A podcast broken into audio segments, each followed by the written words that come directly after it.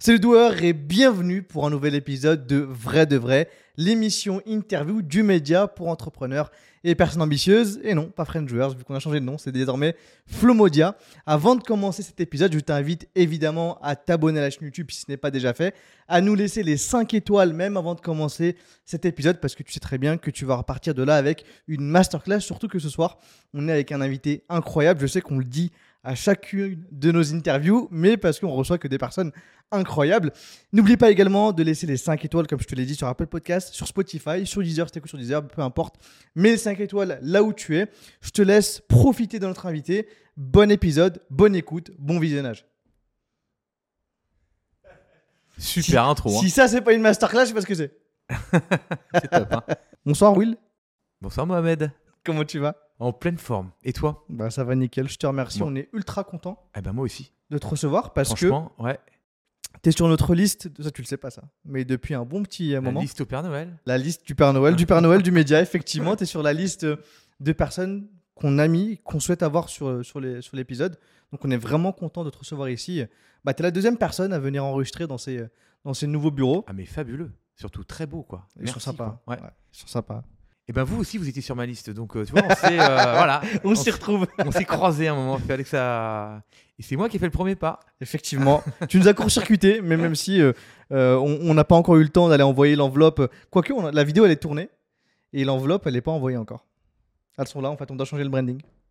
T'aurais reçu ça, sinon, regarde, elles sont juste là. T'aurais reçu ça directement au bureau ou à la maison.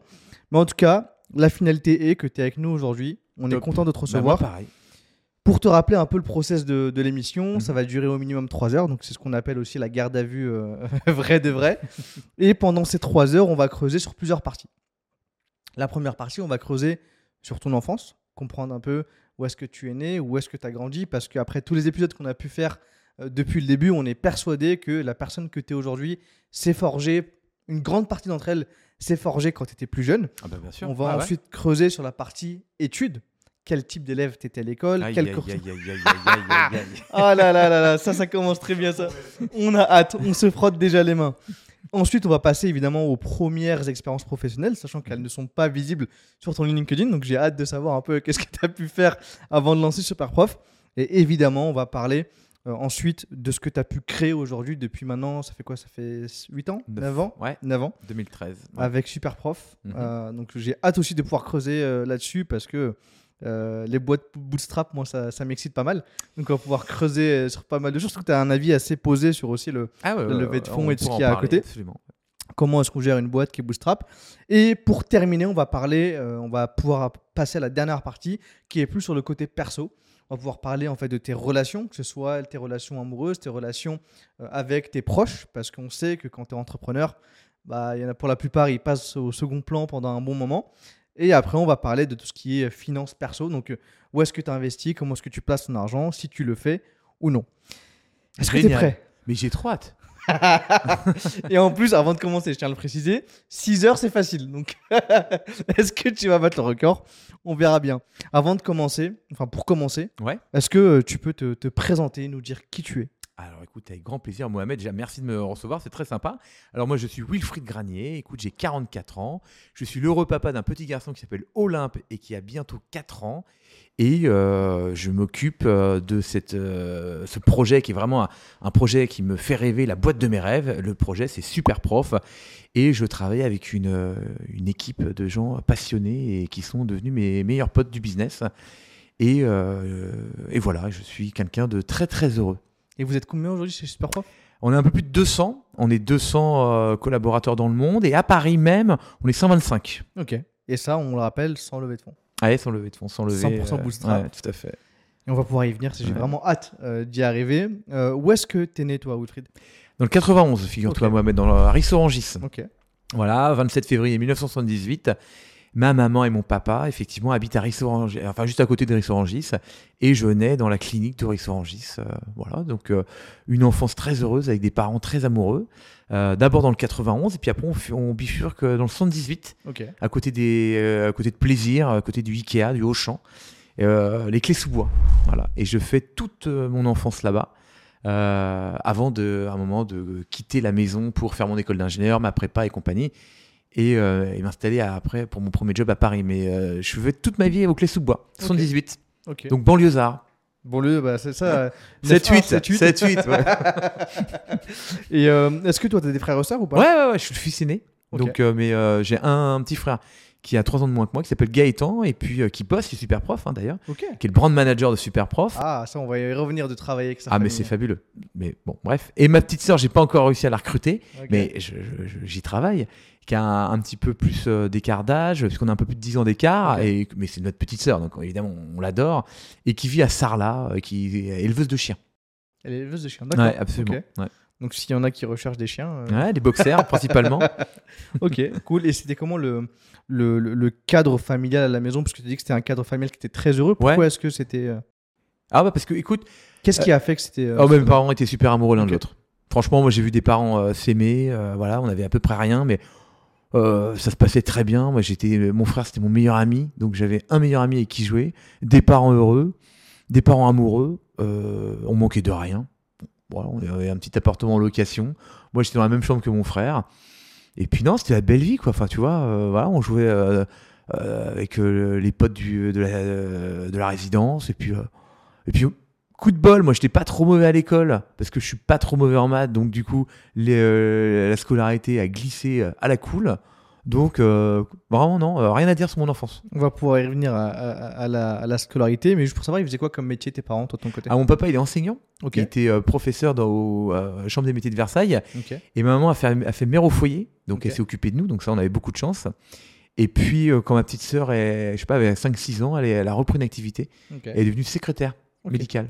Ok, donc Voilà. au début, toi, quand t'as grandi, tu pouvais pas te chier. hein, Parce qu'avec un père enseignant et qu'une mère qui était avec toi, Exactement. je pense que t'avais pas d'autre choix que. Non, non, non, non, non, non, non, peut-être pour ça que t'étais bon à l'école. D'ailleurs, sur ton parcours scolaire, c'était- bah, j'imagine, on pose toujours la question, mais est-ce que t'étais euh, team pro euh, devant, devant de la classe ou team fond de classe? Alors, j'ai été deux, j'ai été les deux teams. Ok. J'ai été vraiment team fond de la classe jusque euh, en prépa. C'est-à-dire qu'à- Ok. jusqu'au bac. Jusqu'au bac, j'étais vraiment euh, et en prépa, j'étais team premier, j'étais team premier rang. Pourquoi? Parce que en fait, si tu veux, euh, jusqu'au en prépa, j'ai pas eu trop de problèmes pour mes études. toi. Bon en maths en fait, ça te sauve. Hein. T'es bon en maths, t'es nul en tout, mais du coup, tu fais une première S, euh, tu te débrouilles. Enfin bref, les profs t'aiment bien, donc ça passe. Sauf que quand tu arrives après bac, là, faut se mettre à travailler. Hmm. Et, euh, et là, je suis devenu vraiment like, une, nul. C'est-à-dire que par rapport aux autres, d'un seul coup, j'étais le meilleur de, mon, de, mon- de ma région. Mais quand je suis arrivé au niveau, on va dire, euh, du dessus, non, j'étais pas très bon. Donc je suis revenu team euh, premier de la classe. Et surtout, je voulais réussir mes concours. J'étais très sérieux, très motivé. Donc la meilleure façon d'être, euh, de bien écouter le, le prof, c'est de se mettre au premier rang. Donc euh, voilà, j'ai fait team dernier rang parce que j'étais pas très très euh, sage en classe. Et après team premier rang, voilà, Mohamed. Ok, et du coup, quand tu étais sur ta période de team euh, fond de la classe, c'était comment à la maison? Est-ce que justement, comme je t'ai posé tout à l'heure, est-ce que tes parents étaient derrière toi pour que tu bosses? Non, Et pas du tout. les maths? C'est parce que tu as des facilités dedans? exactement. Coup de bol. Alors non, mes parents, ils m'ont fait confiance euh, dès le plus jeune âge. Franchement, euh, ils ont jamais été derrière moi. euh, je pense, si tu demandes à ma mère quelle école d'ingénieur j'ai fait, je à peine si elle, elle saurait répondre. Non, ils m'ont vraiment laissé me débrouiller. C'est-à-dire que ça glissait, c'était cool. Moi, j'avais le droit de sortir vachement, mais je sortais pas trop. Tu vois, j'étais assez sage. Et donc, ça se passait bien. Voilà, même euh, j'ai des petites copines, ils me laissaient sortir. Zéro problème. Franchement, euh, non, non, j'avais ma mob. J'ai eu le droit d'acheter ma mob, euh, ma mobilette euh, dès que je suis rentré en seconde. C'était mon truc. T'as le brevet, tu passes en seconde, t'as le droit d'acheter ta mob. Donc j'avais bossé pour acheter mon ma, ma vieille mob toute pourrie d'occasion et tout. Mais bon, j'étais super content, tu vois. Et euh, puis voilà, le lycée, pareil. Je suis arrivé au lycée, c'était incroyable. Je découvre des grands, des curistes, des. euh, plein de gens, un, un melting pot de dingue. Et je me fais mes meilleurs potes d'enfance aussi euh, du lycée que j'ai toujours. Et puis, euh, non, voilà, la belle vie. Enfin, franchement, moi, je, non, je, la belle vie. Ok. Et sur, les, euh, sur ton parcours scolaire, avant de passer, tu sais, on t'arrive forcément en troisième, on te demande général ou bien euh, d'aller en techno. Est-ce que toi, à ce moment-là, tu savais ce que tu voulais faire? Ok. Non, je n'avais pas eu tout ce que je voulais faire. Mais je savais que je faisais général.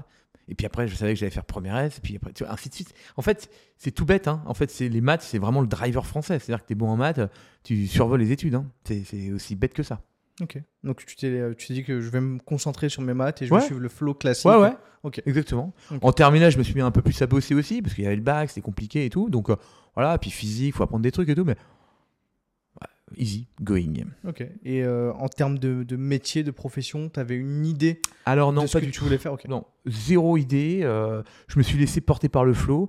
Par contre, moi, je sais que déjà à l'époque, si tu veux, il y a un truc qui me faisait rêver, c'était l'entrepreneuriat. Quoi. Moi, si tu me disais, euh, le, le mec a monté une boîte, les startups et compagnie, parce que ça arrivait déjà à l'époque, mais c'était des mots qui me faisaient complètement rêver. Moi, si tu veux, pour moi, l'entrepreneur, c'était le nouveau conquérant. C'était le mec qui partait avec son bateau, avec son équipage et qui traversait l'Atlantique euh, à l'aventure. C'était, euh, tu vois, ça m'a toujours fait rêver. Vraiment, j'avais une, une, une fascination pour les, euh, les entrepreneurs et euh, la liberté que ces mecs-là pouvaient avoir à créer leur business, à générer leur propre argent, à faire des aventures, à monter une équipe. Ça, c'est des trucs qui me faisaient rêver. Mais quand tu es étudiant, enfin, quand tu es au lycée, tu, ça te fait rêver, mais tu fais pas grand-chose. quoi. Hmm.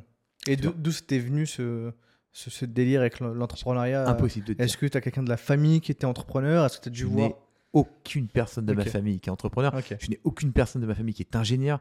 Euh, mon père, il a fait une licence de droit et c'est largement le plus diplômé de toute ma famille. Donc, non, moi, je, je- voilà, je suis né comme ça. Et, euh, et par contre, c'est vrai que euh, gagner de l'argent aussi, c'était un, un bon truc qui motivait bien. Moi, si tu veux, très très vite, j'ai voulu euh, gagner de l'argent.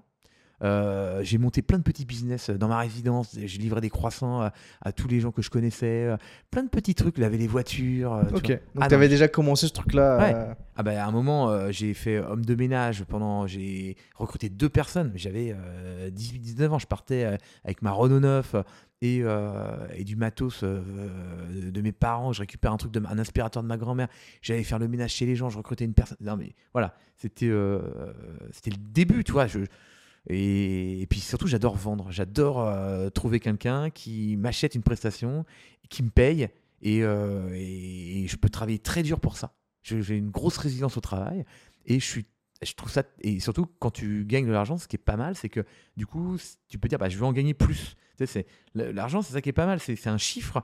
Et donc bah, c'est facile de savoir si tu peux gagner plus si tu gagnes plus bah, plus que ce que tu as gagné la veille donc euh, et ainsi de suite. Et donc ça c'est quelque chose moi qui euh, qui me fait euh, je prends beaucoup de plaisir à gagner de l'argent.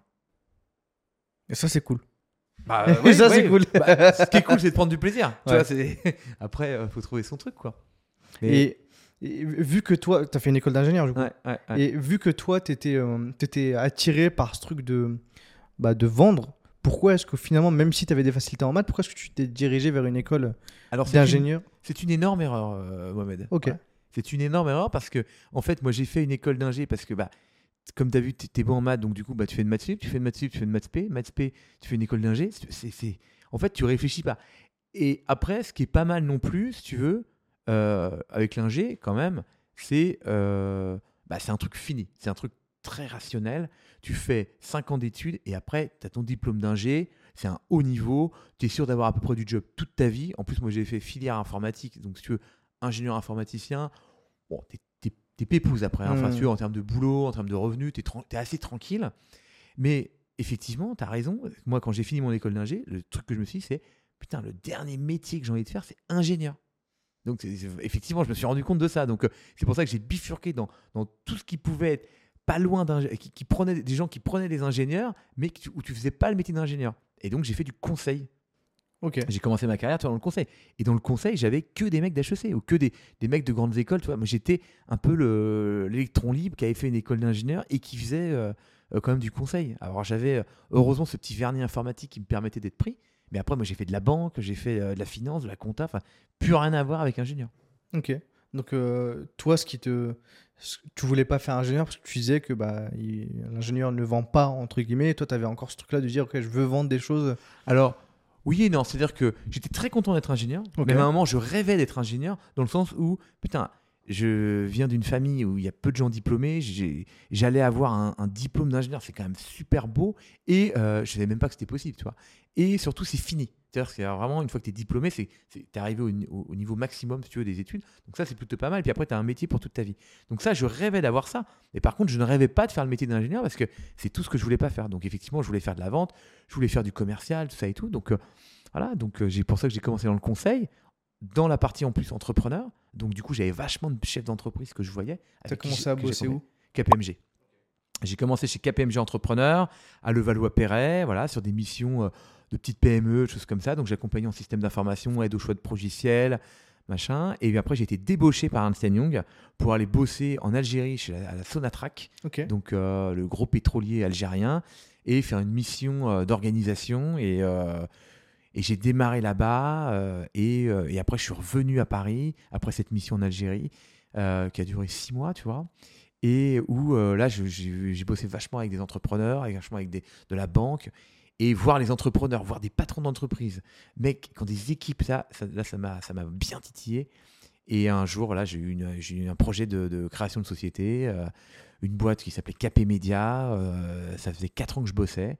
Et, euh, je me rappelle avoir été voir mon associé, Philippe Hauser, qui est, qui est- un mec génial que j'ai pu recroiser un jour dans un autre podcast, euh, et qui a monté sa boîte entre temps et tout. Donc, euh, ce monsieur, je, je pourrais le remercier parce qu'il m'a quand même mis le pied à l'étrier, parce que j'ai été le voir en lui disant écoute, euh, vous m'avez fait rencontrer plein d'entrepreneurs et j'aimerais négocier avec vous un licenciement pour que je puisse toucher les acédiques. À l'époque, la rupture conventionnelle n'existait pas. Et il a compris, il a accepté. Donc il m'a sponsorisé un peu ma première création de boîte parce que j'avais euh, j'avais une idée, euh, mais j'avais zéro chiffre. Et puis euh, moi, je gagnais, j'avais un, certain- un, certain confort si avec le, truc de, de Ernst Young. J'avais un certain salaire. Moi, j'étais manager. Et donc, tu, voilà, il m'a- il m'a mis le pied à l'étrier. Donc merci, Philippe. Voilà. Et est-ce que toute la partie, est-ce que ton, ton background d'ingénieur, est-ce que ça t'a apporté quelque chose en plus par rapport aux, aux collègues que tu pouvais avoir en, en conseil Est-ce que tu as senti en fait un, un élément en plus d'avoir ce truc euh, Oui, alors déjà, ça t'a apporté deux choses. Un, la première, c'est le vernis, le vernis informatique. C'est-à-dire que moi, aujourd'hui, je peux parler à tous les développeurs, je sais coder, je sais faire des requêtes euh, en SQL, Enfin, je, je- je me débrouille. Je suis nul hein, enfin, par rapport à des, aux bons développeurs aujourd'hui, en plus, c'est super spécialisé, mais je sais le faire. Et deux, euh, c'est une bonne puissance de travail. Tu apprends vraiment à travailler dur. Et c'est pas vraiment l'école d'ingé, c'est plutôt la prépa. Parce que l'école d'ingé, tout de suite, ça s'assouplit. Mais la prépa, c'est une bonne école. C'est-à-dire que tu bosses. Moi, j'ai bossé H24 pendant deux ans, à peu près. hein, vraiment, sans, sans rire, vraiment. Ok. Donc, ça, tu vois, ça, ça t'apprend d'être capable d'avoir une bonne force de travail. Et que j'ai retrouvé chez Ernst Young. Parce que chez Ernst, enfin chez EY maintenant, euh, euh, EY, si tu veux, c'était des horaires de malade. C'est-à-dire que euh, voilà, tu factures 2000 euros la journée et tes clients, et donc bah, c'était corvéable à merci. C'est-à-dire qu'il faut bosser beaucoup. C'est-à-dire que tu peux pas dire aujourd'hui, ah ben je suis, en, je suis en télétravail, je suis aux 35 heures, je pars en vacances. Non, c'est pas comme ça. C'est plus à la dure. Mais par contre, la- les récompenses sont énormes. C'est-à-dire que tu as des bonus, tu as des augmentations de dingue. Enfin, c'est, tu vois, c'est plus, tu y arrives, plus tu factures, plus ça marche. Ils sont très reconnaissants. C'est une école de, du travail, tu vois. Hmm. Et du coup, est-ce que toi, ce, ce passage en conseil t'a plu? Est-ce Ah que ouais. t'as as kiffé ta période euh, Ouais, ouais, ouais, un bon apprentissage. J'ai appris deux choses. Un, chez KPMG, j'ai appris à faire feu de tout bois pour décrocher une mission et, faire, et, fa- et facturer. Ouais, j'ai appris effectivement que voilà, il fallait facturer, trouver des clients, leur vendre des missions. C'est toi qui devais trouver les clients Ouais, coup ah ouais. Chez KPMG, KPMG, en fait, je suis arrivé à une période un peu compliquée pour eux. Et donc, si tu veux, que tu sois junior ou euh, on était tous aux aguets. Pour, des fois, tu rentres en mission, par exemple, tu es junior, tu fais une mission de conseil sur, euh, chez un, un mec, enfin, chez un boss, et euh, bah, tu es là pour euh, déceler, si tu veux, s'il y a une mission complémentaire, si tu peux euh, vendre des jours supplémentaires, si tu peux Hmm. faire un complément. Toi, tu es en détection. Donc, tu vois, et donc ça, moi, j'étais assez affûté pour, bah, parce qu'on était objectivé, on avait des objectifs, et puis on avait des bonus qui étaient. donc, toi, j'avais bien ce truc-là, bien affûté sur euh, aller chercher des nouveaux contrats, aller chercher des nouveaux clients, re- vendre des missions complémentaires, faire venir des autres intervenants. Tu vois, j'étais bien affûté. Et chez Ernst, alors là, chez Ernst, c'était la, joie parce que eux, ils avaient beaucoup de clients et tout. Et donc là, moi, j'avais un terrain de jeu encore plus grand pour pouvoir apprendre à facturer. Et puis Ernst, c'est l'école du travail, c'est l'école de l'humilité, c'est- une super belle école. Donc deux ans vraiment où j'ai appris des, plein de choses, où j'ai aussi été euh, euh, super résilient. Il faut être résilient, tu vois, c'est voilà, c'est dur, mais tu apprends beaucoup de choses. Et puis après, l'entrepreneuriat, parce que l'entrepreneuriat, c'est pareil, c'est encore une autre école où quand tu goûtes à l'école d'entrepreneuriat, tu peux plus jamais revenir en arrière, ça c'est sûr. Mais, mais je regrette pas du tout mes, euh, mes années euh, conseil, non, vraiment pas. Ok. Et t'as dit que c'était manager, donc Ouais. tu gérais des équipes? Ouais, absolument, ouais. Comment est-ce que tu arrives Tu à sais, C'est passer des strates en fait, c'est des strates, c'est Ok. des grades que tu montes en fonction des équipes. Ok, Ouais, ouais, et je suis parti, j'avais peut-être quatre personnes sous ma responsabilité, ouais. ok. Et t'étais encore jeune? Ouais, Ok. ah ouais. Et Ouais. ça s'est passé comment du coup? Parce que Ah bah, je, je pense que pour les boîtes de conseil, en fait, quand tu passes manager, ouais, c'est que bah, vraiment, euh, Ouais. tu es quelqu'un de valuable dans la boîte et que Ouais. tu es capable de gérer des gens. Donc, euh, ouais. euh, comment ça s'est fait justement ce, ce passage Alors, c'est assez simple, en fait, c'est du... il suffit de facturer. plus tu factures et plus on te donne la responsabilité. Ok, d'accord. Et moi, pour te donner un Donc ordre tu ramenais des sous, quoi. Ouais, j'étais très affûté. Ok. Et j'adore ça. Donc, euh, et c'est fou. Moi, j'hallucinais que certains gens, même des managers, des gens qui étaient des fois vachement plus gradés, étaient moins affûtés que moi sur le sujet. Moi, j'étais quand même un, bon, euh, voilà, très affûté. Et, je me rappelle euh, la, première année, donc l'entretien d'évaluation. euh, j'étais donc consultant confirmé et c'est moi qui avais facturé le plus de mais de loin mais voilà et donc plus que des seniors plus que des confirmés enfin non donc j'avais eu le meilleur bonus de la boîte à de l'année à l'époque donc j'étais très fier et donc ça m'a permis de jumper en fait des euh, des, des, tu sais, des strates quoi enfin tu sais, des, des grades en fait t'as Ok. des grades chaque année que tu passes donc j'avais jumpé des grades comme ça et donc assez rapidement je suis arrivé avec des rôles de, de manager ou de détection de mission où tu vends de la mission enfin voilà bah, c'est- uniquement de la facturation de chiffre d'affaires Ok. Et t'avais quel âge à ce moment-là? Alors écoute, je suis sorti d'école d'ingé euh, en 2002. Moi, je suis promo de 2002. Donc j'avais 24 et euh, 28. Ok. 27, 28, tu vois. On se casse plutôt jeune pour la partie conseil. Ouais. euh, ok. Ouais, mais pas non plus un enfant, mais ouais, ouais. Ok. Mais c'était. Ouais, ouais, mais ouais, ouais, carrément, quoi. Mais moi, je me sentais jeune, hein, c'est-à-dire que. euh, Euh, Pour du conseil, j'ai en fait j'ai très rarement rencontré des personnes qui avaient euh, bah, 28 ans et qui géraient des teams en, Ouais. en consulting. Donc Ah je non, pense que tu as, dû, t'as dû bien facturer. ah, c'est c'est- ouais, c'est c'est- c'est le jeu, en fait. Faut... Mais tu sais, c'est dingue. Moi, j'avais. je- Les gens n'osaient pas facturer. Ça paraît fou, ouais. Mais et, moi, je, je sais que j'étais assez affûté. Et, euh, et un jour, il y a un associé qui nous fait un- une réunion avec tout- toute l'équipe et qui nous dit euh, Non, mais alors, les amis, il faut euh, penser à facturer vos clients. Parce que je vois des gens, des fois, qui, travaillent à côté, qui oublient de facturer. Non, il faut facturer. Même des fois, vous pensez à votre client sous la douche un quart d'heure, n'oubliez pas de facturer le quart d'heure, quoi. Et l'associé, je te jure, il disait des trucs comme ça, quoi. Parce que lui, évidemment, il était très affûté, quoi. Tu vois, un associé, tu. Et moi, je te jure, j'avais bien compris ça dès le début, quoi. Voilà. Petite anecdote. Et c'est quoi les, les sujets que t'as pu- sur lesquels tu as pu bosser qui t'ont euh, qui t'ont éveillé ce truc euh, entrepreneurial encore, encore plus tu vois, les... Parce que je pense qu'il y a. Tu devais avoir une, deux ou trois missions qui Ouais. t'ont. euh, Ouais, ouais. Alors, bah, notre- l'aide au choix de logiciel, par exemple, quand c'est-à-dire qu'il y avait une boîte qui avait envie de changer de logiciel de gestion, par exemple, qui, un ERP. Donc ça, ça te faisait rentrer donc, au niveau compta, au niveau facture, au niveau commercial. Donc tu rentrais vraiment dans la boîte et tu comprenais toute la, structure de la boîte et tu cherchais le meilleur logiciel pour gérer cette boîte-là. Donc ça, c'était... euh, ça, c'est des, missions qui m'ont vachement intéressé. Et puis après, moi, la banque, moi, j'ai adoré aussi bosser en banque. J'ai- fait euh, des rachats, des fusions. J'ai fait le passage de normes IFRS, de, c'est des normes comptables euh, dans, de certaines banques. Et bosser en banque, c'est assez. c'est pareil, c'est des gros monstres. Mais il y a des gens extrêmement brillants euh, dans ces boîtes-là. Donc euh, voilà, c'est à la fois les patrons de PME euh, où je devais rentrer dedans et comprendre vraiment l'organisation et mettre un logiciel en, euh, qui allait bien faire fonctionner et améliorer le process. Et rencontrer des gens très brillants m'ont donné envie de, moi aussi, à un moment, de créer mon propre truc. Et c'était quoi la dernière mission que tu as faite que tu dit après celle-ci, il faut que, il faut que j'y aille quoi. Alors, euh, Et pourquoi ça t'a poussé? Alors, ouais, ouais, non, c'est c'est pas comme ça que ça s'est passé. Ok. J'étais en mission à la CNCE, enfin à la Caisse nationale des caisses d'épargne, donc en banque. Et pendant cette mission, justement, c'était une mission qui était euh, un peu molle, très longue, tu vois, très longue.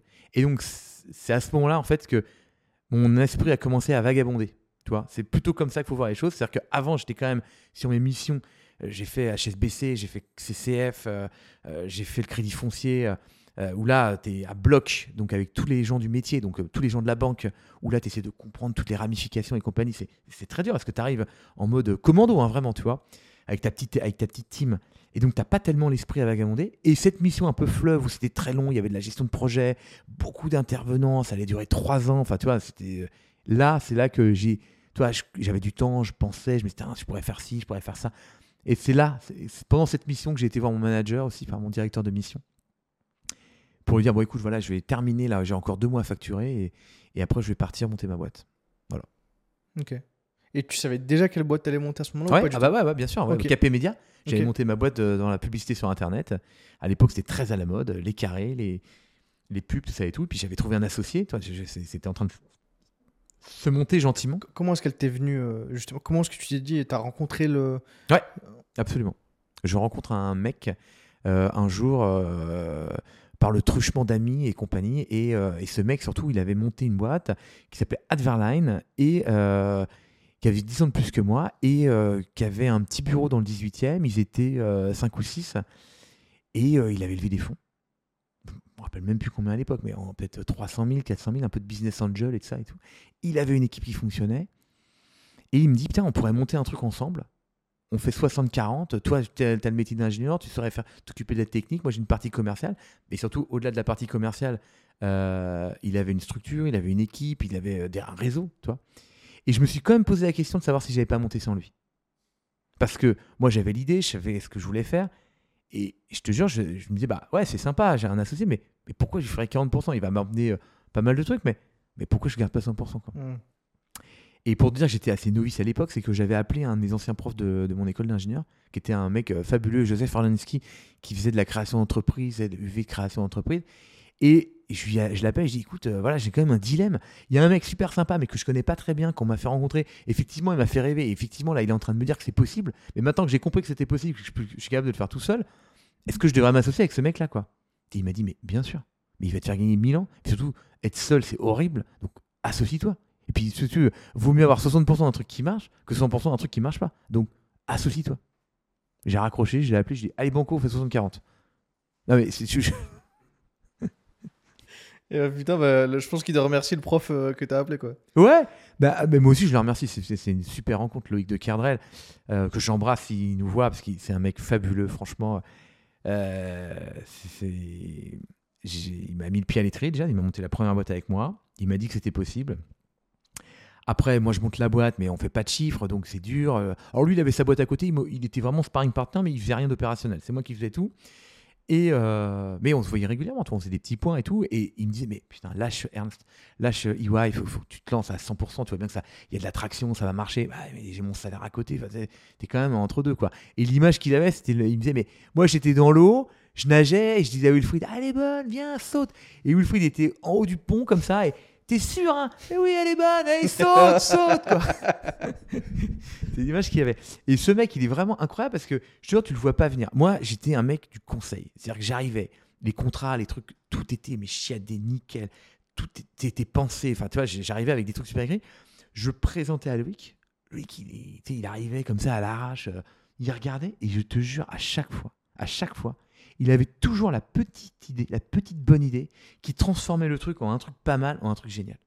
Tu vois, le petit truc fluide, le, le petit truc, ah ben attends, tu devrais rajouter ça, qui faisait que ça passait crème, quoi. Alors qu'avant, c'était moi, tu sais, euh, un peu en mode ingé, quoi. C'est-à-dire que et, et j'avais pensé le truc des, des- des semaines. Mais lui, euh, le il, a, il a un super bon feeling business, quoi. Voilà, euh, bref, donc ce mec m'a mis le pied à l'étrier. Et plus que ça, puisque du coup, euh, donc euh, KP Media, euh, la boîte grossit, je recrute, on est peut-être, on arrive à une vingtaine de personnes. Euh, à, à partir de quoi Déjà, vous vous, vous rencontrez, vous vous associez. donc Ouais, Absolument. on va, il, me fait, il me fait rencontrer sa comptable, Christine Ok. est coiffier. On va euh, chez cette comptable. Elle nous dit bon, bah alors voilà, il y a un capital social à mettre. Euh, chacun doit mettre, euh, je me rappelle plus, c'était 8000 euros, une SARL. Euh, donc, euh, 60, euh, 6 x 8, 48, moi je mets euh, 4008. Lui, il met le reste.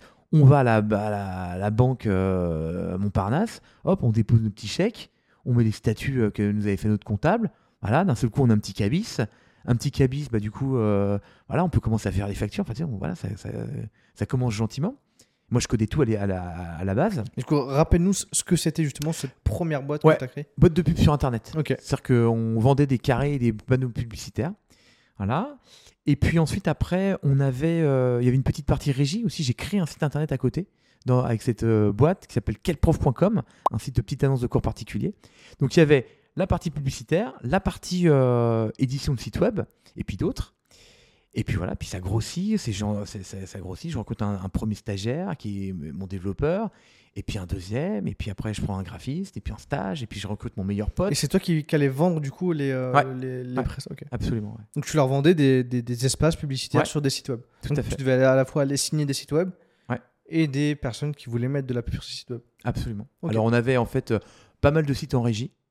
Et puis après, moi du coup, j'avais aussi euh, créé des sites où je mettais mes pubs que je vendais à côté. Comme ça, du coup, c'était mes- moi j'étais aussi le euh, l'annonceur. Ok, donc tu es le propriétaire du site Ouais, exactement. et tu lançais Ouais. quel type de site? C'était des sites. Ouais, euh, bah plein, on a lancé plein. On a lancé euh, de la formation, on a lancé euh, du cours particulier. Ok.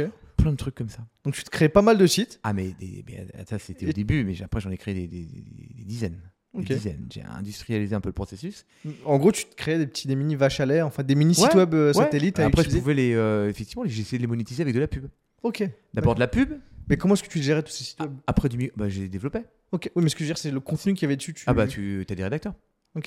Ouais, on rédige beau- énormément, énormément de contenu. On faisait du content, t'as déjà à l'époque, quoi. Et puis après, micro-paiement aussi. C'est le micro À une époque, je sais pas si ça dit quelque chose, mais tu sais, il y a des micro-paiements, t'appelais les numéros surtaxés, t'envoyais des SMS, trucs Ouais. comme ça. Donc on a fait ça aussi, on a développé les sites avec du micro-paiement. Et bref, et tout ça pour te dire que la société, donc. Euh, euh, Capé Média donc euh, grossit bien et puis moi je recrute je recrute à l'époque mon meilleur pote qui bossait chez Dior je lui dis mais putain, j'ai besoin d'un directeur marketing il me faut quelqu'un avec qui bosser machin et tout donc euh, on se dit mais c'est pas possible tu, tu pourrais me recruter bah ouais carrément je peux te faire un contrat enfin le truc mais que je pouvais même pas imaginer recruter un pote quoi et donc on bosse ensemble il me rejoint Donc il quitte Dior. C'était quoi ce Ouais. poste chez Dior? C'était. euh, ouais il était vendeur Ok. au bon marché tu vois et euh, mais c'est un mec excellent il est, enfin, il est toujours excellent d'ailleurs euh, une super vision euh, marketing très bon très bon publicitaire oh puis super fun super marrant et puis on faisait un binôme de malade avec lui et donc on se marrait bien et puis euh, en fait euh, euh, et ben Adverline, donc mon associé Loïc, lui sa boîte est grossit énormément, euh, il s'introduit en bourse, et puis moi à côté j'ai tué un petit électron libre, et puis je grossis aussi pas mal, on est peut-être une quinzaine, vingtaine. Et puis euh, on, décide, on habitait dans les, enfin on était dans les mêmes locaux, juste à, enfin on était dans, le même bâtiment, pas les mêmes locaux, mais juste à côté, dans le 18e, Regène Carrière. Et, et lui il décide de déménager dans le 17e. Et donc à un moment on se voit chez Ginette de la Côte d'Azur tous les deux. Et je lui dis bon écoute tu te barres là, on se voit plus. Bon moi je, vais, te- je vais te racheter mes parts. Toi t'as 40%, c'est complètement ridicule. Je vais garder mes 100 je vais récupérer mes parts. Et, et- et je te jure il me dit ah non, non, non, non, ça m'embête, ça m'embête. Non, non, c'est c'est dommage. C'est dommage. Euh, il me dit, laisse-moi réfléchir, je vais, je vais t'apporter une. euh, J'ai une solution pour toi. Je vais trouver un truc. Bon, ok, super. Mais moi, tu sais, je dis ça un peu comme ça. Je dis, je vais récupérer mes 40% parce que peut-être qu'à l'époque, je voulais peut-être les donner à un de mes potes. Enfin, c'est mon pote avec qui j'étais et tout. Enfin, en tout cas, être, mettre à bord. De toute façon, se séparer un peu, tu vois, physiquement. Et donc, il revient euh, une semaine plus tard et il me dit, bah tiens, on va dîner dans un resto. euh, et donc, il m'invite dans un resto, mais fabuleux, qui s'appelle le Bistrot des Dames.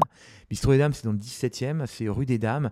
Et en fait, T'as l'air de connaître, toi. il y a un Ah, petit jardin derrière. Mais c'est trop mignon, quoi. Super romantique, super bucolique. C'est vraiment un truc euh, hyper romantique. Franchement, si tu veux faire un dîner avec ta copine ou tes potes et tout. Mais... Ah, je viens de noter l'adresse dans ma tête. Ah non, mais c'est génial. Ah. Beaucoup de viande? Ouais, moi je pense qu'ils font, ils font de tout, quoi. Mais bon, c'est un Ah, la bistrot. mienne, elle est végétarienne, donc. euh, C'est un bistrot. C'est un bistrot. Mais c'est fabuleux. Et il m'invite là à midi. Et marrant, c'est moi, je n'ai jamais mal à la tête. Jamais. Mais vraiment, tu sais, je, je prends. je- Ce jour-là, j'ai eu une migraine. Donc j'arrive au rendez-vous, j'ai une migraine, mais des enfers, quoi. Et je, mais je te jure, je n'ai jamais mal à la tête. Bon, et il me dit, oh, on va se prendre une petite coupe de champagne, non? Je peux dire, quand t'as une migraine, le dernier truc que t'as envie, c'est de prendre une coupe de champagne. hein. Coupe de champagne, si tu t'es- Non, non, non. Pas quand t'as la migraine. Eh bien, bien sûr, bien sûr qu'on va se prendre une petite coupe de champagne. Eh bien sûr. Toi, Ouais, tu- évidemment, pourquoi pas? Non, tu vas pas faire le fragile, quoi. Toi, tu vas pas commencer à. Donc, oui. Donc, tu sais, tu. Ah, tienne. Tu te trempes les lèvres. Il dit Bon, voilà, écoute, euh, voilà, j'ai réfléchi. euh, Non, on va pas faire ça, en fait. euh, C'est moi qui vais te racheter tes, 100%, tes 60%. Et euh, je vais te les racheter euh, un- une partie en cash, une partie en action. Euh, et puis, euh, tu vas devenir directeur général du groupe et on va, te on va tout cartonner, on va intégrer ta boîte dans la mienne et euh, voilà, on va, on va exploser tout. quoi. Donc, euh, ok. donc, donc, rappelons juste que c'est ta première boîte. Ouais, Et elle a 3 ans. Un truc comme ça. Là, j'ai- j'ai- elle a 3 ans. 300 000 Pardon? Elle a 3 ans. Ok, je- je- à 300, j'ai entendu, j'ai dit, ok. Elle a 3 ans. ok. Et donc, c'est rapide, tu vois. Elle a pas eu le temps de décoller vraiment, mais en fait, euh, Tu faisais combien de chiffres avec à ce moment-là? Si tu te souviens. un million, je crois. Un million, ok. Un million de chiffre d'affaires. Tu vois Un truc comme ça. Et, et donc, voilà. Donc, il me fait une offre euh, et, et il me présente les chiffres. Et j'- j'hallucine. Et j'ai- j'ai- C'est incroyable. Les chiffres sont tellement gros. J'avais jamais imaginé que ma boîte pouvait valoir autant d'argent. C'était quoi le montant? Beaucoup. Et enfin, beaucoup pour moi à Ouais, il, me l'époque. il me dit des gros chiffres, je me dis, attends. euh. Beaucoup pour moi à l'époque.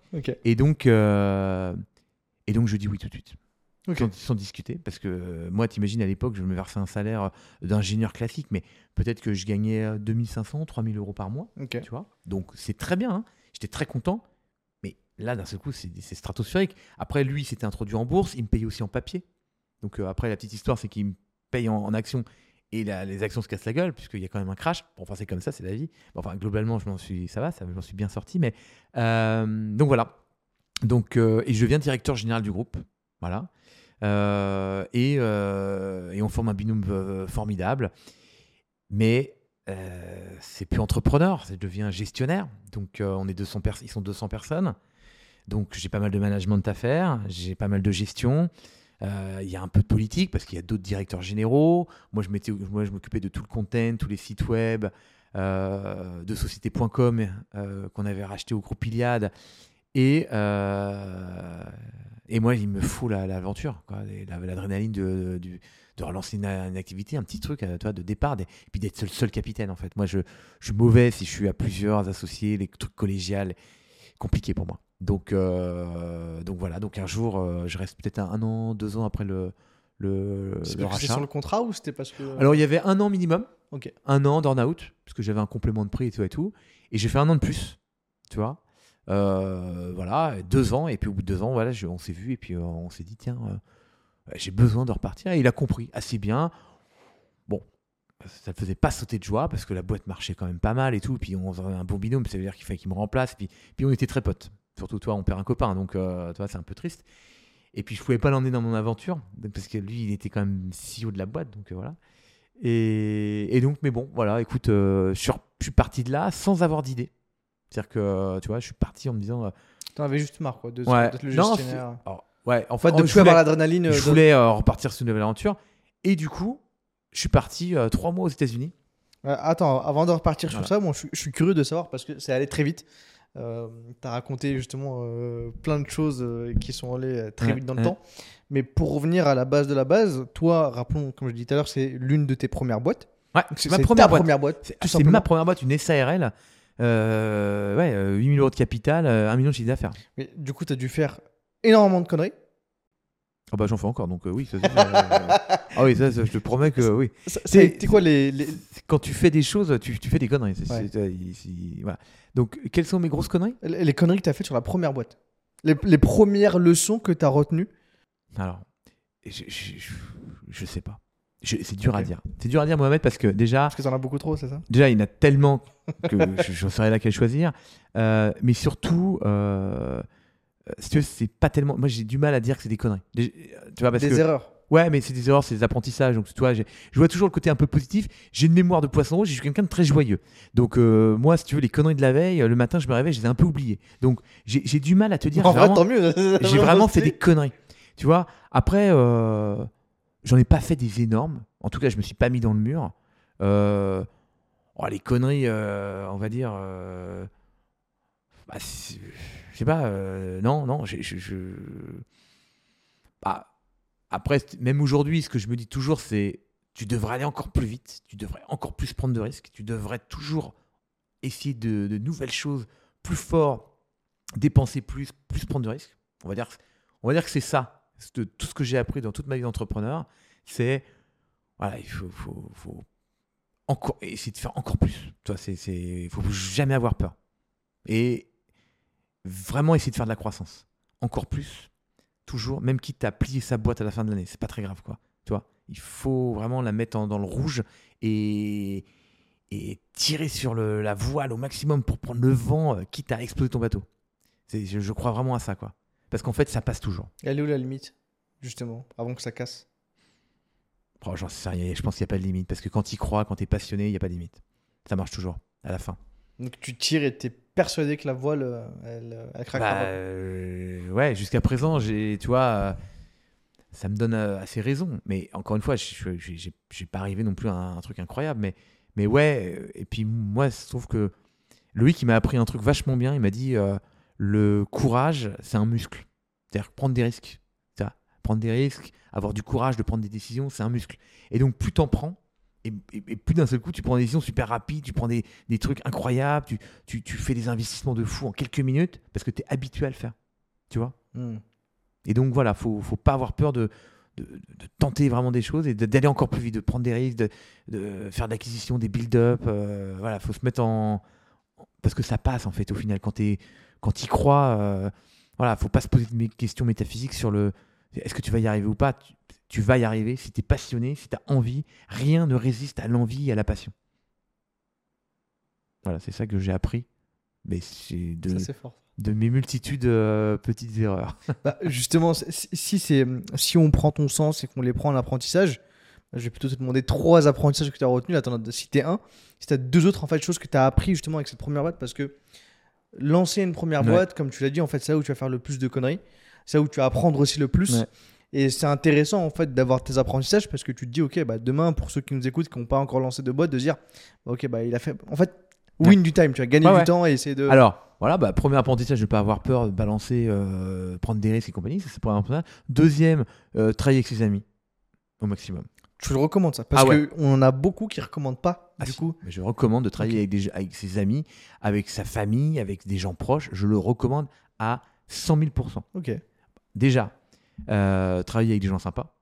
Et si c'est tes potes, euh, ils sont sympas. Donc, euh, non, non, je, recommande chaudement. parce que, en fait, moi, je crois beaucoup au fait que tu es extrêmement fort quand tu es dans un climat de potes. C'est-à-dire que quand tu es pote avec tes collaborateurs, eh bien, tu es capable de déplacer des montagnes. Parce que ça va au-delà de la relation de collaboration, de job, de machin. Tu es dans un, dans un mood, euh, bah non, le mec, tu peux l'appeler le dimanche matin, n'importe quelle heure, il va venir, c'est ton, poteau, c'est ton frérot, quoi. Donc, euh, donc euh, c'est. Quand t'as pas de blé, quand tu démarres ta boîte, tu il faut, bah, faut utiliser cette force-là, c'est la force de la, passion, de, l'amitié pour déplacer des montagnes. Voilà. Et puis, c'est pareil, tu as besoin d'être rassuré. Tu des fois, voilà, t'es- t'as des, des- tu poses des questions et tout. Bah, la meilleure personne pour te rassurer, c'est tes potes. hein. Donc, euh, donc, travailler avec tes potes, les incorporer dans la boîte, c'est vraiment la meilleure façon. Mais est-ce que ça peut, ça peut, euh, est-ce que le résultat s'obtient pas aussi quand ils sont pas dans ta boîte? Parce que là, le risque que tu as, c'est que si jamais il y a un problème dans la boîte, c'est que tu perds un pote. Non, mais pourquoi il y aurait des... Non, il n'y a pas de problème. Ok. Tu vois? C'est quoi le problème? En fait, le seul problème, c'est ce que c'est, c'est le désalignement des intérêts. C'est-à-dire qu'à un moment, ton pote, il, il te dit Ah, j'ai envie de monter la boîte avec toi, je suis trop bien et tout, c'est super. Et à un moment, il te dit Ouais, j'ai plus envie de bosser avec toi. Hmm. Et donc, tu dis Ah, toi, t'as plus envie. Mais c'est pas grave, tu peux te séparer en gardant ton pote à côté. Hmm. tu vois. Et, et ça, à la rigueur, c'est assez sain. Ce qui peut te poser problème, c'est si tu rencontres un pote, mais tu dois le savoir, parce que es vraiment, tu connais ton pote, et qui il freeride, c'est-à-dire qu'en fait, il est pas donf, il, tu lui dis de faire des trucs, il le fait pas trop, il te fout le bordel, il arrive complètement bourré, enfin, tu vois, il- voilà, ça, c'est chiant, tu vois. Mais moi, mes potes, je les connais, et les potes que, peut-être qu'il y a certains potes, je te dirais, ah non, je vais pas bosser avec eux, mais globalement, mes super amis, je te parle vraiment, mes super amis, mon frère, tu vois, qui a rejoint la société, avec qui ça se passe extrêmement bien, mais tu crées une connexion et tu, tu, tu multiplies par 100 parce que tu as à la fois euh, l'amitié, à la fois le professionnel, et les deux ensemble, c'est, c'est, mais c'est explosif. quoi. Donc je recommande à toute personne. Ok. Mais encore une fois, je suis vigilant, c'est des gens que je connais. Ça, c'est mes amis, c'est, mes, c'est ma famille, donc je les connais. Vois, il y a peut-être certaines personnes de ma famille, je, je te dirais non, c'est pas une bonne idée de les faire venir parce que c'est dur, parce qu'il faut travailler. Mais, euh, et, et ces gens-là, en plus, ils le font, si tu veux, non seulement pour toi en tant que patron, mais ils le font aussi parce que t'es leur pote. Ils ont envie de le faire rien que pour toi, pour te faire plaisir, tu vois. Et donc ça, ça marche assez bien. Ok. Et moi, si je pouvais, je recruterais tous mes amis. Hier soir, j'ai encore, je- je- j'ai essayé de recruter une de mes meilleures amies, qui est une journaliste euh, exceptionnelle, euh, qui est très connue, ça et tout. Et je lui disais, non, mais euh, viens, viens, je te jure, on va trop s'éclater. euh. Elle me dit, mais qu'est-ce que je ferais qu'est-ce que je dis, mais il y a- déjà, il y a mille trucs à faire. Mais surtout, t'es intelligente, t'es douée. Nous, c'est pas très dur. Il suffit d'être euh, pugnace, de gérer les équipes. Et on a surtout un, boulevard de, de- projets. On est à l'international et compagnie. Et, toi, j'essaie, moi, j'essaie de ramener tous mes potes, quoi. Et là, j'avais un pote au téléphone juste avant, qui a monté une boîte et tout, qui a levé des fonds. Et je lui dis, non, mais t'inquiète pas, si ça marche pas, moi, tu peux venir dans la boîte. Je- ah, mais- moi, je recrute tous mes potes. T'as levé des fonds, mais si, ça- si tu coules, t'inquiète, tu veux venir. Mais je dis ça, mais bien sûr. Bah, euh, parce que moi, je rêve, je kiffe de, de, bosser avec mes amis, quoi. Franchement, je voudrais les avoir. Mes amis, je voulais les voir tout le temps, quoi, tu vois. Hmm. Ok. Bref. Non, mais c'est intéressant parce que du coup, on a, on a plusieurs points de vue. Donc, on va- on- je, je me nourris aussi de ça, des différents points de Ouais. vue euh, qui peuvent être donnés. Ok. Du coup, le, ça, c'était le deuxième. Ouais. Troisième. Troisième et dernier.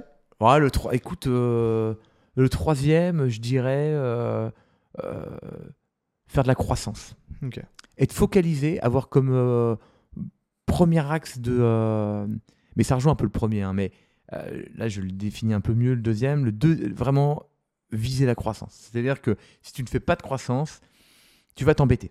Parce que tu vas faire la même chose, parce que bah, d'une année sur l'autre, globalement, il n'y a pas beaucoup de progression. Tu peux pas prendre des risques comme tu voulais avec le, le premier mois, c'était prendre des risques, tenter des choses.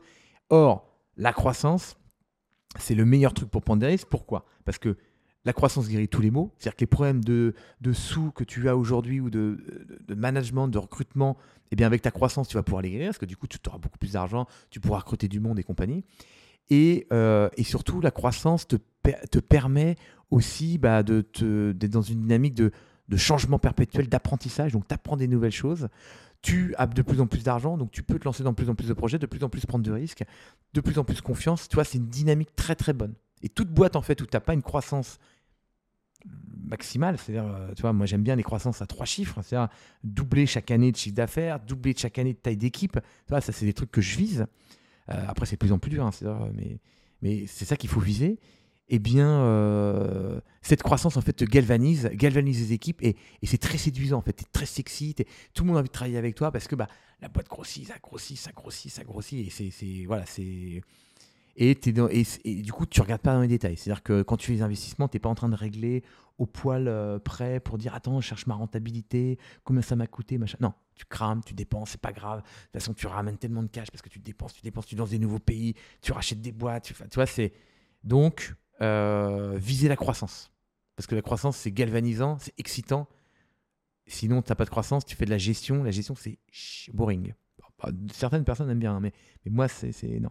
Moi, il y a deux choses qui me font lever le matin vraiment pour la boîte, mis à part le projet, parce que j'adore l'éducation et j'adore Superprof, c'est international, c'est la boîte de mes rêves, mais c'est vraiment la croissance, parce que ça veut dire que je change de métier chaque jour, et l'équipe qui est trop sympa. C'est deux trucs qui me font rester. Parce que Sinon, en tant qu'entrepreneur, au bout d'un moment, tu te fatigues. C'est-à-dire que tu vois, c'est fatigant l'entrepreneur, c'est dur. Il faut être focus tout le temps sur un même projet. Tu penses tout le temps à la même chose. C'est relou. Enfin, tu vois, Mais moi, non. Moi, je reste super concentré. J'adore ce que je fais à cause de la croissance et mon équipe. Mon équipe et la croissance. Ok. Et hum, toi, du coup, quand tu passes DG, donc tu te retrouves à gérer ouais. Euh, bah, de la gestion. la gestion. Et tu as quand même tenu deux ans? Ouais. Bah, c'est intéressant. Et puis, tu es fier de toi. Tu sais, quand tu gères une équipe, euh, et puis, euh, mais c'est dur. Là, c'était dur. En plus, ils avaient fait pas mal de build-up, donc des rachats de sociétés. Donc, qui dit rachat de société dit culture d'entreprise différente. Toi, moi, c'est cool. J'ai super prof où toutes mes boîtes d'avant, j'avais recruté les gens. Donc, tu recrutes des gens un peu à ton image, des gens que tu aimes bien, tu les as vus, tu les connais. Là, tu récupères des gens qui n'avaient pas forcément envie d'être rachetés. Donc c'est plus dur, tu vois. Hmm. Donc euh, c'est baston, quoi. Ok. Et du coup, parmi ce que tu as pu, des choses que tu as pu faire là-bas, qu'est-ce que tu en retires? Ah bah écoute, qu'est-ce que je retiens d'avoir fait là-bas? Euh, Parce que je pense qu'aujourd'hui, euh, bah, vu la croissance qu'a Superprof, euh, bah, tu approches justement à 200 collaborateurs, donc c'est un peu le, ouais, ouais, ouais. un peu au même niveau que, mais C'est nous, c'est nos équipes qui les avons choisies, donc c'est vraiment très différent. Et euh, écoute, moi, ce que je retiens de là-bas, c'est un. Euh, ils, avaient, ils étaient un petit peu en peine de croissance, c'est-à-dire que.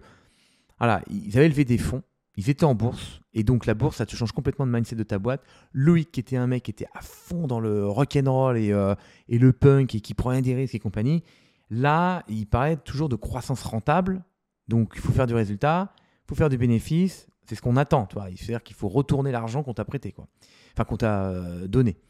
Euh, donc, tu as un mindset un peu différent. C'est-à-dire que quand tu dois euh, réduire tes coûts, donc tu peux plus commencer à faire de la croissance de folie en disant c'est pas grave, je dépense et puis je fais pas mmh. attention à la gestion. Donc là, on était devenu une boîte un peu de gestion. Voilà. Et puis une grosse boîte avec différentes cultures d'entreprise, moins de croissance. Voilà. Bah, c'est Alors, donc tu vois, les deux trucs ne sont pas respectés. On n'a plus de croissance et je suis pas fou amoureux de mon équipe. Donc bah, c'est les deux trucs qui me font arrêter, tu vois. Ok. Donc, tu as pensé à partir avant même d'avoir l'idée de ce que tu voulais ah faire. Ah, ouais, absolument. Ouais, j'ai pas d'idée quand je pars. Et d'ailleurs, quand je pars, je pense que je vais pas partir aussi vite. Je pense qu'on va, on va se dire, ah, on va. Mais en fait, euh, lui qui me fait comprendre que c'est mieux que je parte très vite parce que euh, euh, ça l'agace que, que j'ai envie de partir. Et donc, il y a une, voilà, on se sépare très très vite. Beaucoup plus vite que je ne l'imaginais. Un peu comme quand je vais le voir pour acheter ma boîte, c'est un peu euh, la gueule enfarinée, Ah, tiens, j'ai racheté mes parts, et ça se passe pas du tout comme j'avais prévu. Bah là, c'est pareil, j'ai ah, tiens, j'ai quitté la boîte, et ça se passe pas du tout comme j'ai prévu. Quoi. Donc, euh, c'est beaucoup plus rapide que je ne l'imaginais, mais il a très bien fait. C'est un excellent manager, donc euh, tu n'as pas gardé un mec qui va partir pendant six mois. Quoi. Enfin, Ouais. non, dans un mois, t'es plus là. Quoi. Tu vois Surtout quand tu as un, pôle- un rôle de DG, la boîte. Faut que- mais D'ailleurs, aujourd'hui, je suis, je suis comme ça. hein. Moi, quelqu'un qui me dit qu'il part, euh, il peut partir euh, dans la semaine, c'est- c'est c'est mieux. Tu vois Alors après, il y a des contraintes, il faut le payer et compagnie. Et ça, on respecte, toi, les contraintes légales. Mais en termes de management, moi, je veux faire les passations de, au plus vite parce qu'il faut que les gens ils s'habituent, tu vois, à- à la- au départ de la personne. Il faut qu'on réorganise tout le management. Enfin, c'est, c'est- voilà. Donc, autant que la personne parte le plus vite possible. Tu vois Bref. euh, Et donc, moi, j'ai pas d'idée. Donc, c'est pour ça que je vais aux États-Unis et, ré- et je réfléchis. Ah, tu qu'est-ce- euh, qu'est-ce que j'ai envie de faire mode, euh, je, Ouais. je me prends un petit temps de repos. euh, Exactement, quoi. Exactement. Et pourquoi les États-Unis du coup? Ah, je suis fan de la Californie. Ok. Ouais, une grosse fascination pour la Californie. Euh, je sais pas, c'est le rêve américain, j'en sais rien, Mohamed, ça me fait rêver. je sais pas, moi, c'est euh, Hollywood, tout ça, c'est- non, mais c'est les. Voilà. Est-ce Euh, que tu y allais en mode Mustang cabriolet à, à raid Un peu, un peu, un peu, j'étais obligé. Les chevaux au vent. euh. Voilà, j'étais à Beverly Hills, tu, tu regardes les noms des rues, c'est- c'est- c'était l'impression d'être dans la série, quoi. C'est Ouais. trop marrant, quoi. Mais moi, j'ai un gros kiff aussi pour San Francisco. Donc, San Francisco, c'est beaucoup plus modeste et tout, ces petites maisons en bois. C'est très mignon, il y a plein de parcs. Euh, bord de mer et compagnie, c'est fabuleux. Bref, et donc, je suis parti là-bas, un peu pour découvrir la ville. Et puis, euh, et puis pour réfléchir. Et puis, c'est marrant parce que quand je suis revenu, j'avais trouvé un peu mon projet. Parce que je m'étais dit, bah écoute, euh, qu'est-ce que tu aimes bien faire? Alors, moi, j'aime bien vendre. J'aime bien vendre, c'est vrai que c'est un truc que j'aime bien. euh, et bah, qu'est-ce que tu aimerais vendre? Et je m'étais dit, bah tiens, à cette époque-là, l'immobilier, ça me plaisait bien. C'est quelque chose que j'avais, j'avais acheté mon premier appartement. J'avais bien kiffé le fait d'acheter de la pierre. Mais moi, je crois beaucoup en la pierre. C'est un truc indestructible qui va rester toute notre vie. Les sites internet, c'est sympa, mais les sites internet, ça va durer combien de temps? J'en sais rien, tu vois. Mais la pierre, dans, dans 100 ans, ils sont toujours là. Les... T'avais encore des sites qui tournaient à toi à ce moment-là, qui Non. généraient des sous? Plus rien. Ok. T'avais tout revendu euh, Ouais. Ok. Ouais. Là, tout revendu, c'était appartenait à la société. La société a été vendue à 100%. Ok. J'étais actionnaire du groupe, donc j'avais des actions encore du groupe, mais j'avais plus de site, quoi. Tu vois, Mm. j'étais un, un- un actionnaire. Euh, et donc, ouais, donc je me dis, bah tiens, qu'est-ce que tu aimes bien vendre? Et donc, je- immobilier. Et donc, banco, je reviens en France en me disant, bah tiens, je vais, je vais faire marchand de biens. Je vais euh, essayer de trouver des trucs. je vais acheter des, des immeubles. Je vais les découper. Je vais faire des travaux. Et puis, je vais les vendre à la découpe. Je vais faire une plus-value. Tu vois? Je me dis que ça, c'est une bonne idée. C'est un truc que j'aime bien. Le produit, j'adore le produit euh, immobilier. Et là, j'aime bien vendre, donc ça va bien marcher. Et en fait, je, je- fais une opération de marchand de biens. Donc, je rentre, j'achète un, un petit hôtel à Montorgueil, à rue Léopold Bellan, qui s'appelle la Marmotte. Et donc, voilà. Et donc, je fais mon opération de marchand de biens, je l'achète, je revends. Comment, Et- comment ça se passe un achat comme ça euh? Ah bah comment ça se passe euh, bah, bah, tu, un jour, tu, tu as un agent immobilier qui t'appelle parce que tu, tu, tu, tu dis que tu cherches à acheter un immeuble. Ok. Et euh, alors, il y en a plein qui t'appellent pour te vendre des grosses euh, choses horribles. et puis de temps. de se débarrasser de ce Ah bah bien sûr, tu sais, les trucs qu'on veut te vendre, tu sais, quand on t'appelle pour te vendre un truc, généralement c'est c'est une bonne daube, hein, parce que sinon euh, on se le vend, tu le vends à ton pote, tu le connais, machin et tout. Et, euh, j'avais commencé à tisser un, bon réseau d'apporteurs d'affaires, et un jour il y a un apporteur d'affaires qui me dit, écoute, il y a un hôtel à vendre, c'est un dossier un petit peu compliqué. Et toujours, de toute façon, il n'y a pas de. Tu vois, il n'y jamais le truc, euh, la- l'affaire du siècle, on te donne, tu le prends, ah, c'est super, tu as plus-value, tu l'as fait en deux minutes. Non, il y a un dossier compliqué. Pourquoi? Parce que c'est un hôtel qui est avec des hôteliers. Les hôteliers, ils veulent vendre leur fonds de commerce pour partir. Ils ont, on leur a dit de partir, mais du coup, ils veulent vendre parce que ça a une valeur, leur fonds de commerce. Sauf que la famille qui est propriétaire de l'immeuble n'a pas l'argent pour euh, payer le fonds de commerce, donc ils n'arrivent pas à les faire partir. Donc, ils veulent profiter de l'achat que le nouveau propriétaire achète pour prendre les sous, une partie des sous, avant la vente et pouvoir payer l'hôtelier pour qu'il puisse partir. Il y a un truc en cascade. Hmm. Tu vois Donc, dossier un peu compliqué. Parce que euh, qu'est-ce qui se passe si l'hôtelier n'a plus envie de partir? Tu te retrouves avec un, as acheté un truc, euh, tu l'as payé, mais il veut plus partir. Donc, il y a, y y tout un montage euh, un peu juridique, un peu compliqué. Donc, je mets presque une petite année à acheter cet hôtel. Ok. Tu vois? Donc, compliqué. Mais je finis par l'acheter. Et, et je le revends. Et donc, voilà, ça, ça se passe bien. Je fais ma plus-value. Et en fait, Mohamed, pourquoi je te dis que j'ai détesté? Parce que moi, je suis pas un homme de coût. C'est-à-dire que, donc, ok, je fais une plus-value, je gagne de l'argent, mais c'est un coût. Je me retrouve avec rien après. Tu vois, je me dis, c'est quand même dommage. C'est-à-dire que euh, moi, j'aime bien construire, tu vois. Donc, euh, et donc, je me dis non, en fait, c'est une mauvaise idée de, de faire de la- de- du marchand de biens.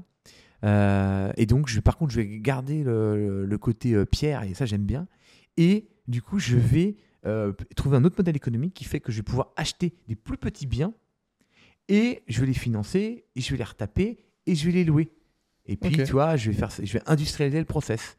Et moi qui suis un peu ingénieur de formation, tu vois, j'ai industrialisé le process. C'est-à-dire que bah, voilà, j'avais mes apporteurs d'affaires, mes entrepreneurs, mon architecte, le mec qui allait me les louer, enfin, tu vois, mon financement, mon notaire. Et puis voilà, je, je, je comme ça des positions. Et donc, j'ai acheté quelques, comme ça, euh, quelques appartements, euh, un certain nombre. Et euh, voilà, et on est en 2013, début 2013. Et début 2013, euh, écoute, euh, je découvre Airbnb, du coup. Parce que je, mes appartements à l'époque, on pouvait encore le mettre sur Airbnb.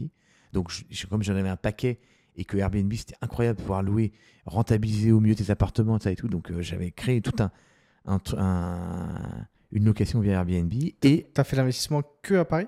Ouais, que à Paris, intramuros, exclusivement. Ok. Donc que des petits biens compris entre 15 et 30 mètres carrés. Ok. Hyper optimisés. Ok. Non, franchement, très sympa. Et euh, donc Airbnb débarque en France et je trouve que le modèle est génial. Je me dis, putain, c'est vraiment l'idée que j'aurais dû faire. Vois, créer de la confiance entre deux individus qui sont à l'autre bout du monde et assez de confiance pour que les mecs ils arrivent à se filer un appartement, c'est quand même fabuleux quoi. Tu avec les notations, la recommandation, tout le système et tout. Je me dis, c'est vraiment l'idée du siècle. Brian Chesky, il a eu l'idée du siècle quoi. Et euh, voilà, ça c'est un premier point. Et à ce moment-là, euh, j'essaie de m'en remettre à la guitare. On est en début 2013. Et je me dis, putain, mais c'est incroyable pour si tu cherches un prof, mais c'est la misère. C'est-à-dire que soit tu vas sur le bon coin et tu trouves un prof de maths, euh, un prof de guitare entre une machine à laver et un camping-car. Tu vois, t'as un prof comme ça, une annonce avec le 06 du mec, c'est pas qui c'est.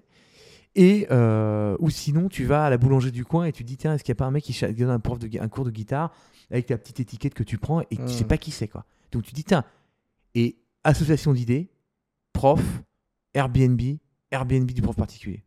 Voilà, c'est- ça démarre comme ça, super prof. Merci Airbnb. Ah bah, Merci. Brian. Merci Brian, quoi. On est d'accord. Ok, donc là tu te dis, euh, bah, j'ai ma petite idée. Ouais. Je, je pense que tu sais un peu comment est-ce qu'elle fonctionne, parce que tu dis Airbnb du prof, donc tu, tu sais quel bloc tu vas mettre, les recommandations, les notations et tout ce qu'il y a. Ah mais Mohamed, mon cahier des charges, de, de- quand je l'envoie à mon développeur pour le devis et compagnie, c'est des screenshots de euh, d'Airbnb avec je change appartement par professeur. hein. Mais honteux, honteux quoi. Mais honteux quoi, c'est le bon move. honteux. ok. Et du coup, c'est quoi Est-ce qu'à ce moment-là, parce que du coup, tu, tu- aujourd'hui, tu te définis comme un, un loup solitaire qui veut en fait gérer euh, sa boîte, mais est-ce que c'était déjà le cas à ce moment-là? Ou est-ce que tu t'es dit que je vais me trouver un associé Ou est-ce que c'était en mode. Alors j'étais j'étais encore plus loup solitaire que maintenant. Maintenant je suis beaucoup moins loup solitaire qu'à l'époque.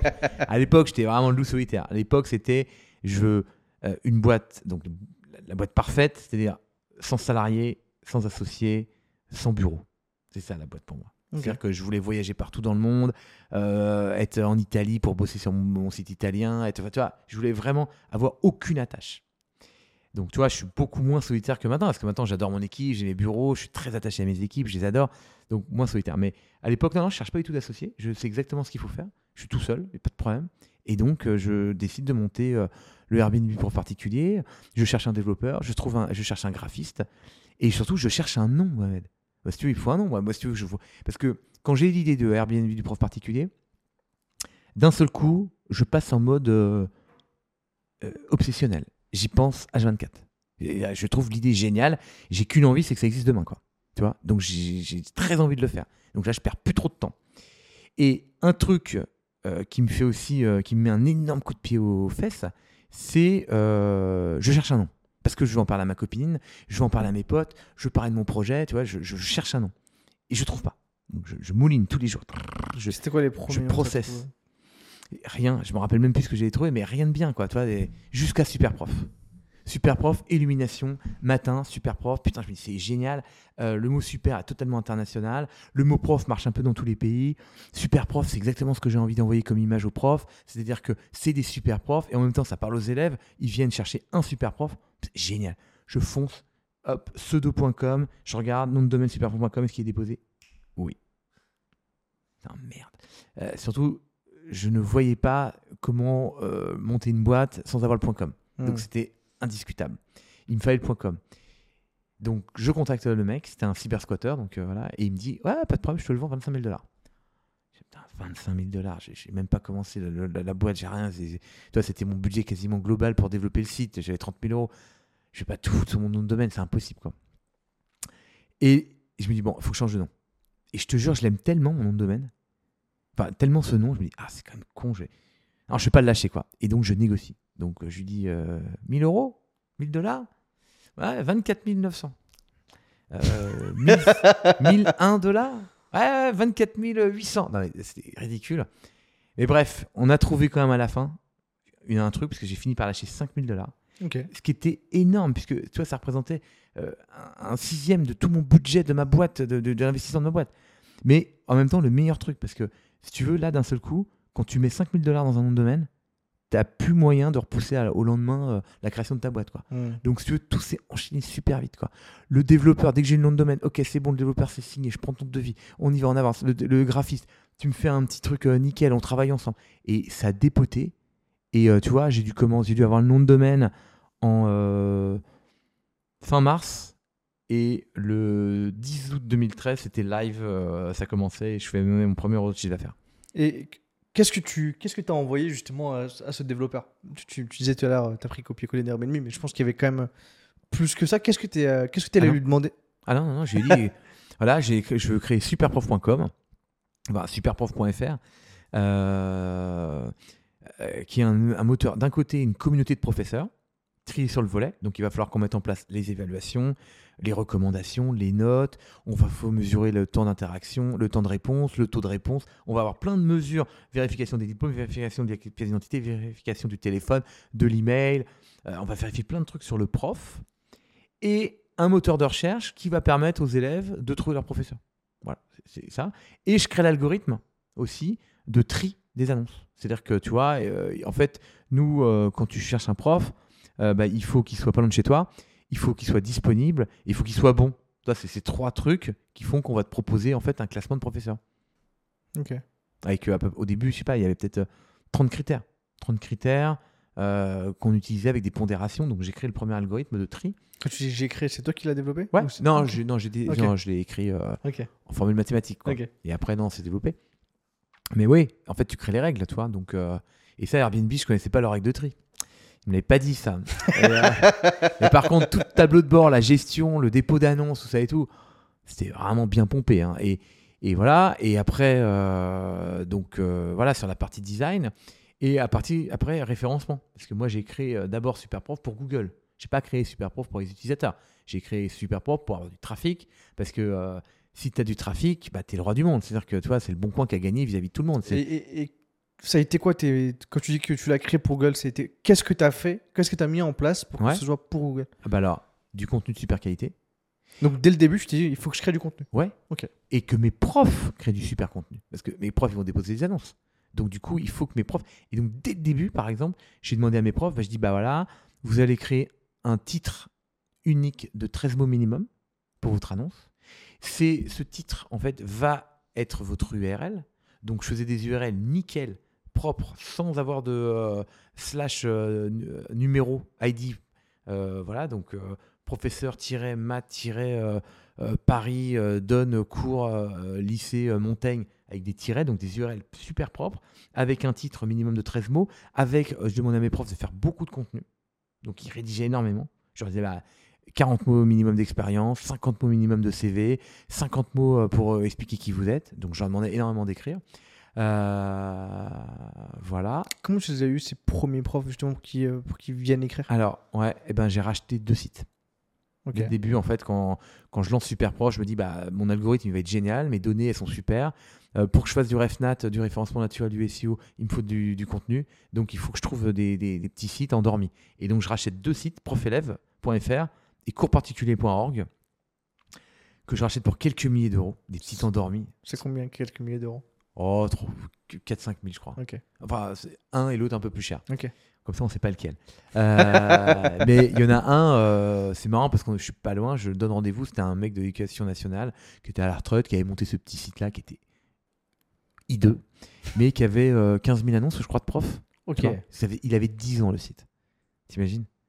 Donc, coursparticulier.org, je rachète ça et quand même, le mec, il me donne ça à un café, on se retrouve. Donc, j'avais fait un premier virement, deuxième, je donne un chèque. Euh, on se retrouve à un café, je donne le chèque, il me donne une clé USB. Et je repars avec ma. Alors, je vérifie, sinon, j'avais mon ordi, je vérifie que la clé USB contient bien toutes les données, machin et tout. Mais je, je repars avec ma petite clé USB, tu vois. Ah, T'as juste pris les données, après le site, Ouais. tu l'as kill. Ouais, exactement. Ouais. J'ai kill et j'ai intégré toutes les données. En fait, j'ai migré toutes les données euh, de cours particulièrement dans Superprof. Et après, j'ai fait tourner mon algorithme. Donc, les bons professeurs, on les a fait monter. Les mauvais, on les a fait euh, descendre. Est-ce qu'il y avait déjà des notations sur son site à lui? Non, il n'y a pas de notation. bah, Comment est-ce que tu savais lequel était. Euh, le, con- le contenu. En fait, Ok. on utilisait le contenu. Et est-ce qu'il y avait des. Peut-être qu'il y avait quand même des demandes de cours. Je ne me rappelle plus très bien. Si lui, il y avait des notations, je crois pas. Euh, mais par contre, il y avait du contenu. Donc, en fait, les annonces qui avaient le plus de contenu, plus de contenu, plus tu gagnes des points. hmm. Tu vois, si tu as une photo, tu gagnes des points. Si tu as ton numéro de téléphone valide, tu gagnes des points. Donc très vite, on a demandé le numéro de téléphone validé, les SMS. Après, on leur a demandé des recommandations, en fait, à ces profs-là. Et donc, en fait, ceux qui faisaient l'effort de dire Ah, bah, je demande des recommandations, du coup, ils montaient, tu. Donc, euh, voilà. Et puis, euh, donc, les deux, je les ai pris, je les ai migrés. Et donc, je suis arrivé, toi, avec une base de données, peut-être de 18 000 profs. Quand j'ai démarré. Et donc, j'ai créé. euh, donc, pour- pourquoi pour Google? C'est-à-dire que, bah, contenu que de qualité. Je crée des landings, toi, des landing pages euh, qui, vont être référencés avec le top prof uniquement. Je faisais pas des trucs avec des euh, suivants, suivants, suivants, sais, des, des, des paginations de dingue. Non, je gardais vraiment que la substantifique moelle du site, top qualité que j'envoyais à Google, un super maillage interne, plus du contenu que je rédigeais moi. Moi, je rédigeais, mais toute la journée. Je rédigeais des articles sur les profs de maths, les cours de maths, les profs de piano, les cours de, enfin, les cours de trombone et compagnie, avec des liens euh, qui se faisaient, des liens sémantiques, tu vois, de, dans le même catégorie. C'est-à-dire que sur la page cours de maths, j'allais pas faire un cours vers la prof euh, cours de piano. Non, je faisais un, lien vers cours de physique, tu vois, cours de physique chimie, tu vois. Et, pareil, je, restais dans les thématiques, tu sais, les cocons sémantiques, enfin, les trucs euh, que tout le monde connaît aujourd'hui, mais je faisais ça dès le début. Et du coup, le, le- le trafic a vraiment bien jumpé. C'est-à-dire, tout de suite, moi, je lance ce site. Très vite, si tu veux, on a quand même un peu de trafic, un peu de traction. Et donc, qui dit trafic dit je, nouveaux profs qui s'inscrivent. Qui dit profs qui s'inscrivent, plus de trafic, plus de landing. Ça a mis combien de temps à vraiment euh, commencer à avoir? Parce que je pense qu'il y a le temps que, que Google te détecte Ouais. et euh, récupère les données de ton site. Et ça a mis combien de temps vraiment avant que. Parce que comme tu. Bah, euh, ça a mis, euh, je ne saurais te dire. En fait, c'est-. Alors, c'est assez rapide. C'est-à-dire que. bah, le- c'est assez rapide. C'est-à-dire qu'en 2-3 mois déjà, euh, j'ai pas mal de traction. Je me rappelle plus très bien combien. Mais après, je te dirai les chiffres d'affaires si tu veux. Mais en termes de trafic, je me rappelle plus très bien. Mais j'ai assez de traction pour être présent sur des requêtes ultra concurrentielles, comme par exemple prof particulier ou cours particulier, qui sont très durs à obtenir. Et du coup, je suis deuxième. Premier, deuxième, toi, j'alterne. Et j'alterne avec le leader du cours particulier. À l'époque, il y a un leader que j'ai pas réussi à racheter encore et que j'approche. Et, et pourquoi je me rappelle que du coup, ça avait, pris, à- à- ça avait quand même assez bien pris parce que quand je l'approche, en fait, je le titille avec ça. Je dis, ah, bah moi, je suis deuxième, toi, t'es premier. Ah, là, t'as vu, je suis premier, toi, t'es deuxième. Tu vois et je dis, bah moi, ça fait trois mois que j'existe. Alors lui, ça faisait six ans. Et lui, c'est un ingénieur, il est super bon, il est trop, trop fort. Et donc, on se titille comme ça un petit peu en se parlant d'abord sur le web. Et puis, un moment, on se dit, bah, faut qu'on se voit, euh, j'ai une proposition à te faire. Et, euh, Donc tu titilles ton concurrent en fait. Tu parlais avec ton concurrent direct. ouais, euh, exactement. Ah ouais. Et j'ai- voilà, et donc C'est drôle à faire ça. Tu un message, Cou- Coucou, je te rattrape, je suis deuxième. Ouais, exactement. Et, euh, et je lui dis, je veux te racheter. Et donc, je lui fais une offre. Je me rappelle plus combien je lui ai proposé, mais je lui fais une offre d'achat. Et lui, il me dit, euh, non, non, non, non, je, non, non, je veux pas d'offre. euh, moi, je m'associe avec toi. Alors, moi, zéro. Mais même pas moyen. Moi, comme tu disais, loup solitaire, là, c'est vraiment pour le coup, vraiment hyper vrai. Il y a zéro moyen que je m'associe avec toi. Et puis, on s'entend super bien. On devient super potes. Et c'est mon double lumière. C'est-à-dire qu'il a fait une école d'ingénieur, il a fait du conseil, lui c'était chez Capgemini, il était manager chez Capgemini, euh, il voulait monter un site dans le cours particulier. La même chose que moi, quoi. J'ai même pas un mec du marketing. On est les deux, deux clones. Donc on s'entend assez bien, et puis d'un moment il me dit, bon, je comprends si tu veux que si j'ai envie de... Lui il avait 180 000 profs, c'était le leader, il avait un modèle économique différent du mien, puisque lui il faisait payer les profs et gratuit les élèves, et moi je faisais payer les élèves, gratuit les profs. Donc quand tu as un modèle économique comme ça qui s'oppose, bah du coup son site n'est pas génial, mais c'est gratuit pour les élèves. Donc c'est difficile pour moi de faire payer les, les élèves. Donc euh, à un moment je me dis, bon, il faut que je l'absorbe. La seule façon de l'absorber c'est de m'associer. Il est quand même super sympa. Euh, je vais pas être tout seul on s'entend bien, banco. Et donc, je lui fais une offre en disant, bah tiens, euh, euh, tu me files ton site et, euh, et tu récupères 30% de la boîte. Combien? 30. Ok. Et il dit banco. Mais il me dit, attention, je dois te prévenir d'un truc avant. Petite surprise, de dernière minute. Voilà, j'avais prévu de partir un an autour du monde avec ma nana le mois prochain, donc je vais pas pouvoir le décaler. Donc je m'associe avec toi, mais dans un mois je suis plus là. Donc je te file les clés, base de données, accès au serveur, code HTML et compagnie, et je me tire un an. Et on pourra se parler, hein, tu, mais, mais euh, je suis plus là, quoi. Et, Et je continuera à bosser. Ah non, il bosse pas. Ah, vacances. Ah ouais, un an autour du monde. Ouais, il bosse ouais, pas. Ouais. Donc je m'associe avec un, avec un mec qui, me file ses données, qui prend 30% de la boîte, et qui bossera peut-être jamais dans la boîte. J'en sais, rien, tu vois. Mais bon coup. Mais t'acceptes du coup le Ouais. deal Ok. J'accepte ce deal. Il part pendant un an, effectivement, on se, fait euh, deux Skype, euh, si tu veux, parce que bah, au début, on s'en fait un au bout d'une semaine, euh, parce qu'il a encore, il a encore le deal en tête.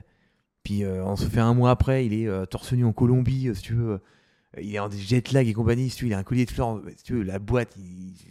Puis après, on en fait un quand, il, revient, quoi, tu vois. Et je me rappelle, il m'a dit, mais quand je reviens, est-ce que je pourrais bosser? Bah, Je dis, bah ouais, si on a du blé pour te payer, j'en sais rien. si tu veux, à l'époque, on faisait 4-5 000 de chiffre d'affaires. Euh, lui, il avait un certain salaire, tu vois, il était ingénieur, manager chez, chez euh, Capgemini. Euh, il avait fait une année tu sais, sabbatique, donc du coup, il pouvait revenir au même salaire.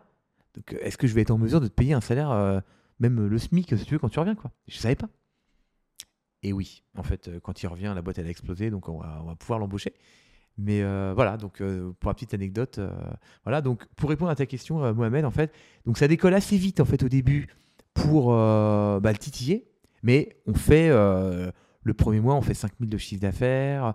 Après, on fait 7000. Enfin, c'est des petits montants. Toi, c'est des. c'est- Moi, je me paye pas. De, de chiffre d'affaires ou de volume euh, Non, chiffre d'affaires. Ok. On fait pas de volume. Le chiffre d'affaires égale marge brute. Euh, voilà. Le premier jour de chiffre d'affaires, je fais euh, 27 euros. Et je suis fou de joie. J'ai réussi à vendre trois profs à mes élèves. Donc, je suis hyper content à 9 euros. Je suis très content parce que ça marche. Moi, si tu veux, maintenant, c'est une évidence que les élèves sont prêts à payer pour avoir un super professeur. Mais à l'époque, c'était pas évident. hein. Moi, tout le monde me disait que je faisais n'importe quoi. Donc, euh, parce qu'il fallait faire payer les profs, parce qu'on était apporteur d'affaires, blablabla. Enfin, bref, des, trucs. Et, euh, et donc, euh, ouais, mon associé donc, est titillé, donc ça décolle un petit peu. Et après, dès que je, migre, donc, donc c'est ma troisième, mon troisième rachat, en fait, son site, qui s'appelait Cherche Cours, je le migre en mi-décembre. Et mi-décembre, début janvier, là, la boîte, elle, elle jump. C'est-à-dire qu'on fait euh, x5 de chiffre d'affaires. C'est-à-dire, en, euh, janvier, c'est x5 par rapport à décembre. Et après, c'est monstre. Et dès le début, toi, euh, il n'y a pas eu de pub en fait. T'as pas mis de l'argent dans, des, dans la publicité payante, Impossible. que de l'organique? Ouais. Ok. Zéro thune. Et comment, c'était quoi le process que tu avais mis en place pour sortir en fait un maximum de content pour en fait aller chercher du trafic organique? Dès le début En fait, si tu devais donner un conseil aujourd'hui à une boîte qui se lance, parce que dès que la première chose que tu as fait, c'est aller faire du contenu. Ouais. C'est comment est-ce que tu vas chercher créer ce premier contenu? Comment est-ce que tu Bah, le tu le fais toi-même. Tu te lèves le matin et t'écris ton contenu. C'est comme ça. C'est dur, c'est chiant, t'es CEO d'une boîte et tu rédiges un article sur la trompette. Mais c'est comme ça. Et euh, pareil, moi je m'inscrivais dans les annuaires pour faire du référencement naturel. Les annuaires, il fallait rédiger euh, des, des descriptifs non dupliqués pour expliquer ton site. Et tu faisais une page incroyable et tu avais un petit lien. Mais je faisais ça, mais de façon intensive. Tu vois? C'est ça le voilà, c'est ça le conseil que je donne, c'est que bah, si tu veux du contenu, écris-le, ça va être beaucoup plus simple. Et c'est pas grave euh, si tu t'imagines que ça serait pas toi de le faire, C'est pas grave, fais-le. De toute façon, c'est- au moins comme ça, c'est fait. Et tu le feras forcément beaucoup mieux parce que personne ne sera jamais autant motivé que toi pour ta boîte. Parce que c'est ta boîte, tu, tu- Mm. tu- tu veux le meilleur, donc tu vas faire le, le- le meilleur truc du monde. Et c'est quoi ta cadence de contenu au début? Je m'en rappelle plus du tout. Mais beaucoup, beaucoup. J'en faisais beaucoup. Mais j'en faisais toujours jour et nuit. Et après, j'en faisais beaucoup rédigé par mes professeurs, comme je te disais. Mes professeurs, ai mis vraiment un mindset. Il faut, pour, si vous voulez une annonce chez Superprof, rédiger un maximum de contenu. Mais le contenu que tu leur rédiger, c'était juste leur description C'était vraiment Oui. des articles euh, Ah non, Oui, description. ouais, ouais, ok. Ouais, mais ça, plus ça, plus ça, ça fait beaucoup de contenu. Ouais. Moi, si tu veux, je suis tout seul. J'écris un article tout seul.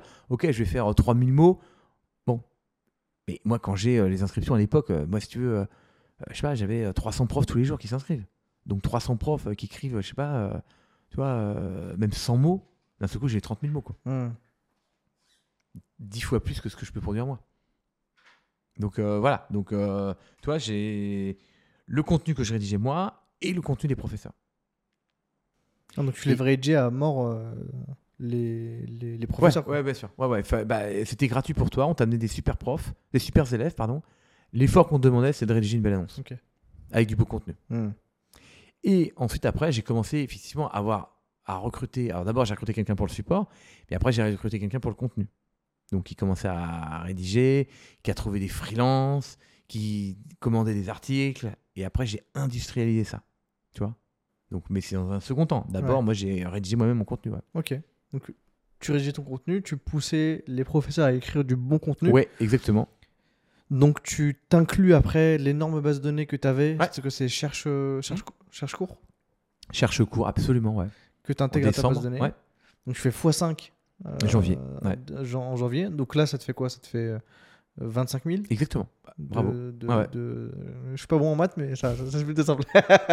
du coup, ça te fait du chiffre. La première personne que tu décides de recruter, c'est. Le support. Ouais. Donc ça, tu le fais en janvier de 2014, du coup? Ouais, en, en- en jan- en janvier, février, euh, on commence à se dire il faut des locaux parce que pour recruter, euh, tu les mets où tes, tes bonhommes? Donc là, pour l'instant, tu étais tout seul à bord? Chez moi. Ouais. Ok. Ouais, dans mon appart avec mon développeur. En, mon développeur, je, alors il était en freelance euh, et donc je paie en presta.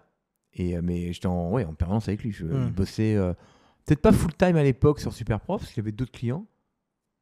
Mais euh, ouais, je faisais faire. bah, je- je- moi, je suis un mec de produit, donc euh, je faisais mon contenu et j'améliorais le, le produit Hmm. à bloc. Ok. Voilà. Et puis newsletter. Et puis on envoyait des mails. Et puis on essayait de vendre des passes. Et puis tu le commercial, les mails, euh, le référencement naturel, le content, euh, le produit. Tout. Donc toi, sur la stratégie que tu as mis en place, tu t'es dit, ok, je maximise sur l'organique. Donc full content organique. Je vais faire de l'acquisition de l'externe, vu que tu as acheté au final Ouais. trois sites web. Ouais. Et c'était les deux seuls éléments d'acquisition que tu utilisais. Tu utilisais rien d'autre. Non. Ok.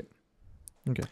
Le content. enfin, en fait, les- la stratégie d'acquisition, c'est référencement naturel et euh, référencement, enfin, référencement naturel. Point quoi.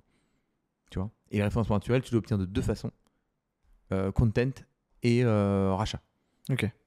pour gagner du temps. Ok.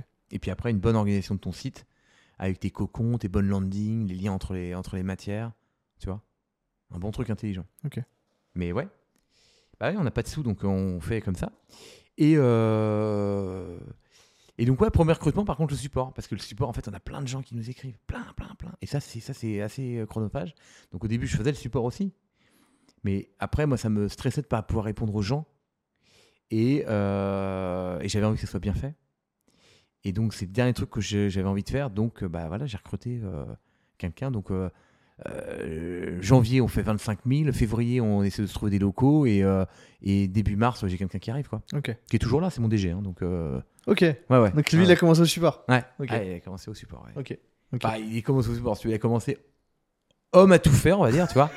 avec une petite prédiction. Avec d'abord le support, mais aussi tout. hein. Ok. Ah non, on a tout fait. On a tout fait ensemble. C'est, Alors, c'est mon super pote hein, aujourd'hui, mais c'est Camille, je t'embrasse d'ailleurs, mais euh, c'est le directeur général de la boîte aujourd'hui. Euh, et on a, oui, on a tout fait. On a tout fait. Euh, réparer des dégâts des eaux, acheter du matos, tout fait. Tout fait ensemble. Ouais. Et du coup, la, la croissance, elle continue. Tu recrutes quelqu'un au support. Tu Ouais. continues à tabasser sur du contenu. Ouais. Et du coup, euh, bah là, tu écrivais encore du contenu. Tu avais Ouais. tes profs. Et tu décides de recruter quelqu'un de l'externe pour continuer le content. Ouais, exactement. Donc c'est quoi? C'est tu recrutes ton CMO C'est quoi, c'est quoi son, son job à cette personne? C'est le marketing? C'est juste le contenu? Euh, non, non, c'était une personne qui pilotait, euh, qui, a- qui était censée euh, nous amener euh, des articles. En Ok. fait, on commandait les articles. En fait, qu'est-ce qu'on faisait? On, se- on regardait une thématique, par exemple, comme la guitare. On se disait, tiens, euh, si tu veux apprendre la guitare, Mohamed, quelles sont les 200 questions que tu te poses? Hmm. Comment acheter ma première guitare? Comment accorder ma guitare? Euh, Quel type de guitare? Plein de questions. On prend les 200 questions et on se dit, on va rédiger un article pour chacune des questions. Et comment ça se passe? Justement, vous, vous, vous écrivez pas les articles parce que Voilà. t'es pas un expert en guitare. La Non. personne que tu ramènes, c'est pas une experte en guitare. Non. Comment est-ce que tu t'y prends justement pour avoir ces 200 articles sur les questions les plus importantes? Prestataire. Ok. Quel prestataire? Comment Alors, que tu choisis Les premiers qu'on a utilisés, c'était Textmaster. Pour ne pas les Textmaster. citer. Donc, c'est une boîte de. Euh, tu Mailjet, Textmaster, Front, tout ça, c'est. Euh, eFounders. C'est Founders, ok. Ouais, qui ont monté ça. Euh, Thibaut Elzière, donc il avait monté Textmaster. Donc, Textmaster, c'était ni plus ni moins une boîte où tu faisais un cahier des charges en disant voilà, je cherche un article euh, de euh, 3000 mots avec des euh, telles répétitions de mots-clés euh, qui va parler de euh, la guitare et telle question. Donc, on a commencé comme ça. Ça te coûtait combien par article à l'époque? Ah bah tu règles le niveau de qualité. Alors je me rappelle plus, je vais dire entre 30 et 50 euros. Et je- vais dire approximativement parce que euh, j'ai tellement, euh, j'en ai tellement fait que je me rappelle plus très bien, mais c'est à peu près ça l'idée. Et puis en fait on se dit non, on a envie vraiment de trucs de qualité. Donc du coup on commence à trouver des gens spécialisés, des gens qui nous disent bah tiens euh, moi je pourrais faire des gens qui postulent aussi. On avait des offres d'emploi et tout, donc euh, on commence à trouver des, des freelances en fait, des écrivains, tu vois, qui nous, enfin des écrivains, des rédacteurs plutôt, et qui commencent à nous rédiger ça et tout. Et euh, en France ouais, à un moment on en avait, je sais pas 30-40 un truc comme ça quoi. 30, 40 rédacteurs Ouais, ouais, ouais. Sur des thématiques précises. je- Ouais, le- ouais, il adore la guitare et il écrit pour vous sur la guitare. Exactement. Ouais. Ok. La guitare, le piano, les maths, euh, tous les top, tous les top matières, le coaching sportif. euh, ouais, on a, on a fait. euh, Coaching sportif, ça me branche. ah, coaching sportif, on est, on est pas mauvais. Et, et- et- et du coup, tu les payes combien ces rédacteurs à l'article? Je, je, je, je me que- rappelle plus très bien. C'est. Je me rappelle plus très bien comment on les payait. Euh, ils étaient payés à la piche, c'est sûr. Ok. Ils étaient payés à l'article de 3000 mots. Ça devait être entre, ça dépendait de la qualité, mais entre. euh, euh, pourquoi je te dis que je me rappelle plus? Parce que si tu veux, on- après on l'a industrialisé, hein, on le fait dans 40 pays. Aujourd'hui, à une époque, je sortais, je sais plus, 35 articles de 3000 mots par jour. C'est énorme. Ah ouais, non, mais à un moment, on a, on a bourriné. C'est énorme. Ouais, mais bien sûr. Parce que justement, quand tu vois le temps que ça te prend de rédiger un article de 3000 mots, Ouais, en fait, t'as- toujours peur de te dire euh, moment, je, je délègue euh, la création de contenu sur mon article de blog, tu vois. Est-ce que, euh, en fait, t'as toujours ce truc de dire, ok, ah bah, est-ce que la non. personne va vraiment écrire Ah bah non. Alors, alors c'est une bonne question. Et. T'as jamais eu la crainte? Non, Ok. non, non. Alors, mais c'est une bonne question. C'est très intelligent de poser cette question, Mohamed, parce que à l'époque, euh, on, s'en foutait un peu de la qualité. On voulait du contenu, Ok. du, du bon contenu, mais pas du top contenu. On voulait du bon contenu, donc on n'était pas très stressé. Parce que c'est ça qui fait toute la nuance entre le bon contenu et l'excellent contenu qu'il faudrait pour être bien référencé. Et aujourd'hui, c'est encore plus vrai. C'est-à-dire qu'aujourd'hui, par exemple, tous nos articles, on les a revus, recorrigés, et tous nos articles qui n'étaient pas incroyables, qu'on avait fait rédiger à l'époque, et que ça marchait, on se positionnait, on faisait du backlink et compagnie, on les drop. Aujourd'hui, on, on a énormément amélioré la qualité et on fait beaucoup moins de contenu comme avant. hein. On fait beaucoup moins d'articles, mais on fait des vrais guides, on fait des vrais trucs beaucoup Ouais. plus costauds. Bah, c'est- ça où justement où je me posais parce que généralement euh, quand après peut-être j'ai- tenté sur les sur, sur, sur les sur les mauvaises plateformes mais ce que cherchent les, les, les- personnes qui vont aller rédiger de l'article en fait elles vont essayer de caler un maximum de mots clés et au final en fait quand tu lis l'article tu ouais, Ouais, c'est gentil, quoi. ouais. ça veut ça veut presque rien dire mais en fait il y y, a beaucoup de mots clés quoi tu vois donc tu te dis Ah, euh, nous, c'était pas ça. Nous, c'était vraiment des humains. Tu vois, c'était pas du spin, des trucs comme ça, des trucs un peu fait bizarres. Et puis il y a des gens qui maintenant, tu sais, il y a des intelligences artificielles qui écrivent des articles sur n'importe quoi. Ouais. Euh, non, non, nous, on avait des vrais humains, ils faisaient de la recherche documentaire. Mais c'était, on est, d'accord, c'était un exposé. C'était un exposé euh, niveau euh, troisième, tu vois. Mm. C'est-à-dire, euh, voilà, le mec allait sur Wikipédia, il trouvait deux, trois trucs, il lisait, il, il mettait des belles photos. Bon, tu vois, c'était, c'était gentil. C'était pas un truc d'expert incroyable, quoi. mais t'avais 40 putains d'articles par Ouais, jour exactement. et ça Et je la pense que quantité, ouais, effectivement, ça fait un truc monstre. Parce que maillage après, le maillage, les liens, la puissance, le blog. euh, non, c'était, c'était, ouais, on a fait, un- on a fait un bon travail là-dessus, quoi. Mais maintenant, je sais qu'on se resserre, tu vois. Sur la qualité, on en fait moins, on revoit, on fait des repasses, on fait, on améliore l'illustration. On améliore l'UX aussi parce que du coup, il faut pas que ça. aille- faut- nous, on veut pas que les, les gens qui arrivent sur notre article ils, ils se barrent parce qu'à un moment, on avait un sujet sur les euh, taux de rebond. On avait d'énormes taux de rebond sur nos articles parce qu'effectivement, les gens, ils arrivaient, ok, c'est gentil ton article, hop, ils se barraient. Ça, maintenant, c'est mesuré par Chrome. Donc, tu vois, maintenant, on veut que les gens y restent, on veut améliorer le temps de lecture. Enfin, voilà, on- Bah, tout ça, on pourrait y, y creuser euh, juste après. Ah bah, euh, c'est toute ma vie, ça. Donc, euh, ouais. après avoir mangé un petit bout quand même, parce que mine de rien, dans les interviews, l'invité mange très peu parce que bah, il parle il beaucoup. parle, mais oui. Donc on va te laisser déguster les petits maquis, les petits sushis avant sympa. de reprendre. Et on reprend dans. bah, De toute façon, les gens qui nous regardent et qui nous écoutent, ils verront même pas la différence. Donc là, je vais reclaquer et on va revenir. À toutes On est de retour et avant de reprendre, je tenais évidemment à remercier Shine qui nous aide et qui est partenaire de l'émission Vrai de Vrai. Donc Shine, c'est le compte pro pour les professionnels, pour les doueurs et doueuses, pour les vrais doueurs et doueuses. Donc si toi de ton côté, tu veux ouvrir ton compte pro assez facilement et assez rapidement, je te laisse regarder dans la description parce que avec Flomodia, tu as la possibilité d'avoir trois mois qui sont offerts pour ton compte professionnel Shine. N'hésite pas à aller voir dans la description. Et encore une fois, merci à Juliette, merci à Nico de nous faire confiance et de nous suivre sur le média. On vous embrasse et on peut reprendre l'épisode. Test micro en 2. Oui, il est là, il est de retour. Et voilà, ça a déjà repris. C'est vrai? Ouais, Incroyable. c'est ça pour le retour. C'est moi qui sauce mes maquis et toi qui fais l'intro de retour. Bonjour, bonjour. Bonsoir. Voilà, ça, ça rappelle euh, les bons souvenirs, les débuts, quand c'était beaucoup moins pro. Euh, alors, euh, tu sais, généralement, ce qui se passe dans cette deuxième partie, quand on a un petit peu mangé et que Ouais. tu dois manger euh, devant la caméra, c'est que je vais poser des questions bien longues. Je vais essayer de bien détailler ma question pour que tu puisses justement Ah, aller furtivement sympa. Aller manger et hop. consommer les maquis euh, de ton côté. Euh, pour reprendre là où on s'était arrêté, on venait de parler euh, du début de Super Prof. En fait, on s'était pas arrêté, donc les gens, en fait, ils ont pas de cut. Ils savent très bien où est-ce qu'on en était. Mais du coup, euh, on parlait des débuts de Super Prof, de la croissance que avez eue sur la première année, du gros mois de décembre, de janvier, des premières recrues. Ensuite, on a commencé à parler justement de la personne que tu as commencé à recruter pour le contenu. Euh, puis, tu nous as expliqué que justement, vous êtes allé chercher de l'externe, donc des rédacteurs à l'externe pour commencer à matraquer le contenu à gogo euh, pour le référencement et pour aller faire de l'acquisition. Donc, euh, jusqu'à atteindre une, une moyenne de 30-40 articles euh, par jour De plus de 3000 mots, ouais. de plus de 3000 mots. Mhm. Et ça, c'est ça, c'est banger. Du coup, pour revenir à cette partie, moi, je m'interrogeais justement avant qu'on aille consommer un tout petit peu sur la qualité euh, des, des articles. Comment est-ce que toi, justement, au début, euh, tu est-ce que tu double-checkais justement ces articles-là? Est-ce que c'était OK, il y a un article, ça part euh, Ou est-ce que tu t'occupais que de check la structure de l'article par rapport au SEO Comment est-ce que Comment tu t'es organisé pour tout ça? Ouais, bah déjà, je faisais hyper confiance à la personne qui, s'occupait de ça, Ok. tu vois? Euh, Puisqu'elle était censée, effectivement, nous, euh, qui s'appelait Roxane à l'époque, euh, censée, effectivement, nous ramener des articles de 3000 mots d'une bonne qualité. Donc, c'est elle qui checkait, donc je faisais totalement confiance. Et puis surtout, bah, je regardais les résultats du trafic, c'est-à-dire que vraiment, ça fonctionnait. On avait de plus en plus de trafic. On avait plus de gens qui. Le, blog faisait des croissances incroyables. Donc, euh, moi, je pilotais à ça, si tu veux. Et tant que bah, le trafic augmentait et qu'il y avait de plus en plus de visiteurs, que le taux de rebond s'améliorait, que les gens euh, passaient du temps sur nos articles, bah, moi, c'était l'indicateur euh, numéro un pour dire que c'était d'assez bonne qualité. Aujourd'hui, on regarde d'autres indicateurs. Aujourd'hui, on a vraiment envie aussi de faire de l'image et compagnie, mais, à l'époque, non, on, faisait ça. Et alors, ouais, pour, pour compléter euh, ce que tu disais, donc ça, c'est vraiment la première année. Donc, t'imagines la première année, on est franco-française, on est en train de se structurer, on a, monté, on a trouvé nos petits bureaux, euh, on avait trouvé les, bureaux entre Marx Dormois et, Métro La Chapelle, dans ce truc incroyable qui était trop beau à l'époque, qui s'appelait la Alpajol.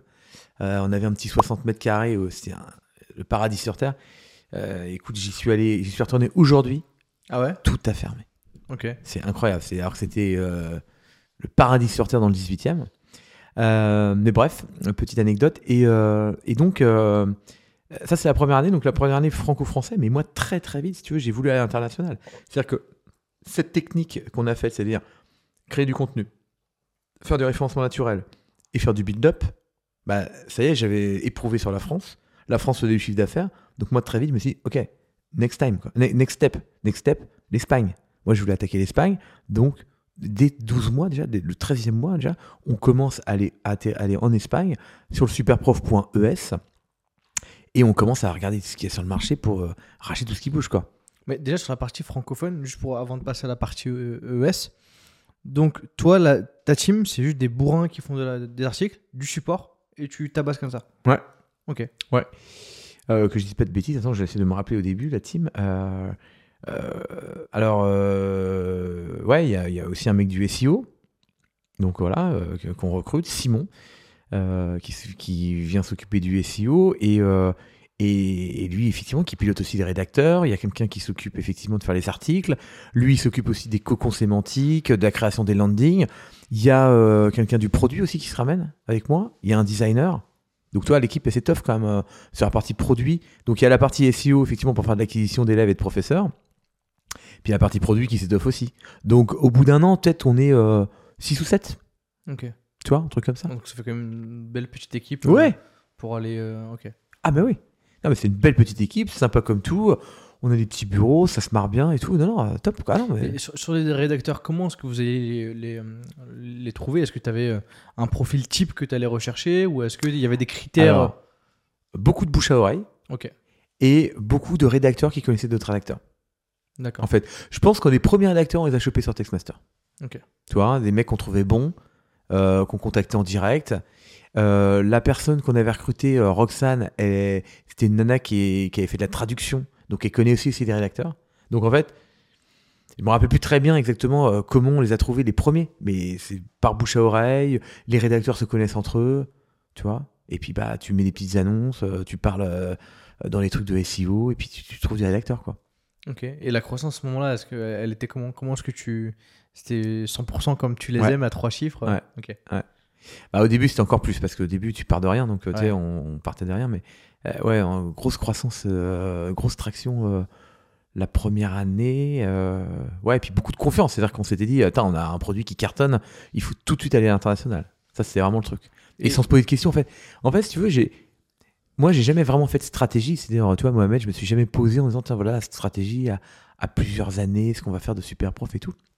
En fait, ma seule stratégie, c'est de développer la plus belle communauté de professeurs au monde, d'avoir les meilleurs profs du monde, d'avoir un produit rapide et un moteur de recherche ultra puissant euh, qui te permet vraiment de, matcher avec ton bon prof et, ça, le diffuser euh, euh, dans le monde, tu vois, à grande échelle.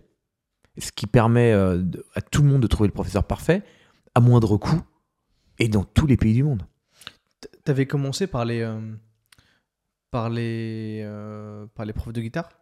C'était quoi Est-ce que tu avais vu une cible au début euh, Non. où tu t'es dit je me concentre euh, dessus Non. et prof de maths, prof de trucs? Ok. Non. T'as fait. euh, je me suis jamais concentré ni sur une ville d'un pays, ni sur une thématique. J'ai toujours fait tout le pays, toute thématique. Et au début, on a dû commencer, on devait avoir 300-400 thématiques. Aujourd'hui, on en a plus, plus de 2000, tu vois. Euh, mais non, j'ai- commencé avec toutes les thématiques du monde. Il y a une raison derrière ça ou c'est juste. euh, Parce qu'on est des gros bourrins.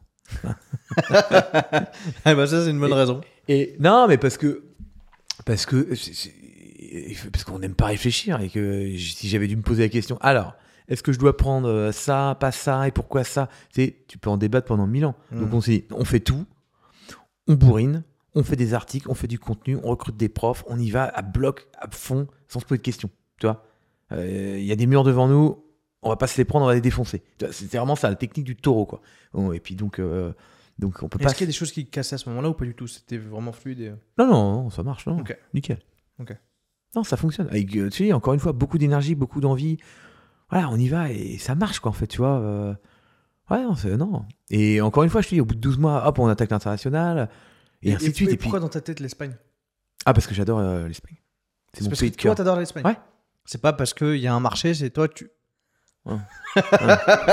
Ah non. D'ailleurs, cool. ah, d'ailleurs je dis, bah, tu, tu préfères où euh, Partir où À Ibiza ou euh, à Berlin? Bon, bah, moi, moi, je, moi, je connais la réponse. Tout le monde ne répondrait pas comme moi, mais voilà. Et donc, non, c'est vraiment ça. C'est un pays de cœur. Moi, l'Espagne, c'est mon deuxième pays d'adoption. Enfin, j'adore ce pays. Je suis parti partout en Espagne. Et donc, euh, non, c'est le premier pays que je veux faire. Et, et d'ailleurs, je me rappelle, une fois, je rencontre un fonds d'investissement. Et ils nous disent, mais pourquoi l'Espagne? Pourquoi pas d'abord l'Allemagne? Pourquoi pas les UK Pourquoi l'Espagne? Je dis parce qu'on adore le pays quoi. Mais c'est complètement con. C'est-à-dire que tu vois, c'est c'est pas du tout rationnel quoi. C'est un, choix de cœur. Mais comme tout choix de cœur en fait, quand tu fais un truc avec passion et amour, tu le fais dix fois mieux que si tu le fais parce qu'on t'oblige à le faire. Et donc c'est- on a toujours fonctionné comme ça. J'ai lancé le Brésil aussi très rapidement. Parce que c'est un pays que j'adore. Euh, alors que le Brésil, tu pourrais dire, c'est c'est bizarre, parce que tu n'as pas lancé toute l'Europe et tu es déjà au Brésil, t'opères dans une monnaie qui n'est pas la tienne, en réel brésilien, tu dois la rapatrier en Europe, c'est compliqué. Et c'est vrai que ça a été compliqué, mais on a appris énormément de choses. Bref, donc voilà, les choix de cœur. Donc tu. Ok, donc vous êtes 7-8 dans l'équipe. Tu décides. vous- au moment de lancer l'Espagne, vous étiez à combien de chiffre d'affaires? Ah, écoute, on devait faire, euh, allez, euh, 500 000 peut-être. Ok. 100 000 par mois. Ok. Tu vois, un truc comme 500 ça. 000 par mois ou 100, 100, 100 000 par mois, ok. Donc déjà à ce- stade-là, tu te dis, ok, il faut que j'aille à l'international tout de suite. Ah non, mais il n'y avait pas le choix. J'avais créé la boîte pour faire l'international. La boîte était. était, était bah, c'est Airbnb. Airbnb, ils sont internationaux. Ouais. D'accord. Hmm. Donc, il n'y a pas le choix. Je fais la boîte internationale. C'était ça le, la, la raison d'être de Superprof. Superprof, c'était une boîte internationale. Donc, Donc- tu prends quoi? Tu prends le superprof.es Ouais. Et pourquoi pas euh, es.superprof.com Ah bah parce que nous, on est, on est bon en référencement naturel. Donc, euh, il faut qu'un nom de domaine il soit lié à une langue. Donc, on fait pas ça. C'est compliqué d'avoir un sous-domaine. Un sous-domaine, c'est moins puissant qu'un nom de domaine. Le .com, euh, il aurait été rattaché à quelle langue? Euh, Non, compliqué. Donc, non, on fait. Et puis, pareil, moi, j'avais. .com, il est rattaché à l'anglais. Bah ouais, mais .com est en anglais, mais du coup, il est... si tu fais un es.superprof.com, le superprof.com, mais c'est il est... c'est un site anglais, Ouais. mais du coup, tu le mets en espagnol. Bah, tu vois, c'est- c'est. Hmm. Donc non, moi je fais pas ça. Nous on a fait la stratégie du euh, multilocal, c'est-à-dire qu'en fait chaque pays a son extension. Donc euh, .mx au Mexique, .it, .co.uk, euh, que chaque .nl. fois, tu dois rebuild le site, le renvoyer et retravailler le, le, le, le domaine. Ouais, ouais, ouais. Ouais, ouais. ça, c'est c'est- rien qu'à me le dire, moi, ça me fout des. Ah non, mais Dire je fais que rien. Tu dois re- refaire tout de, de zéro, quoi. Ah, mais, mais non, mais non, mais non, mais, non, mais non, pas, pas tout de zéro. C'est des redirections. Tu, sais, tu fais des redirections, des machins. Mais c'est vrai, tu as raison sur un truc, c'est que nous, nos serveurs, on les met dans le pays aussi. Parce qu'on veut une IP dans le pays, parce qu'on veut dire à Google, regarde, c'est bien un, un site du pays, donc dans le Google local, comme ça il est mieux référencé, parce que le serveur il est dans le pays, et en plus ça va beaucoup plus vite. Parce que du coup, plus le serveur est proche de toi, plus ça répond vite. Ah, et c'est une petite infrastructure, on a des serveurs dans toute, sur toute la planète avec des IP sur toute la planète, dans tous les pays. euh, euh, c'est- une bonne tambouille. Mais c'est notre métier. Toi, on est, euh, c'est ce qu'on sait faire. Mais du coup, tu as, un site web à chaque fois pour chacun des pays. Oui, oui. Mais en Qui- termes de structure tech, ça est... Non, non, mais la structure tech, elle est solide. Il y a une base commune et avec des spécificités pour chacun des pays. Mais il y a quand même une énorme base commune qu'on a fabriquée. Mais comme c'est nous qui avons tout fabriqué, eh ben, la fabrication a été faite pour l'international. Donc, si on avait pris un CMS qu'on avait dû tordre, ça serait impossible. Ça serait trop compliqué. Mais là, comme c'est nous qui l'avons fabriqué, on a fabriqué un site, euh, une base avec des spécificités pour chaque pays, avec beaucoup de variables, des traductions et compagnie. Parce qu'il faut que tu comprennes que nous, quand on lance un pays, on veut que l'expérience soit extrêmement locale. C'est-à-dire que si tu es sur un super prof, euh, je sais pas, je te donne un ordre d'idée, euh, italien, sur le superprof.it, eh bien, tu ne tu penseras qu'on est en Italie. Tout ça inscrit en italien, ça sera le système scolaire sera rédigé en italien, tout le support te parlera italien. Tu seras comme en Italie. Jamais tu penses que c'est. Et pareil sur le superprof.mx, on n'a pas pris l'espagnol pour le foutre sur le mexicain. Non, on a un mexicain qui a relu intégralement tout le site, qui a changé les petits mots qui vont bien parce que c'est pas l'espagnol, c'est du mexicain, et qui a mis tout le système mexicain. La façon de rechercher dans le Google, euh, par exemple au Mexique, on cherche par quartier, par barrio, bah, c'est pas du tout la même que sur le superprof français. Tout est vraiment tordu pour que tu aies une expérience ultra locale. Nous, en fait, on n'est pas international, on est fait une boîte multilocale. Avec l'extension superprof.mx. Donc voilà, c'est comme ça qu'on fait. euh. Et, et comment ça se passe quand... Là, disons que tu ouvres l'Espagne, c'est... Parce que ouvrir un nouveau pays, ça, ça demande beaucoup de taf. Alors, oui et non, ça demande beaucoup de taf. C'est-à-dire que avant, ça nous en demandait énormément parce que bah, on démarrait, tu vois, et puis euh, et on savait pas le faire. Donc, euh, première fois qu'on le fait. Donc, le- la première chose qu'on fait quand on lance un pays, donc à l'époque et aujourd'hui, c'est on recrute un natif du pays. Il n'y a pas de choix. Parce que, comme je te dis, il faut que le site soit très local, il faut que le référencement naturel, euh, ça soit les mots-clés espagnols, il faut que le système scolaire. une boîte dans chacun des pays? Non, jamais. Que une boîte française. Donc en fait, aujourd'hui, quand tu viens, si tu viens dans mon bureau, tu viens chez Superprof, tu auras exactement 35 nationalités. Ok. Ok? Mais le, le natif, tu le recrutes pas au Mexique, tu recrutes en France. Oui. Mais un. Mexicain. Oui, donc tu recrutes un Mexicain en France. Oui. C'est pas un Mexicain que tu recrutes Non. en fait qui, euh, qui régit en fait les lois de société euh, mexicaines. Ah, surtout pas. Ok. Ouais, ok. Impossible. Tous nos country managers, les patrons de pays, sont en France et partagent les best practices, travaillent ensemble. Enfin, tu vois. euh, du coup, ils sont pas sur le terrain. Mais du coup, ils sont ici. Ah, mais- oui, ok. exactement. Ah ouais. Bah non, c'est, on a des gens sur le terrain qui sont euh, sur le terrain, mais non, non, les country managers, les patrons de pays sont ici. Et donc, quand on rencontre notre, prof, notre euh, country manager espagnol, la patronne de l'Espagne, eh ben, qu'est-ce qu'on fait? En fait, on va sur Superprof, on cherche professeur d'espagnol natif, habitant Paris, on recherche, on a peut-être une cinquantaine de profils, on trouve des profs qui sont sympas, on leur écrit, tiens, on cherche un patron de pays. euh, et donc, il y a un de nos profs qui nous répond, euh, enfin, une prof, euh, puisque c'était, qui s'appelle Eva Pacio Santa Maria, une fille absolument formidable, euh, qui nous dit Ah bah ouais, écoutez, je viens de suivre mon copain euh, qui a été muté euh, en France et j'ai pas de boulot, j'étais traductrice. Euh, en attendant, je donne des cours d'espagnol. Elle a été extrêmement bien évaluée par la communauté. Et bah ouais, carrément, je veux bien reprendre le poste. Et donc, elle vient chez nous et elle devient la patronne du pays. Pour un poste de patron, tu vas rechercher dans ta liste de profs. Exactement. Ok. beaucoup plus simple. Et la première semaine, je crois que je lui dis bon, bon, il faut que tu traduises ce site, le référencement naturel et compagnie. Il faut vraiment que ça soit un site parfaitement espagnol. Mais trouve-moi toutes les boîtes de cours particuliers en Espagne à racheter. Et donc elle me fait une liste, je me rappelle, mi profé particular, tout ce que c'est particulares, donne professeur. Et j'approche les trois et j'en rachète deux sur trois en un mois. Donc, même stratégique en France. En Pareil. tu vas aller voir, tu les contactes. Bonjour, voilà, j'aimerais vous racheter votre joli site. Non. Ah, mais on pourra peut-être travailler ensemble, qu'est-ce que vous avez envie de faire, blablabla. Bla, bla. On discute, tu débats, tu échanges, tu es sympa, tu montres ce que tu fais, pourquoi, comment. Tu proposes toujours, moi j'essaie toujours d'aligner les intérêts. Si la personne a envie de continuer à travailler avec nous, puis si elle a envie d'avoir du cash, si elle a envie d'avoir. moi je suis capable de proposer un million de trucs. Et puis, euh, bah, on échange, voilà, on prend ton site, on le met à l'intérieur. Regarde, t'es- aujourd'hui, c'est un site qui vivote ou qui est en train de mourir ou euh, qui gagne pas assez d'argent. Bah, nous, on pourrait le monétiser. Est-ce que tu veux travailler avec nous? Et donc, très rapidement, je rachète Don Professor. Tu Le- rachètes combien ce site web? C'est-à-dire qu'en fait, c'est... est-ce que c'est un gros coût pour la boîte ou c'est un coût euh, Ah, comme bah. les premiers, du 5000, du 10 000 Ah non, c'est- là, c'est beaucoup plus. Là, c'est beaucoup plus, c'est beaucoup plus gros. Euh, beaucoup plus gros. Et Donc, donc, tu passes de racheter des petits sites Ouais. à du coup faire de la Bah, grosse acquisition euh, ouais. dès Ouais. le début en fait de ta boîte. Parce que généralement, les, les, les, fondeurs, les CEO, ils attendent quand même, euh, je sais pas, il y a quand même euh, il y a des choses qui se passent avant d'aller faire de la croissance externe. Ouais, ouais, Mais toi, le sais. fou, c'est que c'est dès, dès le début quoi.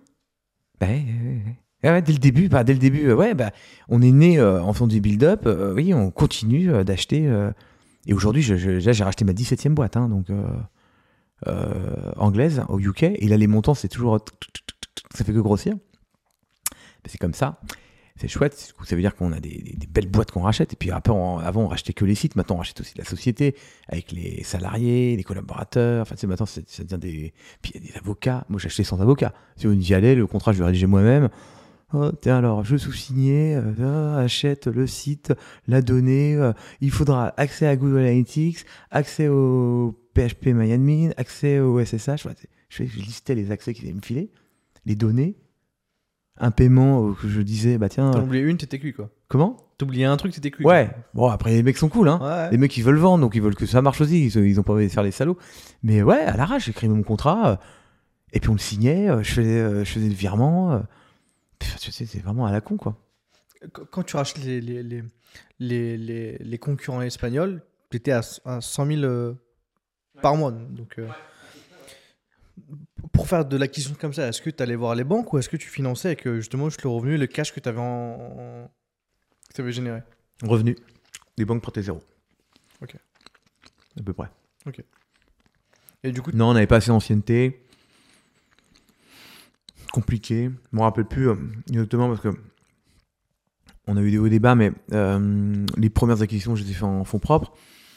Et j'avais toujours la même stratégie. Je, je demandais aux vendeurs de le payer en plusieurs fois. Il acceptait Bah, c'est- oui. Ok. Alors, Alors, combien de fois, généralement, bah, ça, ça dépendait. euh, Ok. ça- il y a- J'ai j'ai fait tous les deals possibles et imaginables. Il y a des mecs, je les ai payés en 24 fois. Ok. Sur 24 mois. Sans frais? Est-ce qu'il y avait des petits frais? Petits frais cachés Mohamed, voyons. Il y avait des petits frais cachés. Non, non, 24 fois sans frais. Il y en a, j'ai réussi à les payer en 10 fois. Il y en a que j'avais payé en 3 fois. Enfin, ça, ça dépend. Ça dépend, ça dépend. Il y en a, je disais, bon, bah voilà, je te paye un tiers à la signature, un tiers à la migration, un tiers trois mois après, des trucs comme ça. Je- mais je tirais vraiment les délais de paiement, tu vois, parce qu'on pouvait pas se financer. Et ça commence à être des gros trucs, mais, euh, mais oui, oui, euh, non, non, euh, tout en fonds propres au début. Mais du coup, vu que tu avais cette stratégie d'acquisition à l'externe, est-ce que dans ta gestion du cash de la boîte, tu disais, bah, il y a tant de pourcentage bah, du chiffre qu'on met de côté pour les futures acquisitions Non, jamais. Ok. Non, jamais. Non, je fais pas comme ça. Moi, je regarde juste qu'on a des sous sur le compte, une trésorerie, et euh, et puis euh, je dépense trois fois ce qu'on gagne. Voilà, à peu près, tu vois, un truc comme ça. Un truc du genre. Toujours en culbute avant. Toujours. On dépense beaucoup plus que ce qu'on gagne. Et Tu dormais paisiblement euh, ou c'était quand même un petit peu? Je dormais très paisiblement. Je dors toujours très paisiblement. Mais mais mon associé, lui, il dormait pas paisiblement. Il, fait- il- il en fallait bien un qui. Vois. Et je sais que c'était un peu plus stressant pour lui que pour moi. Euh, des fois, on était, on avait, moi, il, m'a fait des fois des, des- des moments où il arrivait, il me disait, bon, on est foutu. Pourquoi? Parce que le mois prochain. euh, Ah, parce qu'on est à moins 500 000 sur le compte et que euh, là, il y a des échéances, qu'on va passer à moins 800, qu'on a une autorisation de découvert de moins 400, qu'on a déjà dépassé de 100 000, que le banquier nous appelle tous les jours parce qu'il faut la recouvrir et que là, on a des échéances qui vont nous faire mourir. Mais moi, j'ai toujours ce flegma- je suis très flegmatique et très détendu parce que déjà, on est on a du cash flow positif, c'est-à-dire que tous les jours, moi j'ai du cash qui tombe sur mon, par, les- par mes clients qui payent, ça et tout, les élèves et ça et tout. Donc tous les jours, il y a du cash qui tombe. Donc si tu arrêtes de payer, ta trésor remonte mécaniquement. C'est rassurant.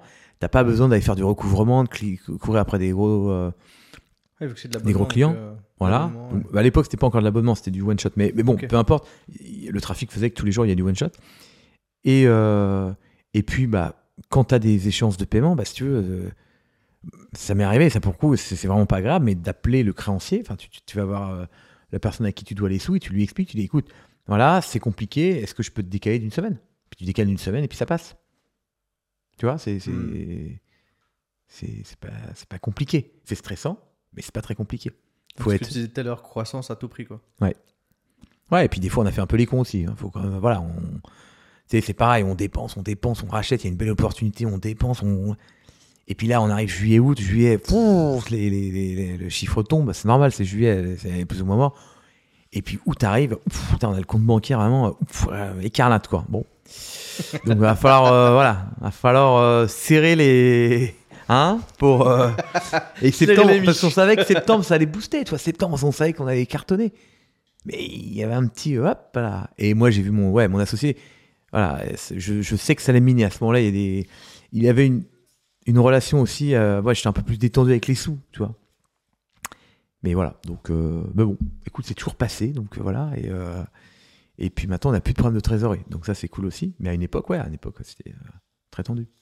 Puis en plus, on nous finance maintenant. Alors vraiment, c'est, c'est, c'est, c'est fou. À l'époque, problème de trésorerie, pas de thunes, pas de financement. Enfin, ah, t'es- Et ça y est, elle est comme des bourrins. ah ouais. Bah, euh, ouais. Et des fois, je te jure, je me dis, euh, putain, euh, on devrait y aller plus vite encore aujourd'hui.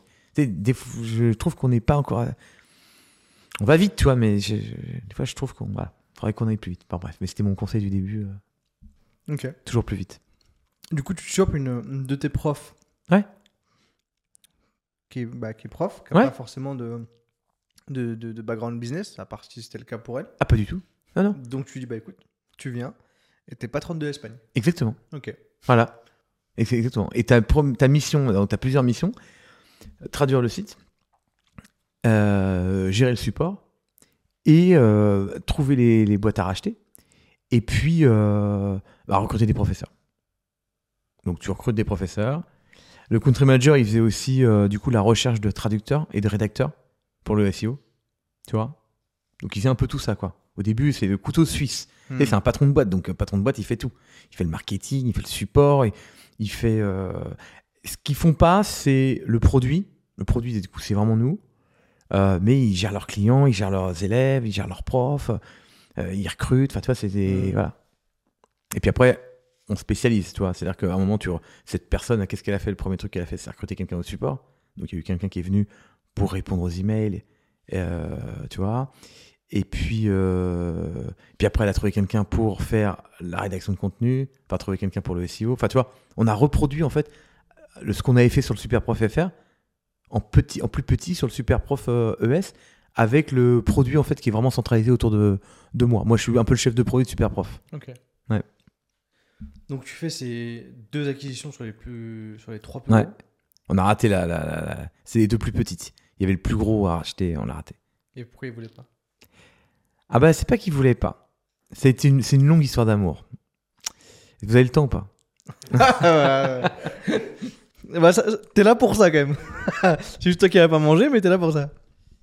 Donc, non, bah, quand on veut lancer les SPAC, donc on va voir euh, ce monsieur euh, euh, qui s'appelle Albert et, qui est formidable.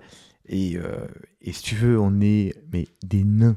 On fait rien comme trafic. Là, pour le coup, je le titille pas, lui. Hein. Tu vois, mon associé, je titille un peu les positions. Allez, je titille pas. Si tu veux, on fait, je sais pas, 10 000 de trafic par, par mois. il fait 2 millions, quoi. Donc, tu vois, c'est vraiment, tu vois, il serein quand il nous voit.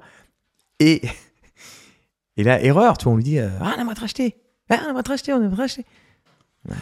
Vous êtes boulés, mais ils sont boulés de français, là, tu vois. Donc, euh, tu vois, là, il nous prend, euh, voilà. Et, euh, et on lâche pas trop le morceau et on fait que grossir. On rachète le numéro 2 et le numéro 3. Et là, tout de suite, hop, on commence à prendre des positions.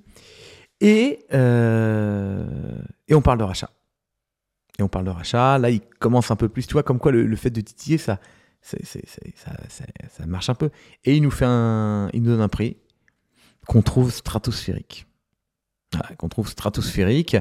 euh, et, euh, et qu'on refuse. On refuse. Tu sais quelle question je vais te poser, mais bon. euh, À l'époque, c'est 3 millions d'euros. Et nous, on était prêts à mettre 1 million. On avait C'est ce qui est le chiffre d'affaires. 10 balles en banque. Et euh, Oh, le, oh, le, le bluff mais voilà. Bon, mais ça, je, je me suis toujours dit, faut, pense comme si tu étais, étais deep pocket. Euh, ne te freine pas par le- l'argent. Tu Si t'aurais dit oui, t'aurais fait quoi? Ah, j'aurais trouvé le financement.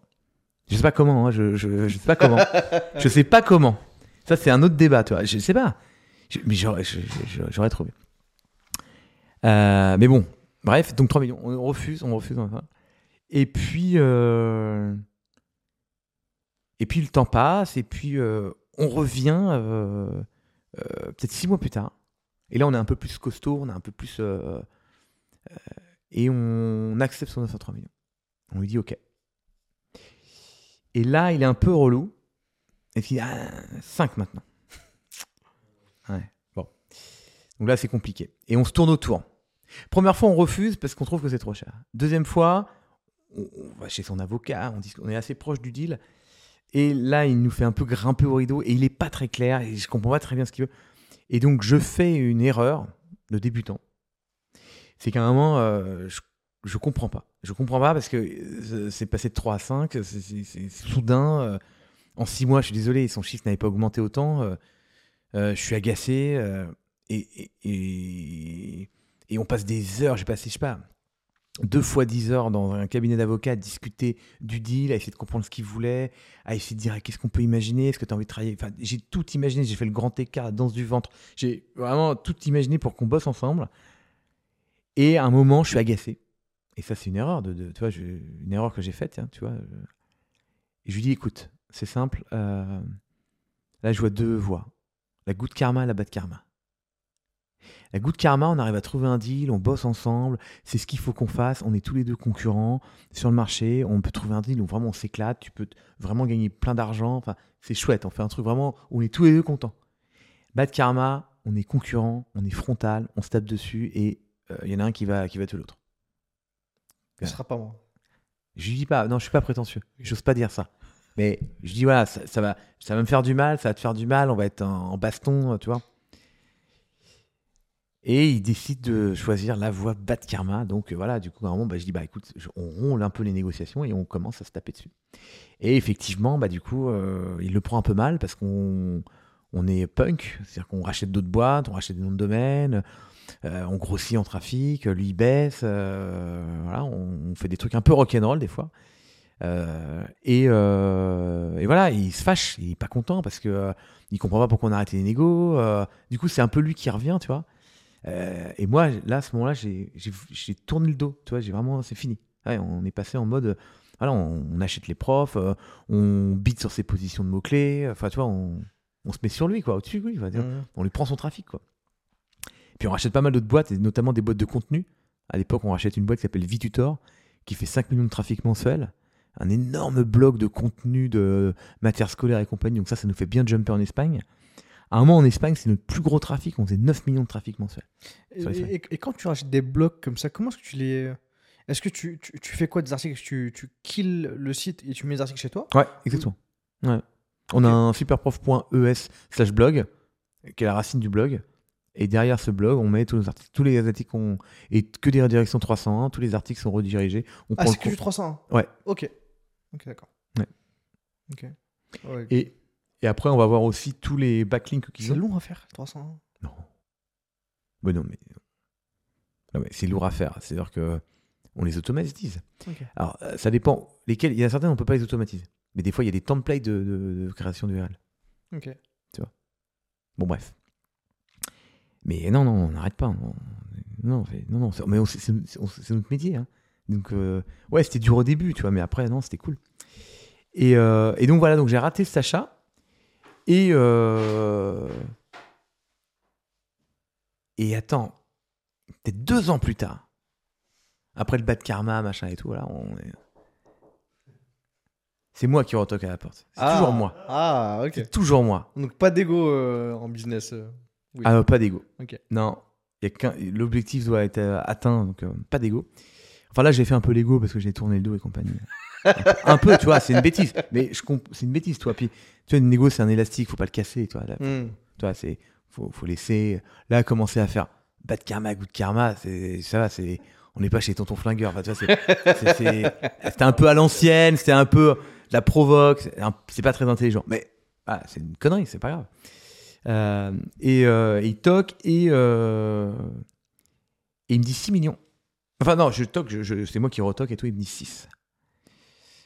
Et, euh, et j'ai dit. euh, alors là, j'a- j'appelle des, des potes un peu pour me détendre, mais des potes qui font de la, de la M&A et compagnie qui sont ex- extrêmement bons. Et il me dit Bon, globalement, tu sais combien tu vas le payer, tu sais que tu vas le payer 6. Le mec te demande 6, tu sais que t'es es prêt à le payer 6. Ouais, ouais, ouais, ouais. Bon, bah, tu vas le payer 6, c'est pas de débat. Bon, par contre, ce qu'il faut, c'est que tu le payes pas à 7. Donc, tu vas pas lui dire tout de suite, ok, 6. Donc, tu vas lui dire euh, 5, 5. Puis, tu vois, tu vois ce qu'il te répond, et puis, tu vois, il va te dire 6, et puis, puis voilà, tu, tu vois, tu, tu fais une petite négo, à la fin, tu montes, mais, mais sinon, si tu dis, ok, 6, il va dire, ah non, attends, je demande à mon board, non, 6 et demi. Voilà, t- là, c'est- et là, tu repars encore en bas de karma, quoi, Ouais. tu vois. Donc, euh, voilà. Et, euh, et donc, je suis, euh, je- j'arrive, je crois, à 5, 8, 5, 7, enfin, c'est- sans condition, sans audit, euh, cash à la signature. C'est vraiment des, une propale, mais c'est incroyable. Et un jour, il me dit Ah non, je suis désolé, mon board a accepté une autre offre d'un autre concurrent, donc euh, ça, y est, je viens de vendre. Bisous. Hum, hum, hum. Voilà. Donc j'ai voilà, j'ai raté ce, ce deal. euh, du... Mais donc, c'est pour ça, longue histoire d'amour, ça. qu'il y a eu des... Et un mec qui me proposait à l'époque 3 millions, quoi. Et je disais non, quoi. Le mec, à la fin, je le grattais pour lui acheter 6, quoi. Ouais. C'est marrant. hein Mais à l'époque, 3, c'était impossible. Ouais, Alors que maintenant, 6, c'est possible. C'est ouf. Voilà, il a été vendu à un, un de nos concurrents. C'est comme ça. Mais je ne désespère pas hein, de racheter à mon concurrent, hein, t'inquiète pas. Il va revenir toquer la porte. Bon, ça va pas marcher avec l'autre, mais toi, peut-être 15. que hein, N'importe quoi. il va finir par l'acheter ultra cher. Mais il l'aura eu. Il l'aura eu à la fin. Ok. Donc, voli volou. Et donc, oui, non, les, les pays, donc l'Espagne, effectivement, donc multilocal. Et puis, chaque pays, c'est une extension, un domaine où tu as une expérience euh, ultra, ultra locale. Donc, ce que tu fais, euh, tu trouves un country manager. Ok. Vraiment. Donc, un, un- un natif que tu- qui vient bosser dans les bureaux avec vous à Paris. Ok. Deuxième chose que tu fais, c'est que tu lui demandes, bah, avant même de, de trouver les profs, ok, Ouais, donc traduire. Avant de trouver les profs, vous allez trouver les concurrents à racheter. Ok, c'est ouf comme strat. Donc d'aller trouver les concurrents à racheter. Tu rachètes les concurrents, tu mets toutes leurs données, euh, que ce soit blog ou que ce soit prof sur ta plateforme. Mais du coup, en fait, ce qui se passe, c'est que bah, d'un coup, tu as énormément de trafic en Espagne. Et du coup, c'est quoi le. Par exemple, sur le move de l'Espagne, à quel point tu as vu en fait le, le- justement cette action d'acquisition te faire prendre euh, en Espagne? Ah bah, dès le début, très vite. hein. Ok. Très vite, si tu veux, euh, bah, le trafic arrive, tu fais des 301, euh, le SEO prend bien. Tu sais, on a une bonne expertise de SEO, le contenu. On prend. euh, Alors en Espagne, je crois que on a fait un truc. euh, Je crois qu'on a traduit les articles plutôt que de les rédiger. C'est-à-dire que plutôt que de rédiger les articles, comme on avait plein plein d'articles en France qui étaient pas mal, en fait, eh ben, on les a pris, on les a fait traduire. Ok. Donc vous avez pris des traducteurs qui Ouais. ont. ok. Natif, pareil, qui ça va pas. Vous n'avez pas automatisé ça avec une API Ah de non, ça, ok. Non, non, que de l'humain. Ok. On fait pas ça. Ok. Nous, c'est que l'humain. Pourquoi et- ne pas faire ça du coup? Pourquoi ne pas justement prendre vos articles et automatiser avec une API euh, Bah parce qu'on aurait eu un référencement de merde. Là, pour le coup, c'est vraiment de la merde. ouais. Ok. La traduction, c'est- déjà que un humain qui t'écrit un article, c'est pas incroyable parce que des fois, c'est un peu niveau euh, troisième. hmm. Là, si c'est une traduction, c'est carrément, euh, tu sais, il y a des contresens, il y a des trucs, euh, il y a- il y, a des- beaucoup d'erreurs.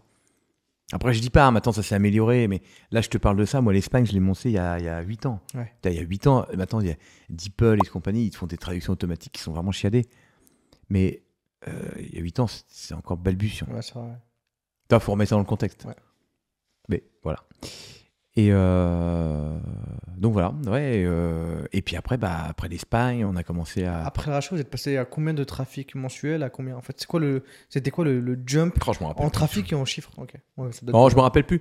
En fait, on a commencé. euh, Je me rappelle plus. Exactement le tra...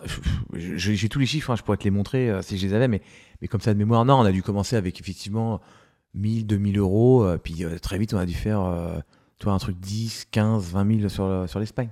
Ok. Par mois, Hmm. tu vois. Ouais, ce qui fait comment Ouais, ça- très vite. Ouais, ouais. On, on garde quand même, on a une courbe d'apprentissage qui, qui est plus rapide en Espagne. Dans tous les, plus les pays euh, euh, avancent et m- plus on est rapide pour les lancer. Là, par exemple, toi, tu me parles aujourd'hui de la procédure de, euh, lancement d'un pays. Euh, donc au début, on savait pas quoi faire. On, effectivement, on copiait les fichiers, on lançait les serveurs. Enfin, il n'y avait pas de truc automatisé. Il nous fallait une base de villes pour créer les landings avec les villes. Donc on allait chercher dans Wikipédia la base des villes espagnoles.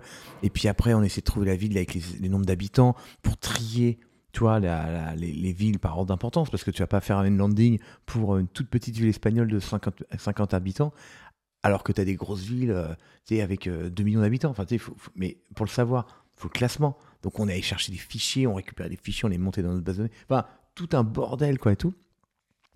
Euh, voilà.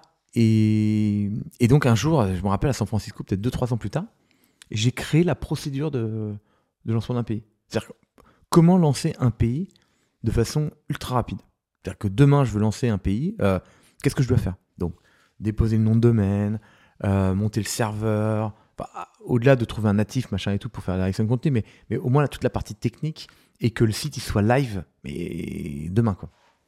Et donc, on a créé, j'avais créé une procédure avec mon dev, tu vois, où on avait optimisé, machin et tout, mis aux petits oignons un truc pour lancer les pays en euh, genre une demi-journée, quoi. En Une demi-journée, tu peux lancer un pays. Ah ouais, ouais, aujourd'hui, ouais. Là, on a lancé la République tchèque ce mois-ci. On lance des pays de, de plus en plus exotiques. Avec la même stratégie. Toujours la même. Toujours. Ah, c'est- bête comme chou, un super prof. hein. C'est toujours la même. C'est la technique du, du- ouais, du, taureau, je sais pas comment te dire, mais tu vois, c'est vraiment, on a, une, on a une- un truc qui fonctionne. C'est bah, euh, faire grossir la communauté, la trier, améliorer, les- euh, améliorer les, les professeurs, euh, faire grossir le trafic, euh, et puis euh, et puis acquérir tous les concurrents, faire, faire qu'on soit euh, seul dans le dans toutes les requêtes de cours particuliers dans le pays. Ok. Moi, j'ai hâte de venir à la branche États-Unis. Parce que je pense que là, c'est des, plus des plus gros bébés. Ah, c'est génial. C'est une super histoire, les États-Unis. Mais du coup, tu, tu fais l'Espagne. Ouais. Tu, donc, tu, tu commences à faire tes, tes sous là-bas. À quel moment tu te dis, euh, je lance un autre pays? Je sais pas, deux mois après. Un truc comme ça. Non, très vite, après, ça s'est enchaîné. Et t'as lancé lesquels du coup après, juste après l'Espagne Bah, après, Comment tu choisis tes pays? Par, par kiff En vrai, Ouais. c'est juste par kiff. ouais, uniquement. Maintenant, non. Maintenant, on les fait parce qu'il nous manque dans la. On a toute l'Europe et il va nous manquer certains pays. Mais parce qu'on a tous les principaux, tous les pays qu'on aime, on les a pris. Déjà, premier point. Maintenant, on fait les pays qu'on aime un peu moins ou qu'on connaît moins. Euh, voilà. Après, on a fait les pays aussi euh, avec des alphabets bizarres. Euh, on a fait les, enfin, avec des alphabets qui sont pas les alphabets euh, européens. Non, on fait tous les pays. Alors, non. Maintenant, on est quand même plus- moins, moins bizarre qu'avant, enfin, plus rationnel. Maintenant, on fait les pays aussi qu'on peut monétiser. Parce qu'avant, on lançait des pays qu'on aimait bien.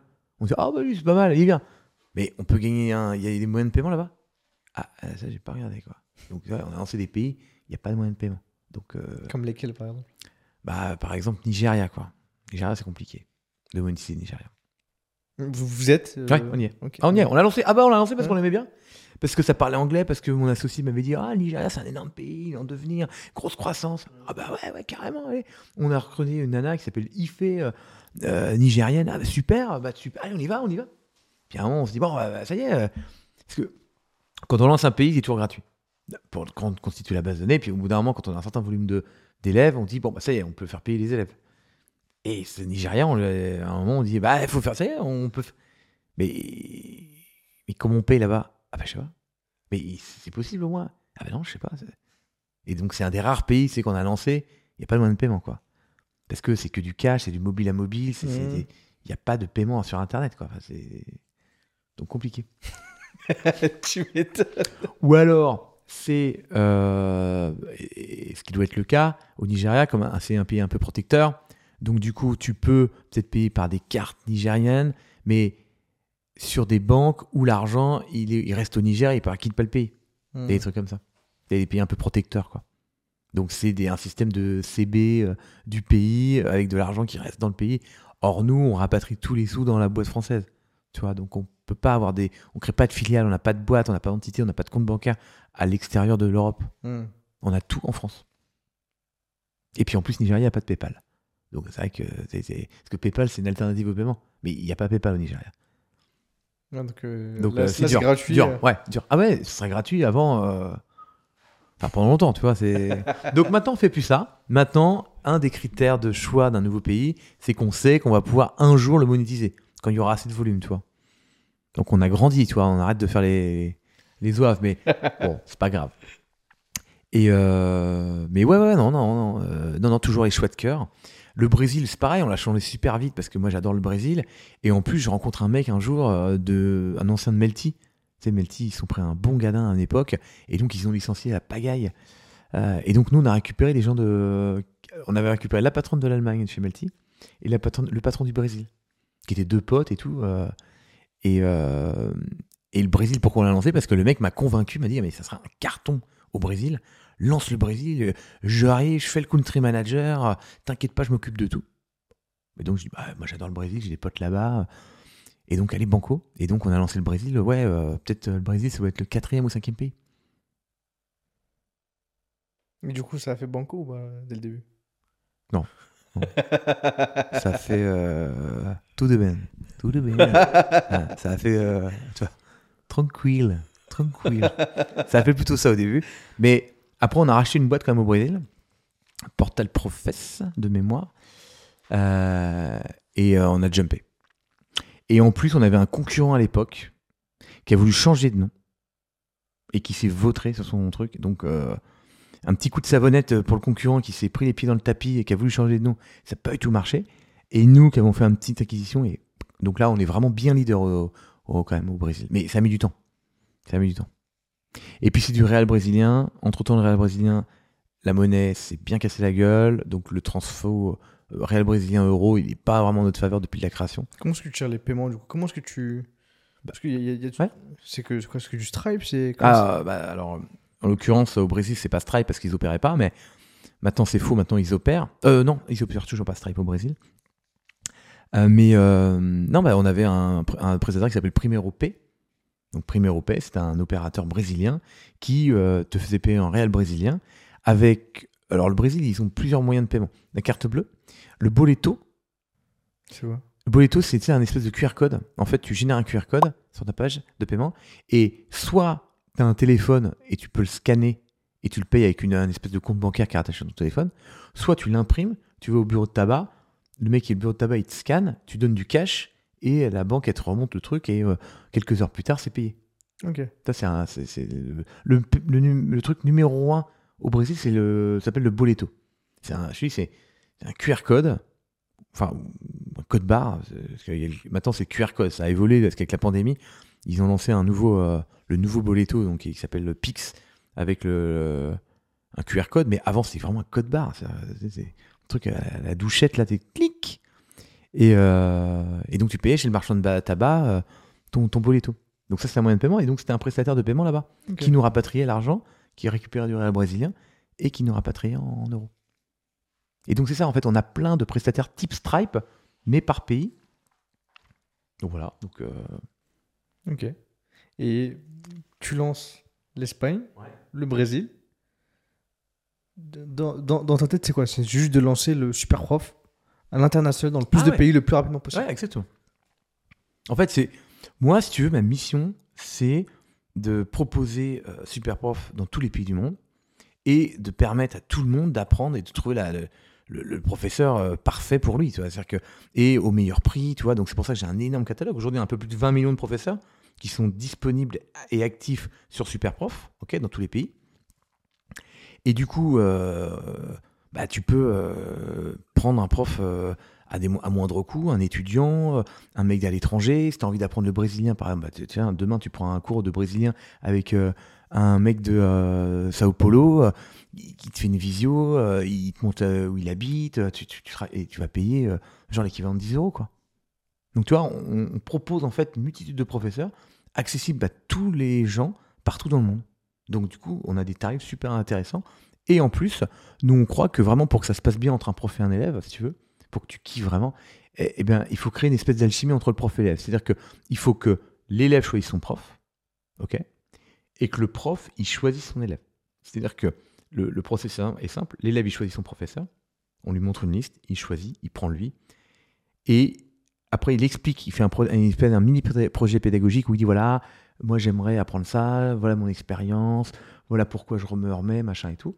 Et le prof, il accepte oui ou non en fonction de s'il sent euh, l'élève ou pas. Tu vois, il y a plein de gens qui, refusent parce que ils sentent pas, parce qu'ils donnent pas des cours à ce type de gens, parce que, enfin, tu vois, il y a mille raisons où des fois le professeur dit bah non, ça je, je suis pas à l'aise, ou je n'ai pas envie, ou je me sens pas, ou je vais pas être assez disponible parce que c'est un cas compliqué, ou j'en sais rien. Et donc nous on pense que c'est la double acceptation, l'élève qui choisit son prof, le prof qui choisit son élève, qui fait que du coup ça va créer un espèce de couple, c'est qu'ils vont trop se kiffer et de ce kiff, toi, de cette envie d'apprendre mutuellement, moi envie de t'apprendre, toi tu as envie de, de, de- de- de m'écouter et tout, et ben de va créer la performance et tu vas passer un bon moment. Nous on est vraiment dans l'apprentissage, non pas à la baguette où on tape sur le, les doigts avec un prof que t'as pas choisi qui arrive chez toi avec sa petite mallette. Oui, bonjour Mohamed. Alors donc t'as un peu fait ses devoirs. Enfin, tu sais, nous on croit pas à ce truc-là. On croit vraiment, c'est Mohamed, il a choisi son prof. Le prof, il a choisi Mohamed et le mec il vient, et t'es trop content qu'il arrive. Tu vas lui dire putain, je suis dans la galère avec mon cours, machin et tout. T'inquiète, on va regarder ça ensemble. Tu sais, on est dans un truc vachement comme ça. Hmm. Et on pense que c'est avec ça, si tu veux, que ça va tout exploser. Enfin, que tu vas être super bon. Donc c'est ça qu'on veut faire. On veut proposer ça partout dans le monde. Parce que je suis vraiment mais persuadé, moi-même, mais, mais intimement, que avoir le bon professeur, c'est la meilleure façon d'apprendre quoi que ce soit. Tu peux apprendre de mille façons différentes. Demain, tu as envie d'apprendre l'harmonica. J'ai n'importe quoi. Tu as plein de trucs. Tu peux, tu peux regarder des vidéos sur YouTube, tu peux aller chercher une méthode à la Fnac avec un harmonica euh, et des petites partitions, des machins. Tu vois Mais la meilleure façon d'apprendre, si tu as envie vraiment d'apprendre, bah, tu fais venir un prof qui te montre comment ça marche. Il te donne rendez-vous la semaine prochaine, tu fais tes exercices, tu reviens, et là, d'un seul coup, tu as un espèce de sparring partner, tu apprends ta petite truc, tu es fier, tu lui montres. Enfin, tu vois, tu dans un mood, tu es super fier de toi. Parce que apprendre, c'est dur, en fait, tu vois. Et donc, la meilleure façon d'apprendre et d'être bon, c'est de trouver ton prof. Trouver ton coach, quoi. Et comment est-ce que tu. Parce que de- depuis le début, tu nous parles aussi de, de communauté, de, de Ouais. profs. De Ouais. Comment est-ce que tu, tu crées une, une bonne communauté euh, Comment est-ce que tu as fait pour créer en fait une communauté aussi grosse, aussi forte? Ben, je suis sympa avec eux. Je, je les aime énormément et, et ils me le rendent bien. Si on s'occupe, on prend vachement soin d'eux. En fait, on est sympa avec eux, euh, on les écoute, on leur répond, euh, ils nous font confiance, on leur fait confiance. Toi, on, euh, on s'occupe d'eux. On les reçoit. Moi, j'ai passé des heures et des heures à recevoir des professeurs. Puis on a des programmes ambassadeurs. On a, on a, un programme ambassadeur aujourd'hui, un peu plus de 3000 professeurs ambassadeurs en France, qui nous aident aussi à retrouver d'autres professeurs, à les aider, à les former. On essaie vraiment de. Et qu'est-ce qu'ils gagnent, ces ambassadeurs? C'est quoi l'initiative qu'ils ont? Oh bah, ils sont vachement mis en avant sur, les, sur le site. Ceux qui ont, les, qui ont plein d'élèves, euh, euh, quand les élèves des fois nous appellent et disent bah tiens moi je, euh, je veux prendre un cours, c'est eux qu'on met en priorité. Des fois il y a des élèves, ils n'ont pas le temps de chercher, donc on les met en- on sait que c'est nos super profs, donc on les met en priorité. Et puis euh, ils font ça parce qu'ils adorent, parce qu'ils kiffent, parce qu'ils nous kiffent, parce qu'on leur- on leur a changé leur vie, parce que grâce à nous ils travaillent full time et ils ont envie de nous remercier. C'est- c'est- Moi les soirs ambassadeurs c'est le meilleur kiff de, de, de- tout pour la boîte. Si tu veux, le support, tu vois, ils prennent cher. Le support, euh, là, je regardais depuis le début du mois, on a trouvé un prof à 135 000 élèves. OK? Depuis le début de septembre, donc en, deux- en deux- un peu plus de deux semaines. Euh, 135 000, tu vois, on va dire n'importe quoi, tu as 0,1% des gens, ça marche pas. Le prof, il n'est pas venu, l'élève, il les a pas payés, il dit qu'il paierait la semaine prochaine, mais en fait, il a encore oublié son argent, puis il a annulé le cours. C'est que ça. hein. Ça, c'est des pauvres trucs, mais qui pourrit la vie des gens. Et donc, qu'est-ce qu'ils font les gens? Les profs comme les élèves Allô, le support, vous savez pas quoi? Euh, Mon prof, il n'est pas venu, il avait une heure de retard, moi j'avais un contrôle, il m'a dit qu'il était malade, mais je suis sûr que c'est pas vrai. Des humains, ils gèrent des humains. Donc, ils prennent cher. Ah bon, bah attendez, pas de problème, on va vous trouver un autre prof. Donc, euh, vous me dites quoi? Ah bah super, vous en faites pas, j'en ai un autre avec deux pas de la maison. Euh, il prend le même tarif. Enfin, tu vois, ils, prennent que des gens pas contents. Alors, généralement, pas trop mécontents de notre service, mais mécontents de la relation qu'ils ont avec soit Mhm. leurs élèves, soit leurs profs. Et c'est principalement des relations avec les élèves. Et c'est plutôt les élèves qui posent problème, pas tellement les profs. Mais on, on y reviendra si tu veux. Parce que les, les profs, on les connaît, les élèves, on les connaît pas. Et les élèves, ils arrivent, ils payent, et sous prétexte qu'ils payent, ils peuvent euh, faire n'importe quoi. Bon, alors que les profs, ils sont notés, évalués, surévalués, on a tout vérifié, les diplômes, les, les, profs- les élèves, on ne vérifie rien. Tu vois, vois. Bon.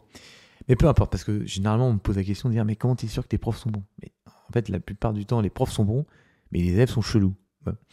Enfin, c'est faux, c'est à la marge, mais bref. Euh, et donc, euh, le support, ils se prennent beaucoup de, problèmes, tu vois. Ils sont, ils sont hyper euh, challengés, attaqués, il faut qu'ils trouvent des solutions, ils sont un peu dans le stress. Alors que quand ils viennent au soir ambassadeur, tu as quand même 50 profs qui arrivent. Merci, merci, vous m'avez sauvé la vie. Euh, j'étais au chômage, j'étais, euh, je m'étais fait licencier parce que j'étais, je bossais à la jeu, euh, traduction anglais d'une boîte. Depuis, bah, j'ai euh, monté ma boîte, je donne des cours, j'ai 50 élèves, tout le monde m'adore. Enfin, tu sais, les gens, ils te racontent ça. C'est c'est- c'est ça, les soirs ambassadeurs.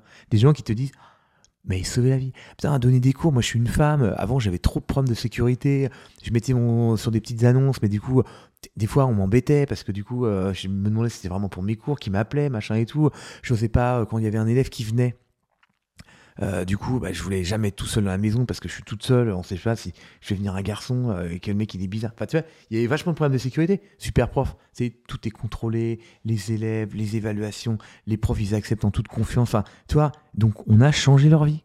Donc les soirs ambassadeurs, c'est. euh, Et donc ces gens-là, pourquoi ils ont envie de nous aider? Bah parce que déjà ils sont mis en avant sur le site, mais en plus parce que bah, ils ont envie de nous remercier. Faut que tu imagines que ces gens-là n'ont jamais payé un euro chez nous et ils ont 50 élèves triés sur le volet. Ça, ça vient à ma question pour des, pour des gens qui ont qui ont pas encore aussi compris le, le- le business model de, de Superprof. Vous ne prenez pas de commission. Il n'y a pas de commission qui est prise bah, pour les profs, pour euh, sur ce que paye l'élève. Et en fait, ce qui se passe, c'est que l'élève fait- paye un abonnement juste. Exactement. En fait, l'élève, pourquoi, pourquoi ne, ne- ne pas avoir pris de, pourquoi ne pas prendre de commission par exemple? Parce que si tu prends une commission, tu es responsable de l'heure de cours. Tu vois? C'est-à-dire que l'heure de cours, il faut qu'elle se passe bien. Donc tu as le droit de prendre une commission parce que tu l'as organisée. Or, moi, je veux pas organiser d'heures de cours. Je veux faire que du matching. Super prof, il est là pour te trouver des profs. Point barre. Et pas pour gérer la relation entre le prof et l'élève. Mais, ok, est-ce que tu as, des clients qui viennent, qui trouvent un prof, qui sortent de la plateforme? Des centaines. Des milliers. Mais bien sûr, il y en a plein. Et ça m'est complètement égal. On a créé un abonnement parce que nous, on essaie de. C'est ça notre mission. Tu viens pour trouver un prof de maths pour ton gamin et on va te dire bah super, mais demain, apprends l'onologie, apprends à faire un cours de, cuisine avec tes amis. Tiens, tu regardes, tu as une masterclass de, euh, de yoga. euh, le premier cours est offert. Teste le truc. Tu vois, on essaie de, de te faire en sorte de rester pour que tu aies envie d'apprendre, susciter ta curiosité. Et il y a des gens, il y a des, plein d'élèves qui kiffent ça. Mais il y en a, ils viennent, ils prennent un mois, ils trouvent leur prof, ils ferment le truc et basta. Et ils vivent avec leur prof et puis euh, nous, ils travaillent plus avec nous. Ils reviennent dans l'année prochaine, c'est pas grave. Il y, a- il y a tout type. Il y a des gens comme. Mais c'est comme Netflix. Il y a des gens qui paient Netflix pour regarder une série. Ils payent un mois. Ils regardent leur série. Ils ferment Netflix. C'est terminé. Ouais, mais généralement, on reste plus abonné. hein. Enfin, je, je sais pas, mais. Ah, Il y, y a de tout. On a de tout. Mais oui, tu me posais la question s'il y en avait. En tout cas, oui, il y en a. Et vous avez rien fait pour essayer de. Ah, bah vous- si, vous bien sûr. Ok. Bien sûr. On fait tout pour les, pour les garder. On, les, on leur propose plein de trucs, des cours gratuits. Il y a plein de trucs, des masterclass. des- Bien sûr. Mais Ok. on peut pas forcer les gens à, à vouloir rester avec nous. Et puis, tu vois, c'est- comme ça. Et ça vous est jamais venu à l'idée de passer sur du, euh, de la commission? Non, moi je déteste la commission. Je trouve que c'est inhumain. En plus, euh, c'est nul. euh, je sais que tout le monde fait ça, donc faut- je n'ose pas trop le dire. Mais si tu veux, t'as qu'une envie quand tu payes. je sais pas. Imagine, je viens chez toi et tu me donnes des des cours de quelque chose de, de poker et puis euh, bah, la- et puis je paye via le site. Donc euh, je paye, je sais pas, euh, 30 balles et puis toi tu touches euh, 25 parce que euh, il y, a une- il y a une commission qui est prise. Ok. Bon, une fois, deux fois, puis au bout de trois semaines, on se connaît, on est potes. Tu vas me dire, bon, t'es gentil, peut-être que si tu me files 25 balles en cash, ça t'évitera de payer moins cher. Ou enfin, tu vois, tu trouves un deal qui fait que, bah, non, bah, tu, tu- ou file-moi 30 balles en cash, ce sera plus rapide. Et je paye plus la commission. Tu, tu vois, la Sauf commission. si le prof a besoin de la plateforme. Oui, peut-être. Peut-être, mais moi je trouve que ça encourage vachement au bypass. Moi j'ai envie qu'on aime ma marque, j'ai envie qu'on aime ma boîte, j'ai envie qu'on aime Superprof. Et j'ai pas envie que les mecs, toutes les, à chaque fois qu'ils ont une heure de cours, ils disent comment je pourrais économiser la commission quoi. Parce que ça a du sens sur le one shot, mais ça a pas tellement de sens sur, le, sur la durée, je trouve. Hmm. Ça marche bien pour Uber, ça marche bien pour Airbnb parce que c'est du one shot. Mais le chauffeur Uber qui va te chercher tous les matins pour t'emmener quelque part, je peux dire rapidement, tu dirais Ok, t'es gentil, je te paye en direct, quoi. Je te fais un virement à la fin du mois et puis on n'en parle plus. Tu vois, tu paierais plus la commission Uber. Sauf si Uber propose la voiture. Sauf s'il propose. euh, c'est vrai. Ouais, non, mais c'est vrai. Donc voilà, moi, la commission, j'y crois pas trop. Puis encore une fois, euh, se mettre dans l'heure de cours, toi, faire la commission, c'est. euh, euh, bah, c'est être responsable de l'heure de cours. Or, moi, je veux que tu trouves ton prof et que tu vives ta vie avec lui. Après, t'es t'es quand même responsable de l'heure de cours. Enfin, dans la tête des gens. En fait, Non, quand ils envoient ouais. un message au support, Ouais. pour eux, t'es Ouais. quand même responsable de. Oui, oui, je suis responsable. de En fait, je suis pas responsable de l'heure de cours. Je suis responsable du fait que ça se passe bien entre le professeur et l'élève. Tu vois? Et que, tout, et, que le cours se passe bien. C'est ça, donc je suis responsable. Ouais, mais, Mais si- je suis d'accord, Si, l'heure de cours ne se passe pas, c'est toi qu'on ira voir. Oui. Et ce support est gratuit. Mais ce qui, ce qui, ce qui, ce qui fait kiffer les. euh. Ouais, mais j'ai pas envie qu'on me bypass, tu vois. Au- Au-delà de la responsabilité de l'heure de cours, c'est- j'ai pas envie qu'on se dise, comment on peut faire pour les, les carotter, quoi? Non, c'est vrai. C'est vrai. Bah, Après, je, je- je me demande à quel point, euh, aujourd'hui, vu, vu l'image de marque de, de Superprof, à quel point les gens voudraient sortir. En fait, je me dis juste que à quel point, en fait, ta marque est assez forte. Et ça, c'est dans un constat global, tu vois, pour que des gens ne, ne veuillent plus bypasser, en fait. De se dire, bah, en fait, euh, bah, tu as un, un énorme groupe de, de, de, de profs qui kiffent tellement, tellement ta marque, en fait, ils disent, bah, ok, bah, ils prennent une commission chaque cours, mais en fait, c'est normal parce que bah, sans eux, je vivrais pas de, de, mon activité. Et ce qui fait que bah, j'utilise la plateforme pour gérer mes, mes, mes, mes, mes élèves. Non, mais je suis. Et j'aime trop la marque, en fait, pour leur faire un. pour les poignarder dans le dos, quoi. Je, je sais pas. À voir. Je vais réfléchir. T'as raison. T'as raison. Ça, c'est vrai que c'était au début quand la marque était petite. Maintenant Ouais. qu'elle est puissante. Bah, maintenant que la marque, elle est puissante, tu, tu- Écoute, peut-être. C'est pas dans notre ADN. On n'aime pas trop ça. Bah, en plus, euh, je sais pas pourquoi. Il y a un truc que j'adore pas. C'est prendre un cut sur le, le, travail des gens. C'est- tu vois ce que je veux dire? Ouais, parce qu'en fait. j'adore pas. Mais c'est- ce sens ubérisé qui. T'as peut-être raison, peut-être qu'il faudrait que je remette en question ce truc-là, tu vois, mais moi j'adore pas le mec qui demande 30 euros et dire ah, je filer que 25. Est-ce que tu utilises mon service? Je te jure que j'adore pas moi. mais Peut-être que. Mais peut-être que le l'utilisateur final perd un tout petit peu plus cher. Parce que maintenant, maintenant il est- sûr d'avoir des profs ultra Oui. calés sur Superprof. Et du coup, il y aura un fils de 5% de plus non, mais que le prof va rappliquer à l'élève. Et lui, en fait, sera peut-être très content de. Je sais pas, mais je me dis en fait à, à- à quel point. Écoute, tu sais quoi? Je, pro- je te promets, j'y réfléchis. et si ça se passe, tu le sauras et Bah, moi je et prenais. tu auras ta commission sur la commission. Ouais, voilà, je vais te signer un deal. Je vais prendre une commission sur tous les profs. Une commission sur la commission. C'est le. C'est ça. euh. Mais euh, il y, y avait une autre question que j'avais sur le business model. Est-ce que, est-ce que vous ciblez du B2B Euh, alors, écoute, euh, c'est prévu pour cette année. On le fait pas encore, mais oui, c'est. En fait, on a été euh, focusé sur le B2C. Moi, j'adore le B2C. J'adore avoir plein de clients. euh, euh, c'est, quelque chose que, puis c'est, pas cher, ça et tout. Mais on a tellement de demandes sur le B2B. Il y a tellement de boîtes qui nous contactent en disant, écoutez, on aimerait vous proposer un accès à notre, à votre plateforme, à nos collaborateurs, parce que il y a des cours géniaux de musique, il y a des cours de yoga, il y a des plein de mères de famille ou de pères de famille qui ont envie de trouver. je, je paye Superprof là pour des cours d'anglais. Ouais, bah voilà, tu vois. ouais. Mais Donc, avec, avec la boîte. Mais du coup, je, je, je paye dessus avec la boîte. Et j'ai cherché le truc facture. Mais en fait, euh, mettre tout ce qui est info de boîte et tout, il n'y a pas. euh, je suis d'accord. C'est pour ça que je te posais la question. Non, mais je suis d'accord, c'est, c'est un énorme. euh, c'est- c'est, c'est, c'est un truc qu'il faut qu'on mette en place cette année. Donc oui, c'est en cours. Ok, ouais, parce que le, le marché du B2, du B2B, je pense que c'est c'est quelque chose. Bref, si on revient aux- aux- aux différents lancements de market, donc là, tu as ouvert quand même pas mal de pays. Moi, celui qui, pour lequel je vais te poser les, questions dans les prochaines minutes, c'est les États-Unis.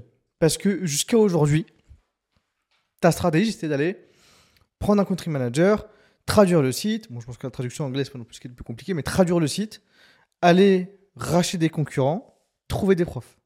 Quand tu arrives aux États-Unis, je pense que c'est pas le même game. Tu vois, je pense qu'il y a des. Après, tu me diras si je me trompe, mais non, mais t'as parfaitement raison. il, il doit y avoir des, des, Tu vois, des- vrais euh, mastodontes. Du coup, ça a été quoi la stratégie Ah bah. sur les US T'as raison pour dire que c'est pas le même game. Avant, je me baladais sur les chemins de montagne. Là, si tu veux, j'arrive euh, Himalaya face nord, quoi. Mais vraiment. C'est-à-dire que euh, États-Unis, c'est un pays euh, déjà géographiquement euh, énorme. Donc, nous, t'as compris qu'on trouvait des profs à des élèves qui étaient pas loin de chez eux. Donc, avant de pouvoir que ça matche, tu vois, il va falloir que j'ai une quantité de profs incroyable. Mm. Tu vois? Premier point. Deuxième point, euh, on a fait comme exactement pareil que tous les, les- les autres pays. C'est-à-dire que le premier truc qu'on a fait, c'est qu'on a recruté un country manager, un country manager du pays. En l'occurrence, c'était une jeune femme qui s'appelle Misha, qui est une fille euh, absolument fantastique, euh, voilà, qui nous a traduit le site et tout, et qui a attaqué le recrutement des professeurs.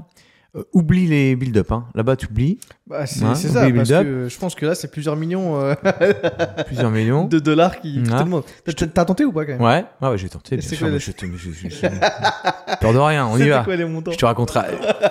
Je te, C'est vrai qu'il n'y a pas de caravane. Ah, Bad Karma, c'est moi qui me le suis pris. Euh, non, non, je te raconterai, mais après, parce qu'on l'a fait il n'y a pas très longtemps. Ok. Mais je te raconte la genèse, comment ça s'est passé, et, et comment, en fait, si tu veux, on a, les États-Unis, on a galéré pendant 5-6 ans avant de, de faire le premier euro de chiffre d'affaires. Et c'est un des pays qui a mis Me le dis plus pas ça, hein. de temps. si. Mais après, je vais te dire aussi, les États-Unis, c'est le pays qui connaît aujourd'hui la plus grosse croissance des super profs. Et Mohamed, rendez-vous l'année prochaine, je te dirai, les États-Unis, c'est notre plus gros marché chez Superprof. Si tout se passe comme je veux, l'année prochaine, Superprof est beaucoup plus gros aux US qu'en France. Et même, j'imagine, en Europe. Parce qu'on a une croissance de dingue. Et euh, parce que, ouais, on a mis 6 ans avant d'atteindre la masse critique, en fait, si tu veux. Pour plusieurs raisons. D'abord, le pays est, géographique immense. Et ensuite, après, si tu veux, moi, quand un prof, euh, je sais pas, euh, en Europe, j'achète 1 ou 2 euros le profil, qu'en Inde, je l'achète euh, genre 20 centimes, aux États-Unis, je paye 25 dollars le profil. Parce que, en fait, aux États-Unis, il y a énormément de concurrents. Euh, Les concurrents, ils ont 10 ans d'avance sur le SEO, donc ils ont pris toutes les places. Ils sont super bons en SEO. C'est, quand tu vas dans un pays comme l'Italie, il n'y a personne qui est bon en SEO sur le cours particulier. Mais aux États-Unis, ils sont tous super bons. Google, ils sont natifs Google, tu vois. Donc, euh, ils ont un niveau de dingue. Donc, ils ont pris tout le SEO. Ils ont 10 ans d'avance. Ils ont levé de l'argent, mais tous nos concurrents, ils ont levé plus de 200 millions de dollars. Ils ont les, les poches pleines. Et euh, du coup, ils achètent toutes les positions où nous, on a l'habitude d'acheter parce qu'ils ont, ils font la même chose que nous. Mais sauf que du coup, si tu veux bider et récupérer du prof, nous, ça nous coûtait 25 dollars. Donc, on n'a pas d'argent. Pour acheter un prof, c'est 25 dollars. Euh, le pays est gens, il nous faut beaucoup de profs pour gagner de l'argent. Bah, tu vois, on a mis 5-6 ans avant de commencer à dégager notre premier euro. Parce qu'entre-temps, on a plus d'argent, donc on peut payer les coûts d'acquisition. Entre-temps, bah, euh, notre site, c'est boule de neige. C'est-à-dire que plus tu as de profs, en fait, plus tu as de profs. C'est parce que bah, le SEO commence à prendre. Au début, tu n'as rien à référencer. Donc, tu n'es pas présent dans la requête. Puis après, tu en as un petit peu. Donc, tu es un peu plus présent. Donc, tu en recrutes un peu plus. Et ainsi de suite. On a du coup aussi recruté une autre country manager beaucoup plus senior. Parce que vraiment, on, on s'enlisait aux US. Ça faisait trois ans. On n'avait rien faire. Pas un euro. On avait très peu de profs. Donc on s'est dit, bon, attends, faut muscler le jeu là. Tu vois, moi, les US, c'était un marché que j'avais envie de défoncer. Donc euh, on a recruté une senior manager, mais vraiment très très fort, qui s'appelle Greta, euh, une nana de New York. Ah, là, qui était, en- Micha était, formidable, mais c'était une jeune. Aujourd'hui, d'ailleurs, euh, je lui fais un bisou, elle bosse chez Aircall, marrant comme tout. Euh, et elle vient nous voir régulièrement. Mais voilà, à un moment, il, fallait muscler le jeu, donc on prend euh, Greta. Et, euh, et, puis, euh, et puis, on s'améliore en coût d'acquisition. C'est-à-dire qu'avant, on achetait à 25 dollars parce qu'on n'était pas terrible. Et puis, on s'est amélioré. euh, On achète mieux aux enchères sur Google AdWords. On achète mieux sur Facebook. On est meilleur en retargeting. Donc, toi, tout ça fait qu'on a diminué le coût d'acquisition. On a plus d'argent. On a plus de profs. Et donc, aujourd'hui, je dis, une croissance de 300% sur les US. On fait une rentrée euh, extraordinaire. Je pense que les US aujourd'hui, ça doit être notre quatrième pays, peut-être, tu vois. Et, euh, et l'année prochaine, il sera plus gros que la France. Mais ça a mis 6 ans. Ça a mis 6 ans. Pendant 5-6 ans, on n'a rien fait. Zéro. C'est le seul pays où on a euh, rien. Et si, si tu devais recommencer la partie. Regarde si tu devais recommencer la partie US, c'est. Qu'est-ce que tu ferais différemment? Parce que tu vois, le, le constat qu'il y a, c'est que quand tu fais une. Non, je regarde personne là-bas. je réfléchis à ce que je vais dire. Les, euh, Quand tu fais le constat, tu vois, en France, tu peux te démerder vite à prendre des positions euh, Ouais, sur ouais. Google, tu vois. En France, en Europe. Ouais. Mais quand tu arrives devant les Américains, Ils ont 10 ans d'avance, quoi. C'est- tu. tu, tu- tu- Non, je suis d'accord. Mais du coup, c'est- ça a été quoi les, les moves, les erreurs que tu as faites que tu referais pas euh, en fait pour, pour avancer un peu plus vite quoi? Là, je, te demande, je te demande pour moi là. Non, non. On euh, met tout en off, bonne soirée à tous. Non, écoute, euh, qu'est-ce que je ferais différemment Ouais, ouais, je suis d'accord avec toi. Non, mais c'est gentil parce que j'ai pas la trouvé la martingale sur les yeux. J'ai mis du temps à la trouver. Non, mais ce que bah, j'irais, j'irais plus vite euh, dans le sens où euh, je, je, je mettrais quelqu'un de mieux, de, de mieux câblé donc sur les US, donc sur le marché US. J'aurais tout de suite mis quelqu'un de beaucoup plus capé parce que c'est ça quand même qui nous a aidé. Et donc beaucoup plus capé. Qu'est-ce qu'elle a fait? Ben, euh, je pense qu'elle a trouvé des meilleurs rédacteurs pour rédiger le contenu. Elle a amélioré la qualité. Elle était, elle avait déjà bossé en SEO sur du, dans d'autres boîtes aux US, donc elle avait un niveau de qualité, un niveau de connaissance qui était quand même euh, meilleur qu'une country manager classique. Et puis euh, moi, quand je l'ai recruté aussi, j'ai eu, j'ai dû tripler le budget euh, qu'on mettait sur les US, quoi. Aussi. Tu vois, c'est-à-dire qu'il faut pas avoir peur de dépenser, quoi. Parce que là, vous étiez plus que sur l'organique quoi. Là, c'était ça tabassé aussi en, en payant. Ouais, exactement. Ouais. Ah bah t'es obligé. hein. Parce que l'organique, en fait, c'est un complément du payant. Au début, quand on arrive, il n'y a pas beaucoup de, de, de, de- de profs, donc on, on fait que du payant. Tu vois Et l'organique, en fait, il arrive, en fait, les payants arrivent, tombent dans l'organique, l'organique référence et va chercher de l'organique. Tu sais, c'est un truc un peu vertueux. Mais il faut amorcer la pompe. Et on l'amorce toujours avec du payant.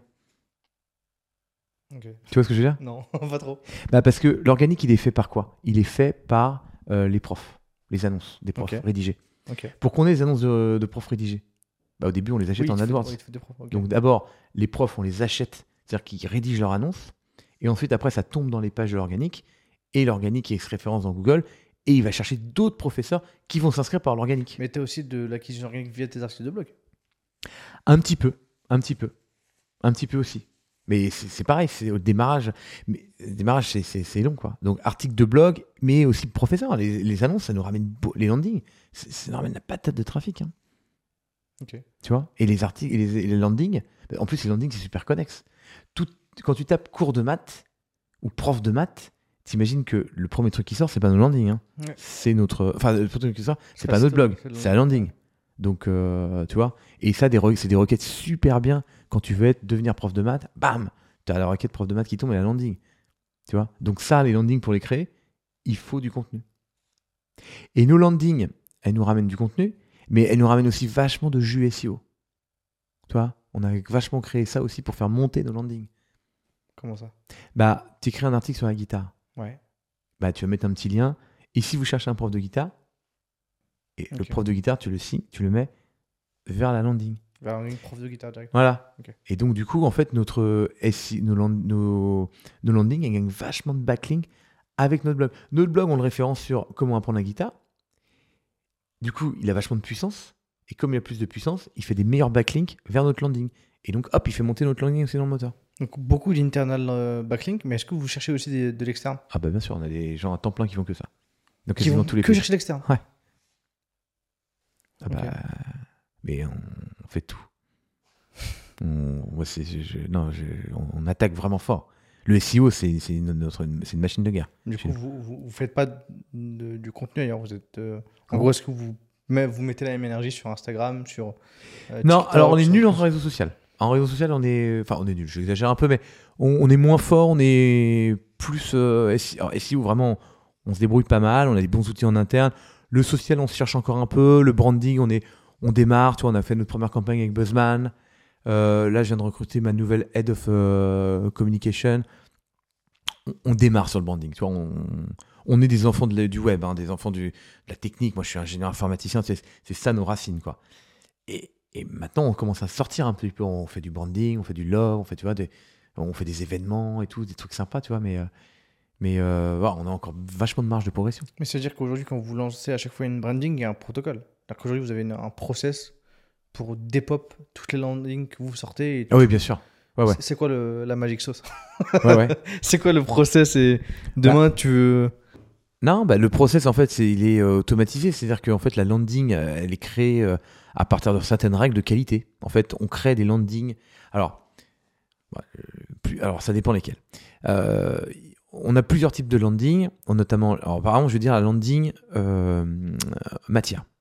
Les landing matières, elles sont créées quand on a un certain nombre de matières d'un certain niveau de qualité. À ce moment-là, on dit, OK, on prend toutes les meilleures annonces et on crée une landing. C'est tout bête.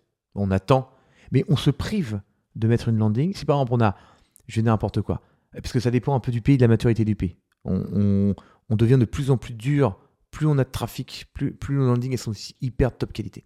Au début, pour faire un peu de trafic, on crée des landings avec des profs qui sont un peu moins de bonne qualité. Mais, tout est resserré, même les, profs aussi. Les profs, au début, on accepte un peu tout le monde, beaucoup plus. Puis après, on resserre, on resserre, on resserre, on resserre. À la fin, on veut, veut que les meilleurs. Quoi. Tu vois? Mais au début, euh, on, on est un peu plus large. Surtout, au début, on n'ose pas trop leur dire que on va pas trop vous fournir d'élèves. Parce qu'au début, les gens qui s'inscrivent au début, bah, il n'y a pas d'élèves. C'est d'abord les profs qui s'inscrivent, ensuite après les élèves qui cherchent. Enfin, tu vois. Donc, on est plus moins sélectif. Et landing, c'est pareil. Et, et pareil sur les landing villes. Les landing villes aussi, on fait un énorme travail d'algorithmie sur les, puissances des villes, où ils sont, à quel niveau, combien il y a de requêtes. On- Il y a pas mal d'indicateurs sur les villes. Et euh, pareil, on fait donc euh, croisement euh, de puissance d'une ville et puis qualité des annonces. Et là, on crée des landings. En fait, en fait c'est tout bête, mais la création, c'est pareil. Après, on a plein d'algorithmes à l'intérieur pour, pour créer tout ça. Mais nous, ce qu'on fait, c'est que on envoie à Google des pages de super bonne qualité. Ok. Et c'est quoi pour ça qu'il fait une page de super bonne qualité? Ah bah, les- alors, ça dépend lesquels, mais par exemple, une landing, c'est euh, 30 professeurs top qualité. Avec chaque prof a 50 évaluations, euh, chaque prof a une super belle photo, chaque prof a un super descriptif, chaque prof a un titre unique. Tu vois? Ça, c'est la top, ça, c'est le truc euh, parfait. Puis après, il y a le truc imparfait. La, la meilleure, par exemple, landing maths, je sais pas, maths Versailles, c'est 50 professeurs top qualité, comme ce que je dis, mais qui habitent Versailles. Mais sauf qu'au début, on n'a pas forcément 50 mecs à Versailles. Ouais. En maths, oui, mais peut-être pas en flux de traversière. Donc, euh, tu vois, on dit, bah, à 10, déjà 10 top dans la ville, et on complète par les euh, 30, enfin, ou 40 prochaines dans les villes d'à côté. Hmm. C'est pas mal non plus, tu vois. Mais c'est moins bien, Ouais. tu vois. Donc, on a des règles comme ça de, de création de landing euh, pour. euh, mais le secret, c'est la meilleure annonce, le meilleur, la, la meilleure qualité à Google. Et l'une des, des- des plus gros challenges d'une marketplace, c'est euh, c'est l'œuf ou la poule à chaque fois. Ouais, Et Bah, c'est pour ça que nous, on a travaillé euh, bah, l'œuf ou la poule, je sais pas très bien, on a des deux, quoi, mais en tout cas, le prof. quoi. le prof. on, s'est focusé que sur le prof. C'est que depuis, euh, on va dire, un an et demi, deux ans qu'on achète des élèves. hein. Qu'on va chercher des élèves, qu'on va faire du retargeting, qu'on achète de l'AdWords. Au début, on faisait que du prof. On compte, bah, parce que nous, qu'est-ce qu'on fait globalement pour parler, euh, on va dire, de façon crue Nous, on te vend un professeur. Donc, toi, on te, on te vend un professeur de top qualité. Mais on te vend un produit. Notre produit, c'est le professeur. Hmm. Donc avant de vendre quelque chose, bah faut l'avoir quoi. Donc d'abord, tu trouves tes profs, tu les mets, euh, tu les mets sur une belle étagère bien euh, pour qu'ils donnent envie, et, nos pro- et après nos élèves ils sont prêts à les acheter quoi. Tu vois? Et c'est- justement quand tu lances un, un pays ou bien Ouais. même aujourd'hui, tu as forcément des profs qui n'ont qui reçoivent pas d'élèves. Malheureusement oui. Comment Malheureusement oui. Mais est-ce que c'est est-ce que c'est 100% de leur faute ou est-ce que c'est il y a une grosse partie où il, y a, il commence à avoir beaucoup de professeurs du coup, c'est compliqué de faire du matching. Est-ce que vous avez des règles de matching en mode, bah, je sais que lui, je lui ai Ouais. envoyé trois, trois clients euh, le mois dernier, donc peut-être Ah. que je vais envoyer. Non, on fait pas ça. Non, on n'arbitre pas le matching. Euh, Aujourd'hui, euh, euh, on veut, on, on préfère qu'il y ait euh, 10 bons matchings avec euh, le prof numéro 1 que euh, euh, 8 bons matchings avec 4 profs. Quoi. Vous se plaisez pas du coup? Non, en on gros, split pas. ok. On ne D'accord. split pas et surtout c'est l'élève encore une fois on laisse pouvoir on laisse énormément de pouvoir au prof et énormément de pouvoir à l'élève on propose nous mais c'est l'élève qui choisit son prof si on commence à splitter en mettant des gens et tout on, on trafiquerait un petit peu le truc nous non on, on veut que l'élève il choisisse donc euh, l'élève il choisit des fois des fois ils choisissent tous le même professeur ce qui se passe c'est que bah, par exemple en début d'année euh, bah, tous les super profs effectivement ils sont très vite bookés et donc, ce qui fait que bah, ils disparaissent de la plateforme. Et donc, ils sont plus proposés. Donc, il y en a d'autres. C'est eux qui, euh, qui mettent non Ah non, disponible. ouais, non disponibles. Donc, nous, on, on les enlève. Ok. En fait, on mesure toutes les interactions entre les profs et les élèves. Si le professeur a dit je suis pas disponible, hop, il s'enlève de la plateforme. Il revient, enfin, il peut réactiver, suspendre. Enfin, il y, a- il y a plein de trucs qui font que. Et pareil, s'il répond pas au bout d'un certain temps, on le suspend, on lui dit bah tiens, pourquoi tu réponds pas? Qu'est-ce qui s'est passé? Dis-nous pourquoi. On a, be- on a besoin énormément d'interactions avec notre professeur. Parce que nous, notre promesse, c'est tous les profs qu'on te, montre, ils sont disponibles. Hmm. Tu vois? Oui, tu vas pas te faire recaler par un prof qui va te dire je suis pas disponible alors que tu allais le contacter. Voilà. Euh, alors, enfin, il peut te dire je suis pas disponible, ça peut arriver, mais il l'a pas dit avant. Avant, Mm. il était disponible. Tu vois Ok. Parce qu'entre temps, il peut avoir changé. Il peut, Ouais. il lui arriver un truc dans la vie. euh, Il peut, euh, je sais pas, euh, plein de choses il- qui fait que là maintenant, il est plus disponible. Donc il te le dit. Donc déjà, ça, ça nous embête, hein, parce que ça veut dire qu'il faut lui retrouver un professeur hyper vite. Les gens sont toujours un petit peu euh, bah, pas contents parce qu'ils ont choisi ce prof-là, ils le voulaient, ils comprennent pas très bien pourquoi le prof il est pas disponible. Et le professeur, c'est un humain. Alors des fois, il est pas disponible ou des fois, il veut pas donner cours à l'élève parce que il le sent pas, parce qu'il n'a pas le niveau, parce qu'il y a trop d'engagement, parce que c'est trop compliqué pour lui, parce que euh, c'est pas les bonnes dispos, euh, ou euh, bah, parce que euh, il donne plutôt des cours à des jeunes, pas tellement des cours à des seniors. Enfin, tu sais, il y, a- il y a mille raisons où des fois tu te sens pas à l'aise et t'as pas envie. Mais c'est plutôt un bon truc en fait que le prof il dise bah non, je... alors il dit pas qu'il n'est pas disponible. Du coup, il dira plutôt non, je donne pas les... je donne pas de cours à ce euh, à ce type de profil ou je donne pas de cours à euh, euh, ce type de niveau. Ou je donne... Mhm. tu vois, il va pouvoir définir un petit peu pourquoi il donne pas le cours. Mais mais voilà, on, on mesure toute l'interaction entre le prof et l'élève et et, et quand il dit qu'il n'est pas disponible, effectivement, tout de suite, bah nous on l'enlève pour que le prochain ne il tombe pas sur un je suis pas disponible. Et donc, du coup, tu te retrouves avec des profs. C'est quoi le. Est-ce t'as- est-ce qu'il y a, un, il y a un taux? Est-ce qu'il y a des choses que toi, tu arrives à traquer pour te dire, OK, bah, j'ai tant de profs qui n'ont jamais de cours sur Superprof et. Parce que je pense que ces profs-là ouais, bah, peuvent aller. chez- Alors, alors, ce qu'on fait, qu'est-ce qu'on fait? Quand t'as pas de cours chez Superprof, on te dit déjà euh, euh, plein de choses. Déjà, euh, on t'aide énormément à avoir des, des, des- des élèves. Comment faire pour avoir des élèves? Pour avoir des élèves, il faut que tu aies une belle photo, il faut que tu aies des recommandations, il faut que tu aies bien rédigé ton annonce, il faut que tu aies un prix adapté au marché, il faut, enfin, bon, je te la fais courte, mais il faut plein de critères. Et donc, du coup, quand d'abord on va te laisser, on va te dire, ah bah tiens, ça serait bien que tu fasses ça. On va énormément t'onboarder. Tiens, demande des recommandations, euh, tiens, améliore ta photo, tiens, euh, redige, tiens, donne-nous euh, euh, ton CV, vérifie ci, vérifie ça. On va te dire plein de trucs à faire pour que ton annonce, soit sexy, qu'elle ait, ait envie. Et donc, nous, on va apprendre à la diffuser de plus en plus. Plus elle va monter, plus tu vas avoir des statuts. En fait, c'est un peu de, gaming, tout ça. Bah, plus on va te la faire diffuser. Donc, plus tu diffuses, plus potentiellement il y a un élève qui va qui bien aimer. Et puis, dans le cas où effectivement, au bout d'un certain temps, il n'a eu aucune demande, alors là, il se passe plusieurs trucs. D'abord, on regarde dans quelle matière et dans quelle ville il est. Parce que c'est sûr que si t'es prof de maths à Paris et que t'as pas de demande, c'est chelou. Par contre, si t'es prof de harpe celtique à Limoges, c'est possible que des demandes de cours, t'en pas tous les quatre matins non plus. Et c'est pas très grave, c'est pas pour ça que t'es mauvais. Tu vois Donc on va regarder la par rapport aux autres si t'es vraiment complètement déconnecté. Et si t'es trop déconnecté, en fait, on va te suspendre ton annonce, on va dire, ça serait bien que tu, tu prennes du temps pour la réécrire et tu nous la soumettras. Et donc il y a des gens qui font l'effort, disent, bah non, effectivement, mon annonce est pourri, il y a des fautes d'orthographe. Euh, Enfin, tu vois, on, leur demande de relire, de s'améliorer et de, et de et, avant de la republier. Donc, ce qui fait qu'on évite de mettre des annonces qui sont pas terribles et qui sont pas demandées dans le moteur. En fait, on met que des super annonces euh, assez bonnes. Alors, on en met aussi, on va dire, des un peu moins bonnes, mais tu verras, on mettra sur devant le professeur un statut qui s'appelle nouveau. Et pendant que tu es nouveau, en fait, je crois que c'est trois mois, on tolère que ton annonce ne soit pas impeccable. Tu vois, Euh, en- elle est en cours d'amélioration. Mais si dans trois mois elle n'est pas impeccable, plus- on, va, on va te dire, bah non, faut, toi, il faut, faut être plus motivé. Et tout ce que je te dis là, c'est modulo euh, la maturité du pays. En France, on est super dur. Bah, il y a de nouveaux pays. On, là, on a lancé, par exemple, euh, qu'est-ce qu'on a lancé Qu'on me disait qu'il fallait le Nouvelle-Zélande. Donc Nouvelle-Zélande, ça marche bien, mais on est encore assez souple. On n'est pas en train de dégager tous les profs qui n'ont pas euh, 15 recommandations. quoi. Hmm. Tu vois En fonction de la maturité. Ok. Et euh, euh, pour revenir sur la partie euh, États-Unis. Ouais. Vous arrivez sur un marché ultra concurrentiel. Euh, ça met du temps à, à- à décoller. Donc tu me dis que vous mettiez quand même pas mal, vous mettez un peu plus en budget pub. Ah ouais Euh, au- Aujourd'hui, c'est quoi les c'est quoi les challenges que vous avez là-bas?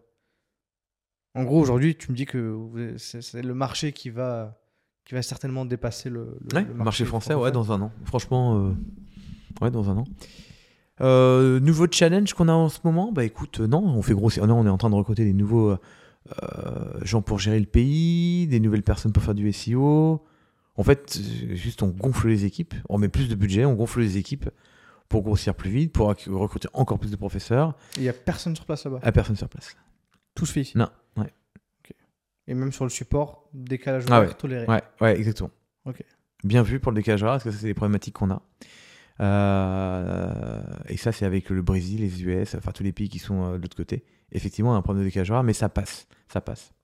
Parce Ça que passe. du coup, le support, il est là où tu réponds. Mais en je suis d'accord avec 5-10 toi que c'est vrai, tu as raison. On pourrait commencer à se poser la question sur les US si ça devient le plus gros marché, d'avoir un support qui a un décalage de 9 heures avec euh, la côte ouest Ouais. ou 6 heures avec la côte est, c'est peut-être un peu, tout- un peu beaucoup. Donc on pourrait se poser la question pour euh, recaler le, euh, le support là-bas. Après, euh, moi je te cache pas que lorsque euh, euh, si les US commencent à devenir un marché, le plus gros marché, il serait pas fou à un moment que je me pose la question quand même de monter une petite team moi sur place, quoi, tu vois. Donc toi, aller full time aux US. full time, part time, j'en sais rien comment je pourrais m'organiser. C'est un truc, famille aujourd'hui? c'est un truc qui est pas tellement réfléchi. Mais non, mais les gens de ma famille sont assez partants pour l'aventure. hein. donc tu leur dis tiens on va à San Francisco, youhou, quand est-ce qu'on y va? Attends, attends, attends, j'ai dit ça comme ça. hein. Euh, tout doux. euh, Non, on y va demain, on y va demain, on y va. Bon, euh, détendez-vous. Non, il- ça, il n'y a, pas trop de sujets. Après, il y a la boîte en France et compagnie, puis il faudrait voir comment je me structure, mais euh, ça serait à la fois, j'aurais une bonne raison de enfin de partir à San Francisco m'installer, hein, parce que c'est plutôt, c'est encore un chouette cœur, parce que moi j'adore cette ville, de, la, l'air de la mer, mon fiston, tu vois, euh, à Paris c'est sympa, à Paris c'est génial, mais Mais San Francisco, t'as quand même une vie de quartier, c'est chouette, tout fait à pied, c'est c'est pisse, t'as la mer, c'est, c'est, tu vois, il y a du sport, il y a des forêts. Enfin, c'est, chouette, tu vois, pour les enfants. Tu vois. Euh, donc voilà, je, pourrais me laisser tenter en me disant, bah tiens, en plus, ça fait longtemps que j'ai envie d'y aller. La boîte, quand même, il y a le, le- là, le, le, business, il est euh, tracté par les US. Donc pourquoi pas faire le grand saut, toi, à un moment, un ou deux ans, trois ans, j'en sais rien. Est-ce que c'est du part-time? Est-ce que euh, je fais euh, deux mois, euh, deux semaines, et puis je reviens? Enfin, j'en sais rien. Je, je peux pas te dire, mais ça peut être une idée en tout cas. Bah, si- je comprends bien euh, le parcours de, de Wilfried et la volonté de créer euh, de grosses boîtes internationales, je pense que le, pour Le le, voyage. hub, euh, le pour voy- ouais. le hub du, de créer une boîte internationale et le Airbnb, et c'est d'aller toc-toquer chez Brian et dire écoute, salut mon pote, euh, bah, j'ai fait le Airbnb de Superprof. Et Voilà. euh, Et pour la modique somme de 1, je suis prêt à faire un petit effort, euh, Brian. Ah, ça va, Brian, merde. pas grand chose. Et attends, si tu me fais Alors. le coup du bas de truc, c'est 6 milliards. Alors, je vais vous dire un truc, les amis. Euh, bon, on sait jamais parce que quand on propose des, des chiffres stratosphériques. Mais là, entre nous, entre potes, on est, on est à la cool, on discute. euh, je ne vendrai ma boîte pour rien au monde. Rien au monde. Parce que j'aurais beau avoir tous les millions du monde, tous les centaines, et machin, mais imaginons des centaines ou des milliards, un truc vraiment mais incroyable. euh, qu'est-ce que je fais de mes, mes 10 doigts tous les jours? Moi, j'adore ce que je fais. J'ai un super jouet qui est incroyable. J'ai une motivation euh, euh, comme au premier jour. J'adore mon équipe, j'ai des potes. Euh, Qu'est-ce que je ferais tout seul comme un con avec mes millions sur ma à appeler mes potes pour dire t'es dispo? Bah non, je bosse. T'es dispo? Non, tu vois, je, je peux pas faire ça moi. Et en plus, j'ai largement assez d'argent pour vivre. J'ai un appartement cool. J'habite dans plein Paris. je suis tranquille. Je veux pas plus parce qu'avoir plus, c'est plein de problèmes. Donc euh, voilà, T'as pas un chiffre. je suis tranquille. Comment? Il n'y a, pas de chiffre pour l'instant pour. euh, pour... Non, il n'y a pas Si de chiffre. Brian euh, arrive et te dit 6 milliards. Full cash. Ah, mais t'imagines, voilà. Ça- alors, c'est des montants qui sont pas possibles. c'est ça, c'est. C'est des montants pas qui de sont pas possibles. tout de suite. Ouais, c'est des montants qui sont pas possibles. Quoi que ça s'est vu, WhatsApp, le mec de WhatsApp, il voulait pas. Puis à un moment, on lui dit bon, 19 milliards. Ouais, bon. mais en fait, que, les- toutes les grandes. Les Après, il a retapé sur Facebook quand même. Ouais, ouais, ouais. le connard non mais après, c'est toujours pareil. Moi, je suis assez difficile à racheter parce que du coup, euh, j'ai quand même une grosse part de la boîte, donc euh, c'est compliqué. Tu vois, j'ai personne qui peut me me titiller. Tous les, ces gens-là, ils avaient déjà des fonds, donc les fonds, au moment, si tu les offres, elles tombent sur la table, tu, tu pousses quoi. C'est une des questions où justement où on n'est pas encore venu de ça, tu vois, parce que Ouais. depuis le début, mine de rien, c'est une, croissance 100% bootstrap. Ouais. Déjà, est-ce que c'était un choix dès le début de ta part de rester bootstrap? Ouais. Donc Oui. dès le début, tu t'es dit, je ne lèverai pas avec cette boîte. Exactement. Pourquoi? Liberté.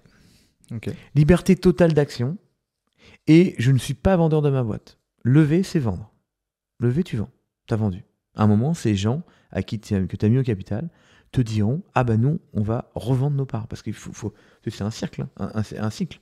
Les, fonds investissent pour revendre avec une plus-value. D'accord?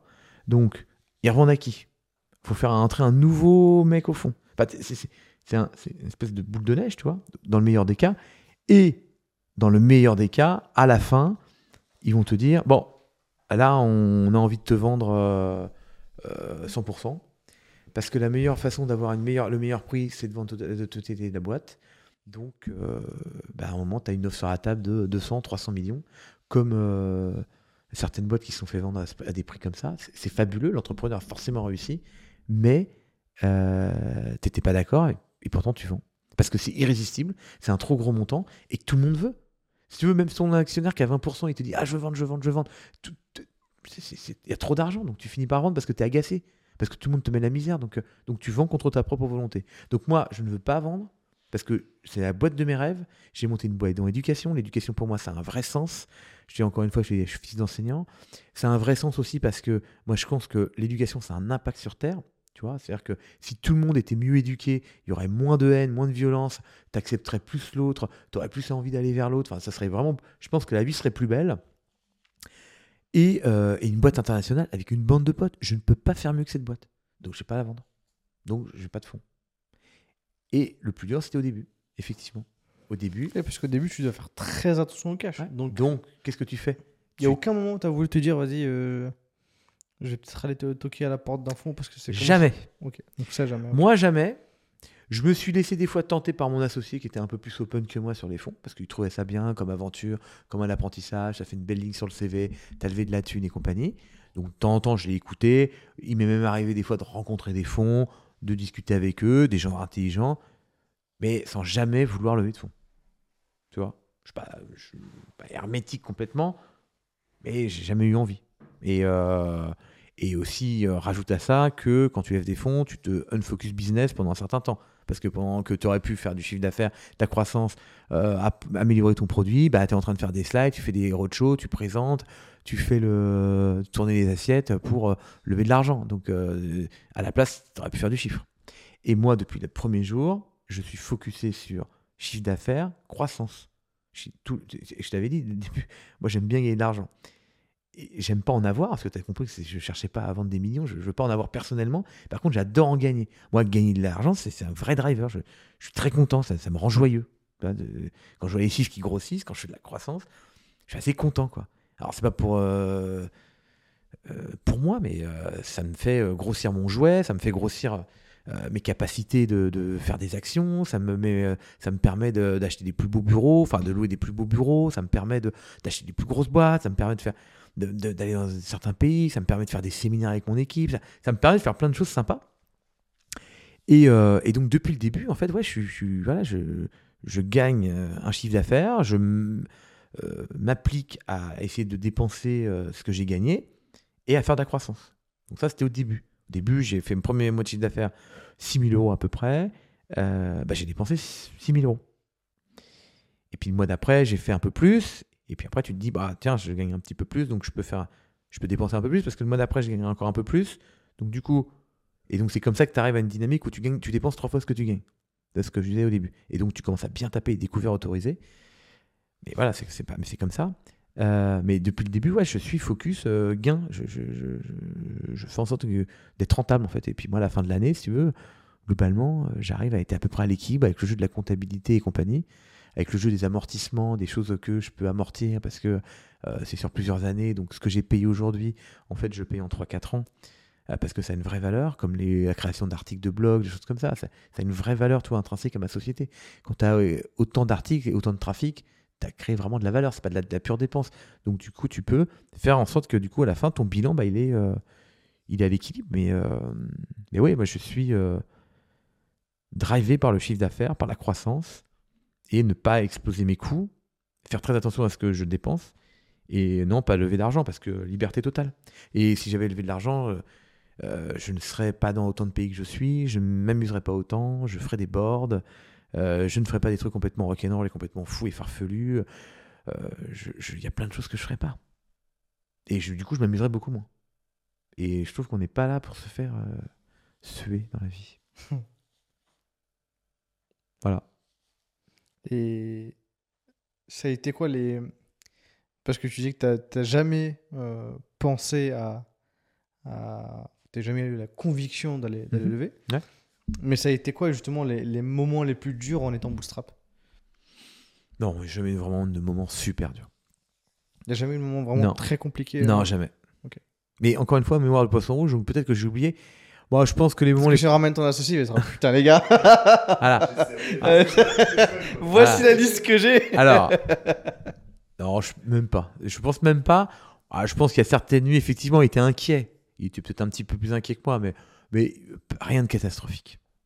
Non, franchement. euh, Ah non, mais c'est- c'est c'est la belle vie. de euh, monter une boîte, être bootstrappé. Et franchement, mais. euh, si tu veux, c'est quand même. Moi, je trouve ça vachement plus flippé, flippant. De te dire que putain, t'as vendu un modèle économique ou un business plan à des gens qui t'ont fait confiance, qui t'ont mis de la thune. Donc, dans le meilleur des cas, ça, ta boîte explose. Donc, dans le meilleur des cas, euh, tu vas pouvoir relever, relever, relever. Ils vont encore t'inciter à va acheter. C'est- une course effrénée. Donc, euh, bon, tu même pu me mettre à bord. Et dans le pire des cas, tu n'arrives pas à atteindre tes objectifs et on te dit voilà, mollo, pourquoi t'as pas fait ci? On te remet en question.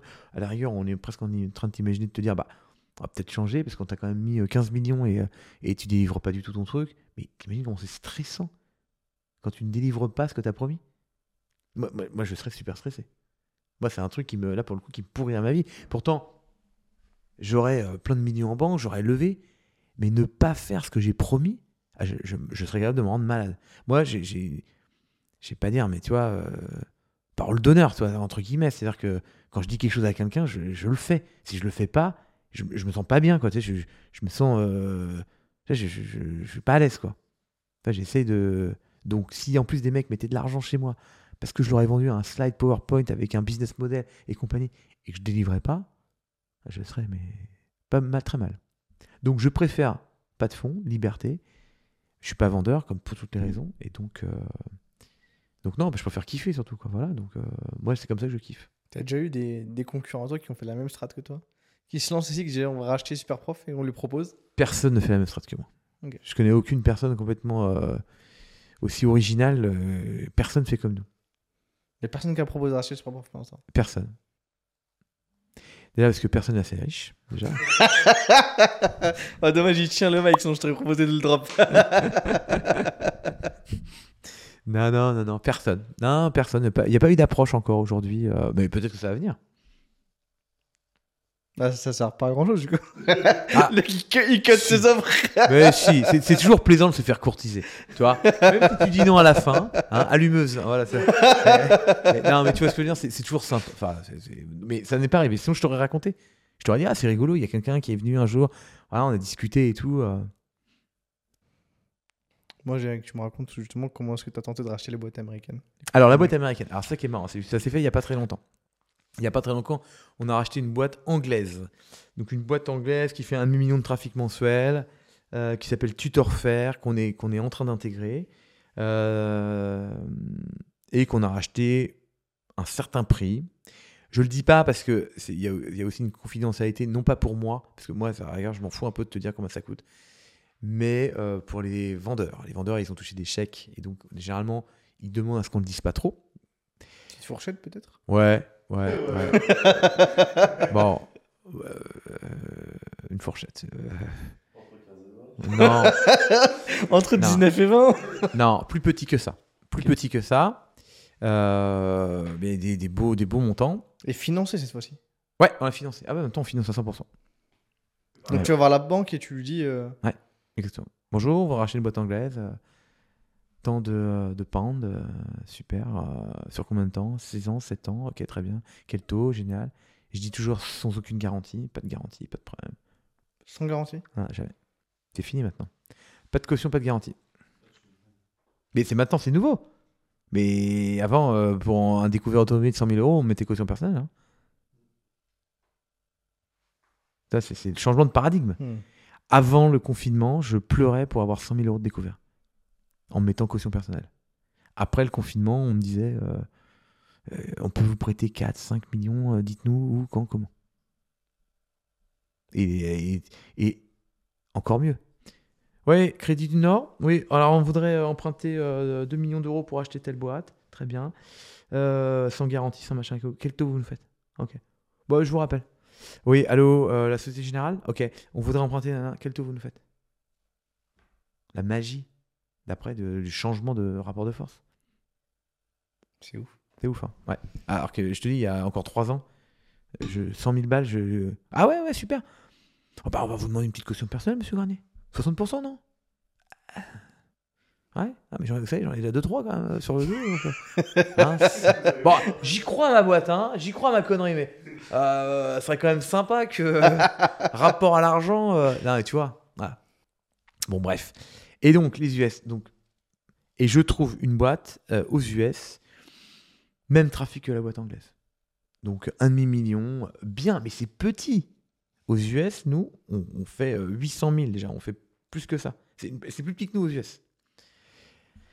Et euh, je demande à mon country manager, John, euh, de euh, les approcher et tout. Ils approchent, discutent et tout. Et les mecs disent Ah bah, on a vendu il y a six mois, en fait, on a vendu à un, un- un grand groupe, machin et tout. Donc, on vous laisse vous rapprocher du grand groupe si on peut faire un, un deal, un rapprochement et tout. Bon, bah, je me dis C'est un peu mort, euh, ils viennent de vendre, euh, ils sont encore là, le grand groupe, il va nous le revendre. Mais John euh, contacte le groupe. Et Euh, et qu'en groupe dit Ah ouais, bah ouais, on les a rachetés il y a six mois bah, parce qu'on veut faire du B2B, on va faire ci, on a pas mal de projets, machin et tout. Bon, on les a peut-être achetés un peu cher. Hein. Quel montant ils ont acheté 8 millions? 58. 58 millions? Tu l'as eu combien Ah, j'ai pas acheté, évidemment. Ah. Là, c'était un peu compliqué, mais, mais tu vois, 58 millions, une boîte qui fait un demi-million de trafic, quoi. C'est, c'est, tout petit, hein. Et euh, c'est quelques Ah, C'est les millions. valos de ouf en fait. Et en Europe, c'est quelques millions, tu vois, ce genre d'équivalent. Même sur des beaux marchés comme les UK, euh, comme l'Italie, ça et tout, euh, comme l'Allemagne, c'est, c'est les plus grosses valos.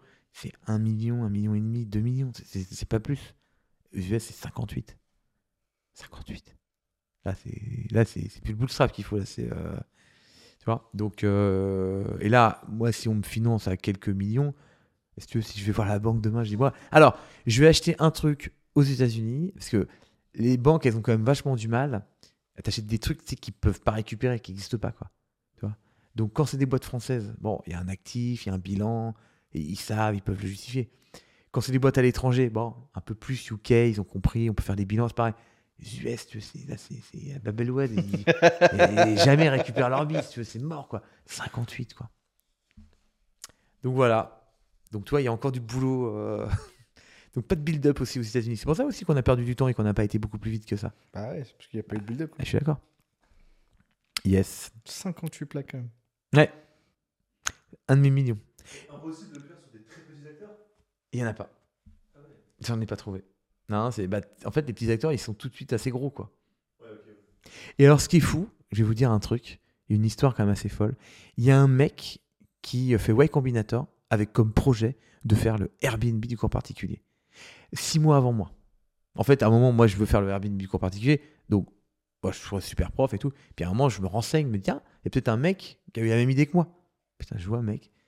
Six mois, Y Combinator, il a fait Y. Donc en plus, la mec du, euh, Mm. du truc.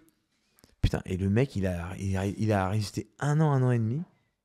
Et il s'est fait racheter par un gros monstre américain, le leader du cours particulier aux États-Unis, qui a tout de suite euh, dû sentir le truc. euh, Putain, le mec, il va nous euh, plomber là. Hop, il a fait une offre, il a racheté. Et le mec est morné, quoi. Enfin, tu vois, il a, il a fait un an et demi, quoi. Il n'a pas eu le temps de faire grand chose. Mais le Airbnb du cours particulier, du particulier qui était passé par Y Combinator s'est fait racheter au bout d'un an et demi par un des deux monstres, enfin un des gros monstres, quoi. C'est ouf. C'est ouf, hein 6 mois avant toi donc. Ouais. Il avait lancé 6 mois avant Ouais. toi, donc ils étaient déjà Ouais. en mode. euh, Ouais. C'est un autre game, les États-Unis. Et les mecs, ils sont aux et, et les, les mecs qui là, les, les boîtes dont je te parle, c'est, euh, ils ont levé des centaines de millions. Et ils font des centaines de millions de chiffre d'affaires. Enfin, c'est Est-ce que tu penses, toi, aujourd'hui, que les boîtes françaises peuvent concurrencer les, les boîtes américaines? Bien sûr, il y en a plein. Il y a, il y a plein, bien sûr. Ouais, carrément. En ouais. bootstrap? Ah, j'en connais pas ça, mais euh, Alors, chez Lemnis, il titille un peu, mais euh, il y a quand même des gros bébés en face, quoi. Donc, euh, je suis là. Ouais, ouais. Bah ouais, exactement. Liste, ils sont bons aux États-Unis, je pense. Ils sont- Ils sont bons aux États-Unis, mais il y a des gros bébés en face. Ah bah bien sûr. Et ils sont bootstrap. Donc, toi, ton game, c'est quoi? C'est de... c'est de plier le marché au final là-bas aussi? Ouais, ouais, ouais, ouais, ouais, ouais, une question de temps, hein, tu sais, 100% de croissance. On va faire un peu plus, on va faire un peu plus de 30 millions cette année de chiffre d'affaires, tu vois. Si- Alors cette année, on va faire un peu moins de 100% de croissance. La, croissance quand même, elle, stagne un peu, mais tu vois, d'ici à horizon euh, de 3 ans, je ne désespère pas de faire 100 millions. Et quand tu commences à faire 100 millions, tu de chiffre d'affaires euh, annuel, je pense que tu peux commencer, tu à, attaquer le marché US avec du build-up un peu plus euh, costaud, quoi, tu vois. Puis on peut penser à des moyens de financement un peu plus, euh, bah, un peu plus différents. Tu sais, vraiment, il y a des nouvelles portes qui s'ouvrent. Et, euh, tu vois Donc euh, voilà, il faut me laisser encore 2-3 ans, tu vois. 2-3 ans, ouais. euh, là, on ira voir les, les gros monstres et puis on ira leur dire. Déjà, il faut savoir que les gros monstres, euh, ça qui est fou, c'est qu'ils sont super à l'ancienne. C'est-à-dire qu'ils ont des ergonomies encore un peu pourries. Par contre, ils ont trusté tout le SEO, donc ils ont tout le trafic. Donc ça, c'est un déboulonnable. Quoi. Mais j'ai Mais- l'impression que c'est- les ricains, c'est comme ça, en fait. Ils ont généralement une app qui est moche, Ouais. qui est pas ouf. Mais ils Ils sont bons sur le... En fait, l'app, elle est dégueulasse, mais elle fait le taf. Ouais, exactement. exactement. Elle est, elle est horrible, elle fait le job. Ils sont bons en SEO. En Et du coup, acquisition, en fait, c'est ils- le killer de l'acquisition. Ouais. quoi. Ils bougent pas après. Et toi, tu peux arriver, t'as as une meilleure app et le ricain va dire Mais mon coco. euh, Ouais, accroche-toi. Mais on est des bons challengers, nous, je te promets. On est des bons challengers, les profs nous aiment bien, la communauté de plus en plus. Euh, donc voilà, faut me laisser le temps de de y arriver. Mais ouais, ouais, non, les US, c'est, c'est... je suis l'année prochaine déjà plus gros marché. On grossira encore et puis euh, non, non, ça va être un. On va, on va y arriver s'il n'y a pas de sujet. C'est quoi les différentes stratégies d'acquisition Donc de l'organique, du paid, euh, de l'externe? T'en as d'autres ou pas? On n'a pas abordé. Non, en acquisition comme ça, pure et dure? Non, non. Non. euh, donc là, tu commences à faire du branding. Ouais, Tu commences à exactement. investir. en Branding. C'est quoi le. Quand est-ce que tu te lances sur du branding? Ah bah au bout de 9 Et- ans, tu vois, au bout de 9 ans, parce que tu commences sur le branding, c'est-à-dire que en fait, ça dépend de la maturité de ton pays. On a lancé sur le branding uniquement en France, tu vois. Mais moi, j'ai quand même d'autres pays aussi euh, où j'aimerais bien faire un peu de branding.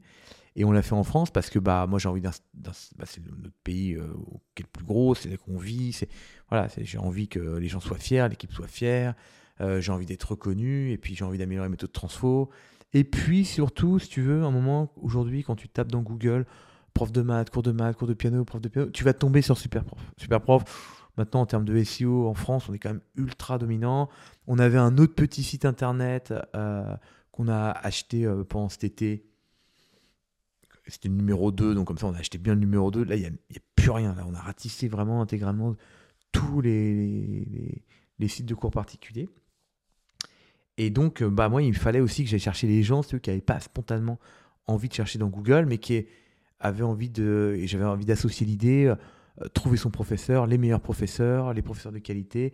C'est chez Superprof. Superprof, c'est une boîte cool. Superprof, euh, on a euh, tous les profs, c'est super simple, c'est fluide, tu vois. J'avais envie de, leur mettre ça en tête pour que le jour où ils se disent, ah tiens, j'ai envie d'apprendre un truc, hop, ils pensent Superprof et ils aillent chercher. Tu vois, plutôt que de, j'ai besoin d'apprendre un truc, euh, je cherche. Là, tiens, j'ai envie d'apprendre un truc. Et donc, je vais sur Superprof. C'est ça le branding, en fait, que j'ai envie de vous tester. Parce qu'on arrive aussi en France à une espèce de d'asymptote, c'est-à-dire qu'on est à peu près à 30% de croissance aujourd'hui sur le chiffre d'affaires en France. Et euh, bah voilà, c'est toi, on est en train de, bah on, a, on est tellement présent dans les moteurs que maintenant il faut aller ailleurs. Mhm. Et le branding, c'est un bon truc. Et donc Buzzman, agence Buzzman, Georges. Hop, Genre, si t'écoutes ça ou si tu vois ça, voilà, c'est grâce à toi tout ça, Georges. Merci, Georges. Euh, non, mais sans rire, ils ont été d'une réactivité incroyable. Donc, euh, euh, à un moment, ça me prend. C'est-à-dire, je me dis, bon, allez, ça fait un an qu'on tourne autour. je vous fais part des, péripéties, des trucs, des bonnes idées, des gens qui me donnent, qui me disent qu'il faut faire ci, qu'il faut faire ça, les, de, euh, du marketing, du machin, tous les gens qui te donnent des conseils. Et moi, avec mon DA, si tu veux, Michael, on, depuis un an, on se dit, nous, on veut bosser avec deux agences. Il y a deux agences qui nous, qui nous font kiffer, Buzzman ou Marcel. C'est vraiment les deux. Ils sont marrants, ils sont irrévérencieux, ils sont funk, ils sont punk. et ils gèrent des putains de marques aussi. des- Alors en plus, tu vois, ils, ils gèrent des super marques, mais au-delà de ça, moi, je cherchais un truc vachement décalé, quoi. Et donc, euh, j'avais euh, Georges en, en relation, euh, et donc je lui dis à un moment, écoute, euh, j'ai envie de bosser avec vous, j'en ai marre, c'est vous, faut prendre une décision. Et euh, qui je peux voir Il me dit, bah tiens, euh, demain tu vois Julien. Euh, donc je vois son euh, managing director. Hop, on, on fait le brief. Une semaine plus tard, on est en salle de réunion, il nous pose, propose les premiers trucs. Mais ça a été à une rapidité parce qu'en fait, on s'est pas rendu compte, mais on avait un délai ultra serré. Nous, on voulait faire la rentrée de septembre et on est arrivé, je sais plus, en genre début juin, quoi. Tu vois? Et donc, en fait, on avait l'été, mais sauf que l'été, juillet, août, c'est quand même plus ou moins mort. On a tourné euh, avec euh, les super réals en, très peu de temps. Enfin, ça a été incroyable. Et donc, voilà, donc, euh, voilà une campagne qui a, qui a démarré là maintenant, qui va s'étendre sur 10 mois. On a encore des, on a, on a fait 5 spots de pub télé autour de 5 thématiques avec le concept de super énervant. Affichage dans le métro, affichage national 4x3, euh, un peu de cinéma, beaucoup de, de YouTube aussi, en relais, euh, des opérations marketing qui vont arriver. YouTube, quoi, non, c'est du sponsor des. des- Ouais, exactement. Ouais, ouais, ouais, ouais. Et on en diffuse en ce moment, pour te donner un ordre d'idée, euh, des pubs super profs, c'est un demi-million de pubs euh, jour, à peu près. Ouais. Ah, ça tabasse bien en ce moment. Tu voudrais que ça passe bien. Non, 500 000 ouais, euh, jour. Et, euh, et on a fait on a tout un travail de découpage que, que mes mecs de l'acquisition ont fait euh, avec euh, 18 24, 24 34, 34 44, 44 54, 54 et plus. On a fait diffuser, on a cinq campagnes, donc les cinq, on les a diffusées dans chaque catégorie. Et puis on les a fait tourner, et puis on a regardé toutes les métriques, et puis à la fin on a gardé les deux meilleurs dans chacune des catégories pour, les, pour optimiser le budget et puis qu'il y ait beaucoup de répétitions. Parce que la répétition, c'est un truc intéressant, c'est pour que tu kiffes la marque, bah, il faut la voir plusieurs fois. C'est- vraiment pour que tu l'aies bien ancré. C'est quoi le chiffre? C'est minimum 7 fois? Ouais, c'est ce qu'ils disent, ouais, ouais, c'est les chiffres un peu qu'on entend, quoi. Ouais. Euh, bon. Après, c'est toujours pareil. euh, Tu l'as vu cette fois, mais est-ce que tu l'as regardé cette fois C'est Parce que moi, les pubs, elles passent à la télé, on me dit Ah, t'as fait euh, 4 millions de vues. Enfin, 4 millions de personnes ont vu la pub. Mais t'es- vu, t'es sûr que tu l'as vu, la pub, t'étais devant la télé, t'as regardé, t'étais pas en train de, de ramasser un truc par terre. Enfin, ça, dure 20 ça dure 23 secondes, hein, donc euh, c'est donc on sait pas. Donc oui, Ça coûte combien une pub de 23 secondes ça dépend. Ça dépend. Je vais te dire. euh, je vais te dire. 20h50, Ouais. bah, je vais te dire le, le- le premier. Donc la momie. Donc on, on commence en fait dans le film du dimanche soir pendant le- la coupure pub de la momie. Donc euh, 4,2 millions de téléspectateurs. Tu vois, c'est quand même un monstre. C'est Tom Cruise. c'est- C'est 25 000 euros. 23 secondes. 1000 balles la seconde. Voilà. C'est un des Shine, plus chers. euh, hein? Si vous regardez ça, on va revaloriser le contrat. C'est c'était c'est probablement le spot le plus cher qu'on ait payé. C'est ouf. Tu vois. 25 000 balles, 23 secondes. Et attends, tu sais ce que j'ai regardé? J'ai vu là, je lisais dans les échos il y a 2-3 jours, les pubs pendant le Super Bowl qui ont explosé. Ouais, ça, c'est. c'est Attends. Super là. 30 secondes. Ah, c'est un million et quelques. 7 millions. 30 secondes. C'est super beau là. Les États-Unis, Ouais, le marché, ouais, le ça. truc incroyable quoi. Le truc que tu payes 25 000 balles en France, c'est 7 millions aux États-Unis. Alors c'est pas la même chose, tu vois, tu vois, mais tu, tu vois ce que je veux dire, c'est Ouais, c'est un autre game. C'est- c'est- c'est- Mais c'est ça qui est excitant en fait avec les US. C'est vraiment. Ah en ouais, fait, non, je suis d'accord. C'est que tu, tu, tu te tabasses avec des mecs qui sont plus chauds que toi. Tu sais que tu vas arriver, tu vas te faire froid. Ah, c'est Hulk Hogan quoi. Tu Ouais. vas catcher avec Hulk Hogan quoi. T'as- T'as jamais fait de catch et le mec il va te plier en deux quoi. Et- mais, tu- mais si on va y... mais si je vais y arriver. Laisse-moi cette combo. Ah ouais. c'est ça. Ça, t'es les parce que les, les, les requins ils connaissent pas. Les, les, Ouais. les, les Américains ils connaissent pas Océan Bleu. C'est que des océans rouges là-bas. C'est que du rouge. J'avoue. Enfin voilà donc euh, non pour répondre à ta question sur la pub ouais, c'est c'est un petit budget mais écoute ça doit les valoir on sait pas trop. euh, Puis il faut faire il faut le faire pour apprendre tu vois nous on avait aussi besoin de cours d'apprentissage. Buzzman a été des super professeurs sur le sujet donc euh, voilà c'est euh, et puis moi je veux ancrer la marque dans le paysage français donc à un moment faut passer à ça mais mais quand on me dit tous mes potes du bootstrap c'est parce qu'on est tous quand même assez focus ROI ça et tout alors c'est quoi ROI c'est quoi machin? C'est non c'est un peu au doigt mouillé c'est à dire qu'il Ouais. faut que tu dises à un moment j'y crois j'ai envie d'envoyer un message j'ai envie que ma marque elle soit fun combien ça va me rapporter in fine dans le il faut y croire quoi tu vois c'est compliqué pour les boîtes euh, de se lancer sur, euh, sur du branding euh, ouais c'est dur et de se dire. Bon, ah c'est pas euh, une sacrée maturité une sacrée ouais, faut être courageux ouais je suis d'accord Bon, on en parlait avec Nico de Shine qui est ça qui sponsorise l'émission. Ouais. Et de dire, bah, fallait le voir le move euh, de sponsoriser un podcast qui fait 4 heures. Euh, vous avez été malin, quoi, parce qu'aujourd'hui, le, nombre de vues euh, qui sont générées sur toutes les plateformes sur lesquelles il y a le logo Shine et tout, bah, il fallait le voir. Il fallait être malin. Mais t'en as beaucoup qui, qui peuvent se dire, bah ouais, mais c'est quoi mon ROI En gros, bah, combien de clients ça m'apporte le fait de montrer bah, mon logo chez toi? Ouais. Bah moi je suis. Alors on est ROI sur certains trucs. hein. On- les campagnes on les mesure au poil de, de poil avec les, les- les clics, les machins et tout, tu vois. Mais c'est déjà pas du tout le mindset. À un moment, euh, quand tu veux faire du branding, si tu veux, il faut que tu te lâches un peu. Faire que, faut faire confiance, faut y croire, faut tester des trucs, tu vois. C'est. euh, Ouais, je comprends ce que tu dis sur le, le podcast, le sponsoring. Faut- en fait, il faut y croire. Tu vois ce que je veux dire, c'est qu'il faut y croire à son truc, quoi. C'est. euh, Et comme tout, ça marche. Moi, c'est pareil, je comprends pas les gens. Là, moi, je fais plein de.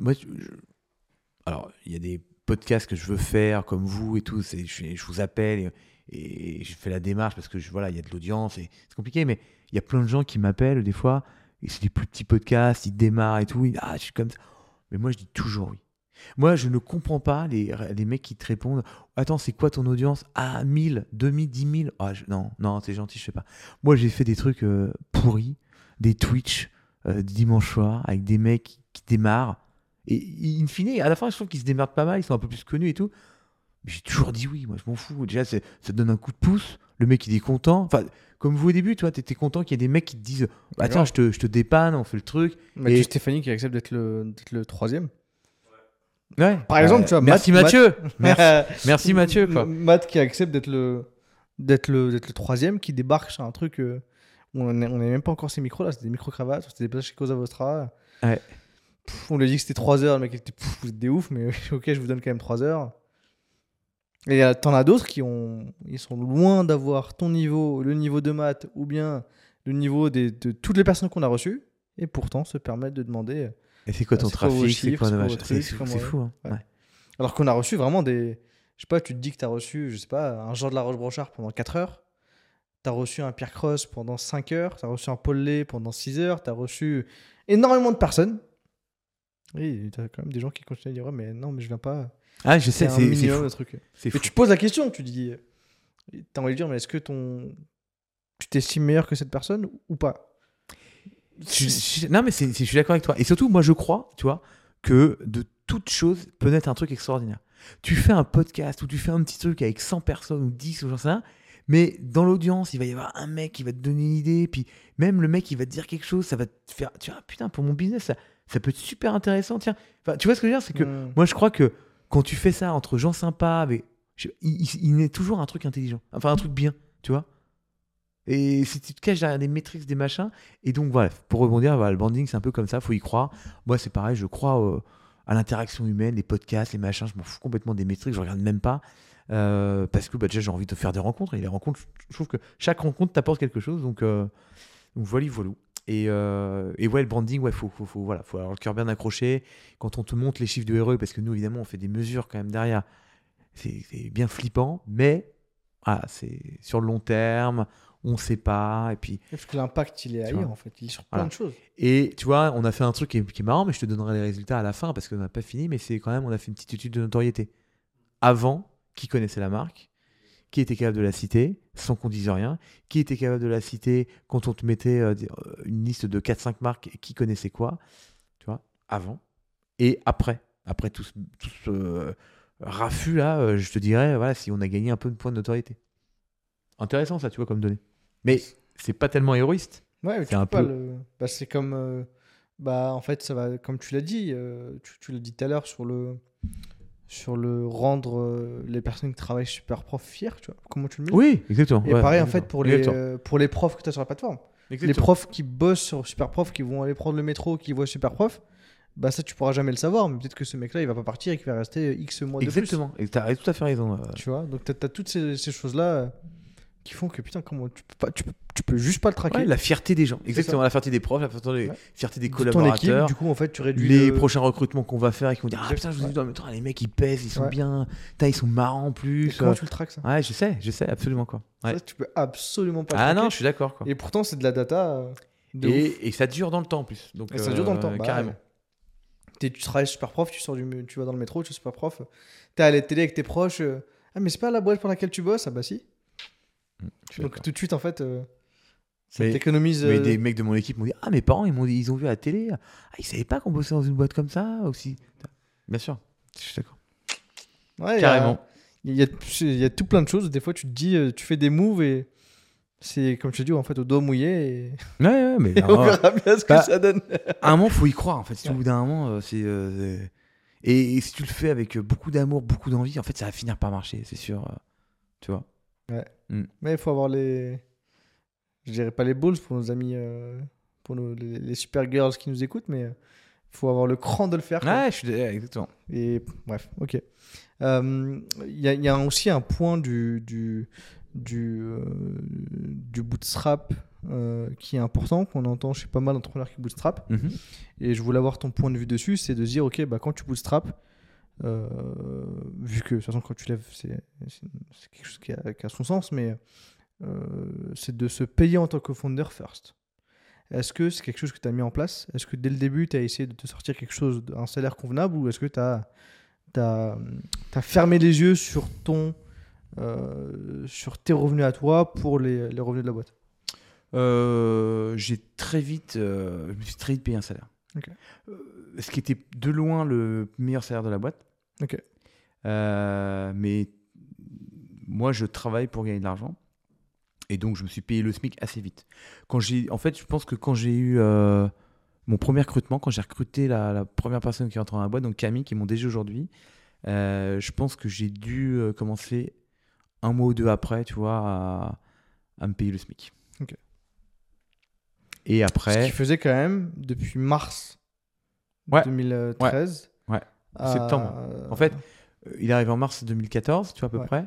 Euh, moi, j'ai lancé en août 2013, donc de août à mars, je me suis pas payé. Mais je me suis acheté un ordi avec la boîte. euh, mes communications téléphoniques étaient prises par la boîte. Enfin, J'avais des, petites, des petits frais, des trucs comme ça. Donc, euh, ça me compensait, tu vois. Et puis, euh, surtout, bah, j'ai pas beaucoup de blé, donc euh, je Ouais. réinvestissais vachement dans le produit. Et puis, ouais, mars, j'ai dû me payer le SMIC. Et puis après, j'avais fait un truc euh, progressif en fonction du chiffre d'affaires que tu généré. Ok. Comment est-ce que tu as établi justement ton salaire par rapport à ce chiffre d'affaires-là qui était généré? Comment est-ce que tu t'as revalorisé? Euh, Parce que tu vois, ça c'est intéressant Alors- de dire comment est-ce Alors, que. ouais, je vais te dire, bah, je, je, euh, je vais te dire, je, je, je me rappelle plus exactement, Euh, mais euh, mon associé avait trouvé une super règle qui faisait, en gros, bah, on- quand le chiffre d'affaires était de temps par mois, en fait, on regardait à la fin du mois, et genre, on prenait 1% du chiffre d'affaires qui était généré. Un, je me rappelle plus, hein, mais un truc comme ça. Ok. Tu vois? Et euh, genre, il y avait pas un fixe, on avait peut-être un fixe de 2000 balles et plus un pourcentage du chiffre d'affaires qui était généré. Et donc, euh, voilà, et puis ça a grossi en fait, ça a grossi. Et ça, pour te dire, ça a même grossi tellement à un point que à la fin, nos salaires n'étaient plus du tout raisonnables, trop élevés, Bah, selon quoi moi. trop- C'est quoi trop élevé? selon moi. Il était tellement élevé que j'ai dit à mon mais moi aussi, il était assez cool, hein, assez, assez, assez relax pour euh, dire, bah, c'est notre règle. Oui, mais, notre règle, elle existe parce qu'on l'a faite euh, comme ça un jour, euh, parce qu'on on se payait 200 balles de prime sur 2000. Oui, on faisait 2002 à la place de 2000 parce que c'était le chiffre d'affaires, on était content. Mais, mais, et donc, en fait, quand on arrive à 20 000 balles par mois, en fait, brut, et que ça faisait les primes, j'ai dit non, mais c'est plus possible, c'est trop trop d'argent. Parce qu'on était aussi, après, moi j'ai envie d'être corrélé vis-à-vis aussi de mes directeurs, mes managers, mon directeur général. Enfin, tu sais, il faut qu'on ait des trucs cohérents. Moi je peux pas me dire, le mec il se paye un salaire de ministre et puis par rapport aux autres, c'est pas possible. Donc voilà, donc on a capé euh, ce truc-là et, euh, et, et ça fait peut-être euh, ouais, deux ans et demi que je me suis pas augmenté un seul euro. Moi je suis arrivé à un, un palier qui est vraiment très très cool. Et je suis très bien et je suis très tranquille. Et, mais depuis ouais, deux ans, je m'augmente plus. Alors que j'augmente tout le monde dans la boîte. Mais bon, c'est comme ça, je suis le mieux loti, donc euh, Ouais. c'est pas me plaindre. Quoi. Donc, euh, et surtout, j'ai beaucoup de chance. Et parce que faut que tu imagines que jamais, jamais, jamais j'aurais pu imaginer faire ça. Moi, quand j'ai monté cette boîte, si tu veux, c'était euh, si je me payais un salaire d'ingénieur euh, à 4000 balles et que j'avais une équipe de 20 personnes et que je faisais euh, 2 millions de chiffre d'affaires, j'avais réussi ma vie. Bah, tu vois, c'était. C'est ça que j'aspirais quand j'ai lancé la boîte. Donc, c'est que des surprises là aujourd'hui. Il y, a- il y a un truc euh, qu'on qu'on posait pas forcément sur les derniers épisodes, mais qui sont intéressants, parce que finalement on est en, plein dedans. C'est comment est-ce que tu optimises aujourd'hui euh, ta paye en tant que dirigeant? Tu vois, c'est. J'optimise pas. ok, donc c'est Je me verse un salaire tous les mois, point barre. Ok. Pas de débat. Non, je passe pas de temps à m'optimiser. Je, je suis pas en optimisation encore. C'est marrant, c'est que c'est mon directeur général qui dit toujours ça, c'est phase 3. En fait, euh, Parce que mine de rien, sur les charges patronales, il y a. Ça, ça- ouais, ça commence à peut-être. euh, Peut-être. Je sais pas. Je, je m'en fous complètement. Bah, c'est- à tort. Hein. Peut-être que j'aurais moyen de de, euh, d'optimiser, de. Parce qu'il n'y a pas de dividende, c'est super profond. Non, Parce que vous investissez donc. Tout. Donc, On t'es obligé d'avoir tout ton salaire sur la partie euh, bah, salaire. Quoi, Ouais, c'est tout. Ouais, je, bah, je ne fais que ça, me verser un salaire par Superbowl. Point barre. Et euh, pas de dividende, parce que pourquoi pas de dividende? Déjà, c'est. Bah, déjà, on n'a on pas toujours fait. Déjà, c'est le premier truc. Et deux, on a besoin de fonds propres. Et pourquoi on a besoin de fonds propres? Pour emprunter de la thune, des sous. Parce qu'il y a un ratio fonds propres, dette. Donc, tous les fonds propres, c'est le bénéfice à la fin de l'année qui tombe dans la société, qu'on reste. Et donc, on fait grossir nos fonds propres pour pouvoir continuer à emprunter. C'est aussi, aussi bête que ça. Et parce que moi j'ai. Et parce que voilà, et puis on a besoin d'emprunter parce que la croissance ça coûte cher, parce qu'on fait des acquisitions et que je veux pouvoir continuer à avoir un tapis rouge de financement. Hmm. Donc tous les bénéfices que fait Superfort, tu tu les Oui. On n'a jamais pris un euro de dividende depuis la création de la société, soit 9 ans. Euh, non, on injecte tout dans la boîte. Ok. Et on grossit, on, soli- on les solidifie, tu vois. La- la- comme ça, la, la maison Superprof a des, des, de- des fondations solides, tu vois, Mm. qui sont les fonds propres. quoi. Les fonds propres de la boîte sont solides, ça grossit. Et peut-être qu'un jour, effectivement, un jour, on prendra dividende et tout et compagnie. Peut-être, c'est possible. Mais c'est pas du tout l'esprit de la maison. Moi, encore une fois, euh, euh, je suis très bien comme je suis. euh, je gagne bien ma vie. euh, je veux pas plus. et puis surtout, je veux continuer à développer la boîte. Toi, aujourd'hui, c'est pas une vache à lait. Superprof, c'est une boîte en pleine croissance qui fait beaucoup d'erreurs. On n'est pas dans l'optimisation. on- donc, on a besoin euh, de tout réinjecter. Quoi. C'est- voilà. Ok, donc pas d'optimisation de salaire, donc tu, tu te verses juste les Voilà. en brut et tu te Ouais. fais allumer, j'imagine, en charge euh, Ouais. à chaque fois. je me fais allumer, je paye mes impôts, je, je- mais, mais je suis très heureux, donc c'est- c'est- c'est- ça n'a pas de prix. Et je, suis, et je vis très bien. Franchement, je suis, euh, tu vois, c'est- c'est très très cool. Et les gens qui vivent avec euh, 10 fois moins, et donc euh, je, suis déjà très reconnaissant du salaire que j'arrive à gagner, et, et je suis pas déconnecté de mes collaborateurs. J'ai pas un salaire x10 avec le plus petit salaire de la société. Enfin, tu vois, on est dans un truc cohérent de de patron qui prend des risques, parce que du coup, moi, j'ai quand même pas mal de risques juridiques, enfin, des, risques de, plein de trucs, tu vois, de, de patron de boîte. Donc, c'est le risque, c'est la, la rémunération du risque, la rémunération de la prise de risque. À un moment, j'ai tenté des trucs, j'ai fait des crédits. Nous, si tu veux, aujourd'hui, on a 6,5 millions de dettes, quand même, tu vois, sur le dos. Bon, moi, je suis, il n'y a qu'un seul représentant légal et il n'y a qu'un seul responsable, on va dire. Donc, euh, c'est Bibi. Donc, euh, Bibi, bon, bah, voilà. Hein, si un jour on lui dit tu nous dois 6 millions 5 parce que t'as fait le con, euh, parce que hein, t'as d'acquisition, c'est vraiment n'importe quoi. Bon, et je, je fais pas n'importe quoi, mais tu vois, c'est, on est quand même je suis responsable. Donc c'est la mesure du risque euh, par rapport à un salarié classique. Mais oui, non, je, voilà, je, je paye mon salaire, c'est très bien comme ça, et, et merci beaucoup déjà. Ok. Et comment est-ce que tu gères la rémunération de tes employés du coup? Comment est-ce que parce que tu tu, tu, Alors, tu parlais ouais. justement que tu avais un système d'augmentation, de gestion des, Hmm. des, des salaires. Euh, Comment est-ce que comment est-ce que ça se passe aujourd'hui chez, Alors, Superprof Alors, je, j'essaie de très très bien rémunérer mes collaborateurs. Euh, alors, il y a eu plusieurs phases. Il y a eu la phase euh, crève la dalle, où, où là, je payais les gens vraiment euh, avec ce que je pouvais. Sachant que quand tu te payes le SMIC et que ton collaborateur, c'est sûr que ton collaborateur, tu vas pouvoir le payer euh, euh, beaucoup, mais euh, j'ai toujours embauché en CDI. Toujours. Déjà pour te dire, putain, je m'engage avec toi, je veux que tu restes toute ta vie, enfin longtemps. Et du coup, bah voilà, moi je pense qu'avec le CDI, t'embauches les meilleurs. Les salaires sont faibles, mais les augmentations sont fortes. Au début, tu ça, ça commence comme ça. Parce que au début, on est- on n'a pas beaucoup de sous, mais on a une bonne croissance. Donc du coup, au début, on va pas peu de payer, mais on va avoir une bonne croissance. Donc ça, donc aujourd'hui, très belle croissance. hein, euh, il est pas rare d'avoir des gens euh, euh, qui se prennent des augmentations euh, 25-30% d'augmentation d'une année sur l'autre.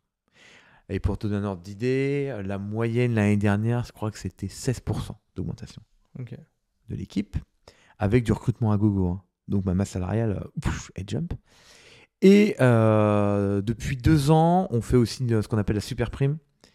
Donc, euh, Il y a tout qui est super chez Superprof. bah bien sûr, ça. tout est super. Mais c'est la meilleure boîte du monde. hein. Ouais, c'est vrai. Ça, il n'y a pas de. La super boîte.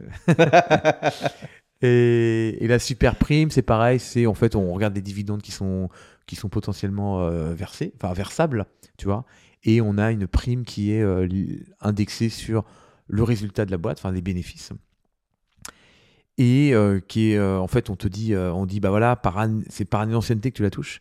Donc, par année d'ancienneté, je vais n'importe quoi, mais c'est pas loin de la vérité. C'est 500 euros par année d'ancienneté. Voilà, tu touches une prime de 500 balles par année d'ancienneté. Donc ceux qui sont là depuis un an, mais qui soient manager, qui soient au support, qui soient là depuis, tu vois, ils ont leur prime de 500. Et ceux qui ont, c'est la prime de fidélité. Je veux remercier la fidélité avec les bénéfices de la société. Et donc ceux qui sont là depuis 8 ans, bah, ils se prennent 4000 balles de prime, comme Tous ça, ans, ouais.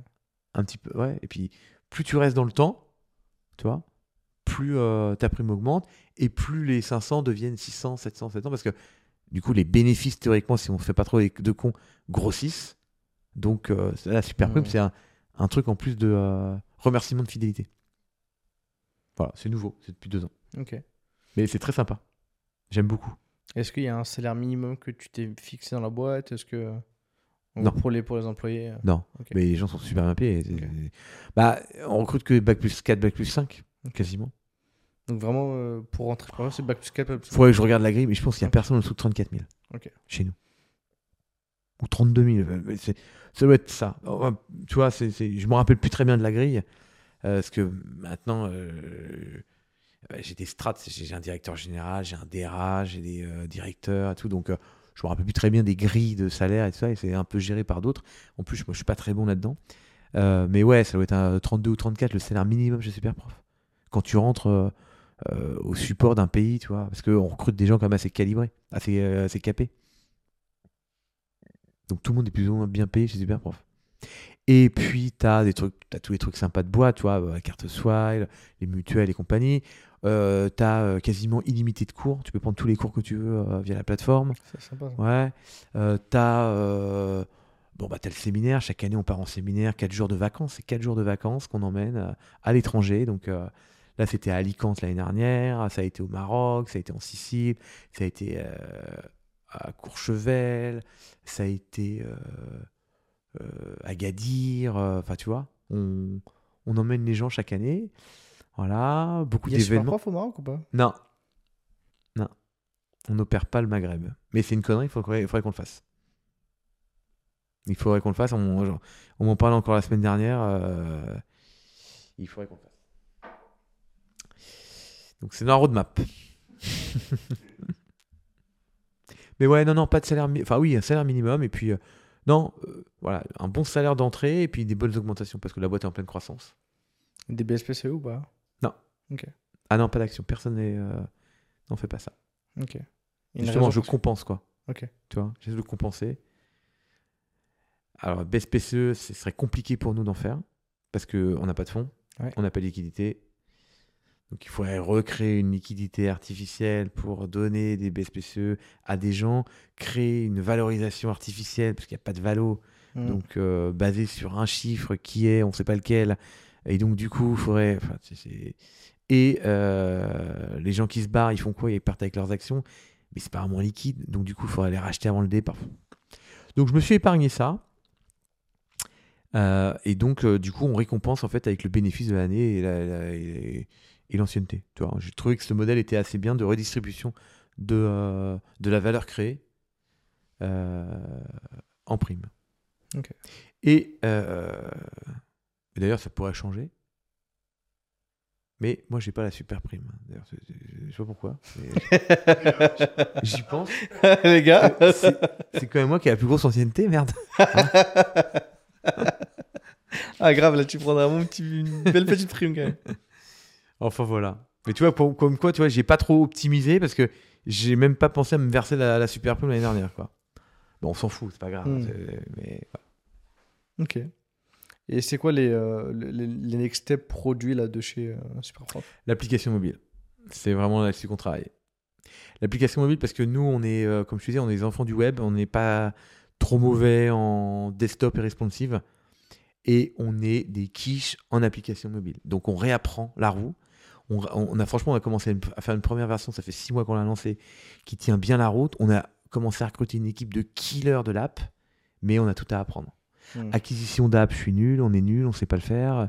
Euh, donc on, a, on doit apprendre pour l'app. Et, et pourtant, c'est un gros challenge de Superprof parce que l'app, si tu veux, c'est le prolongement de, ouais, du, du- de Superprof que tu as dans la poche, dans la main, pour gérer tes cours, euh, gérer tes élèves, gérer ton booking, gérer ton planning, tu vois.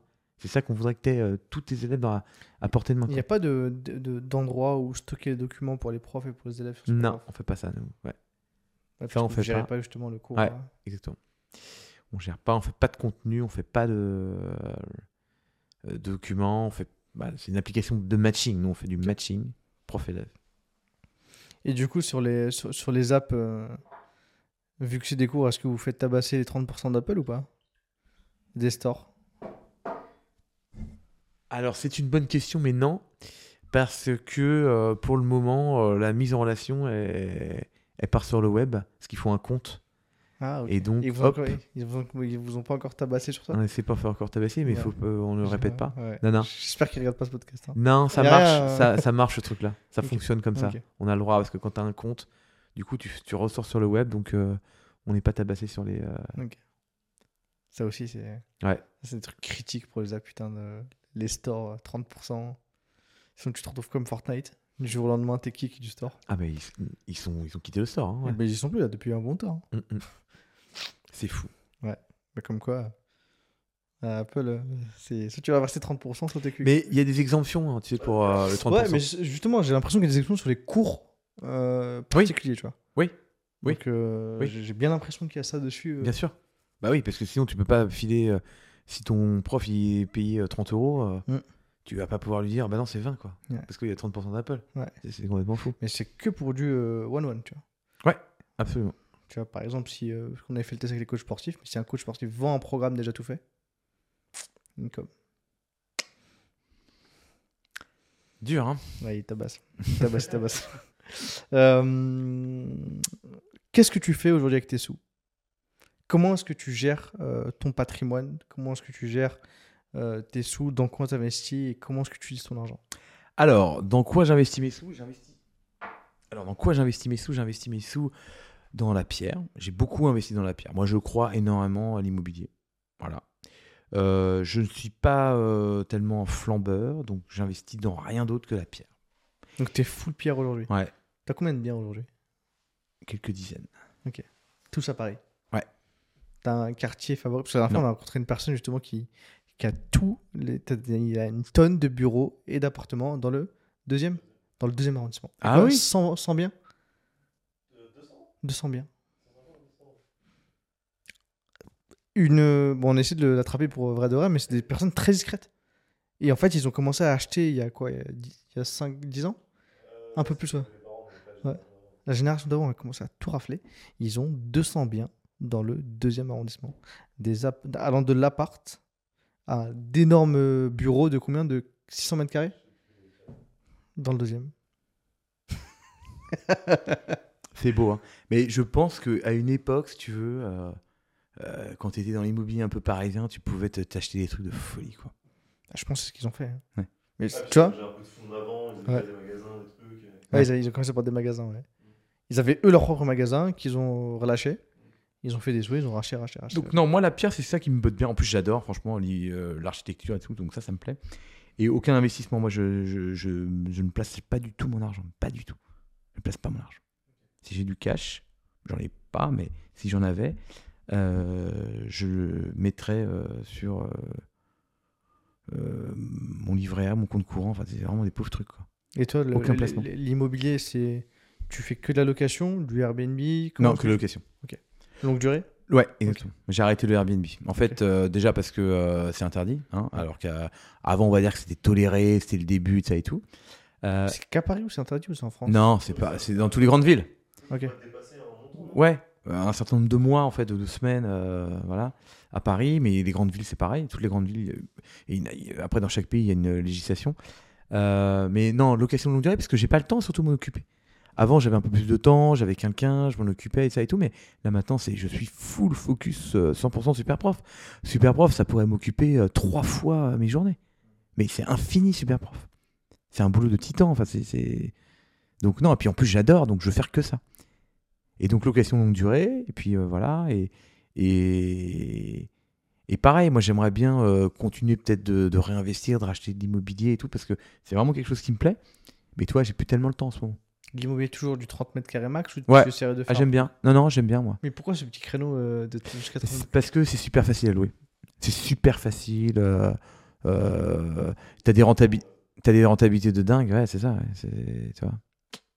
Parce que euh, ouais, c'est c'est au prix, aux allocations au mètre carré, c'est plus rentable. Et puis c'est- ça se loue en deux minutes, mais même pas. T'as des petits quartiers favoris ou pas?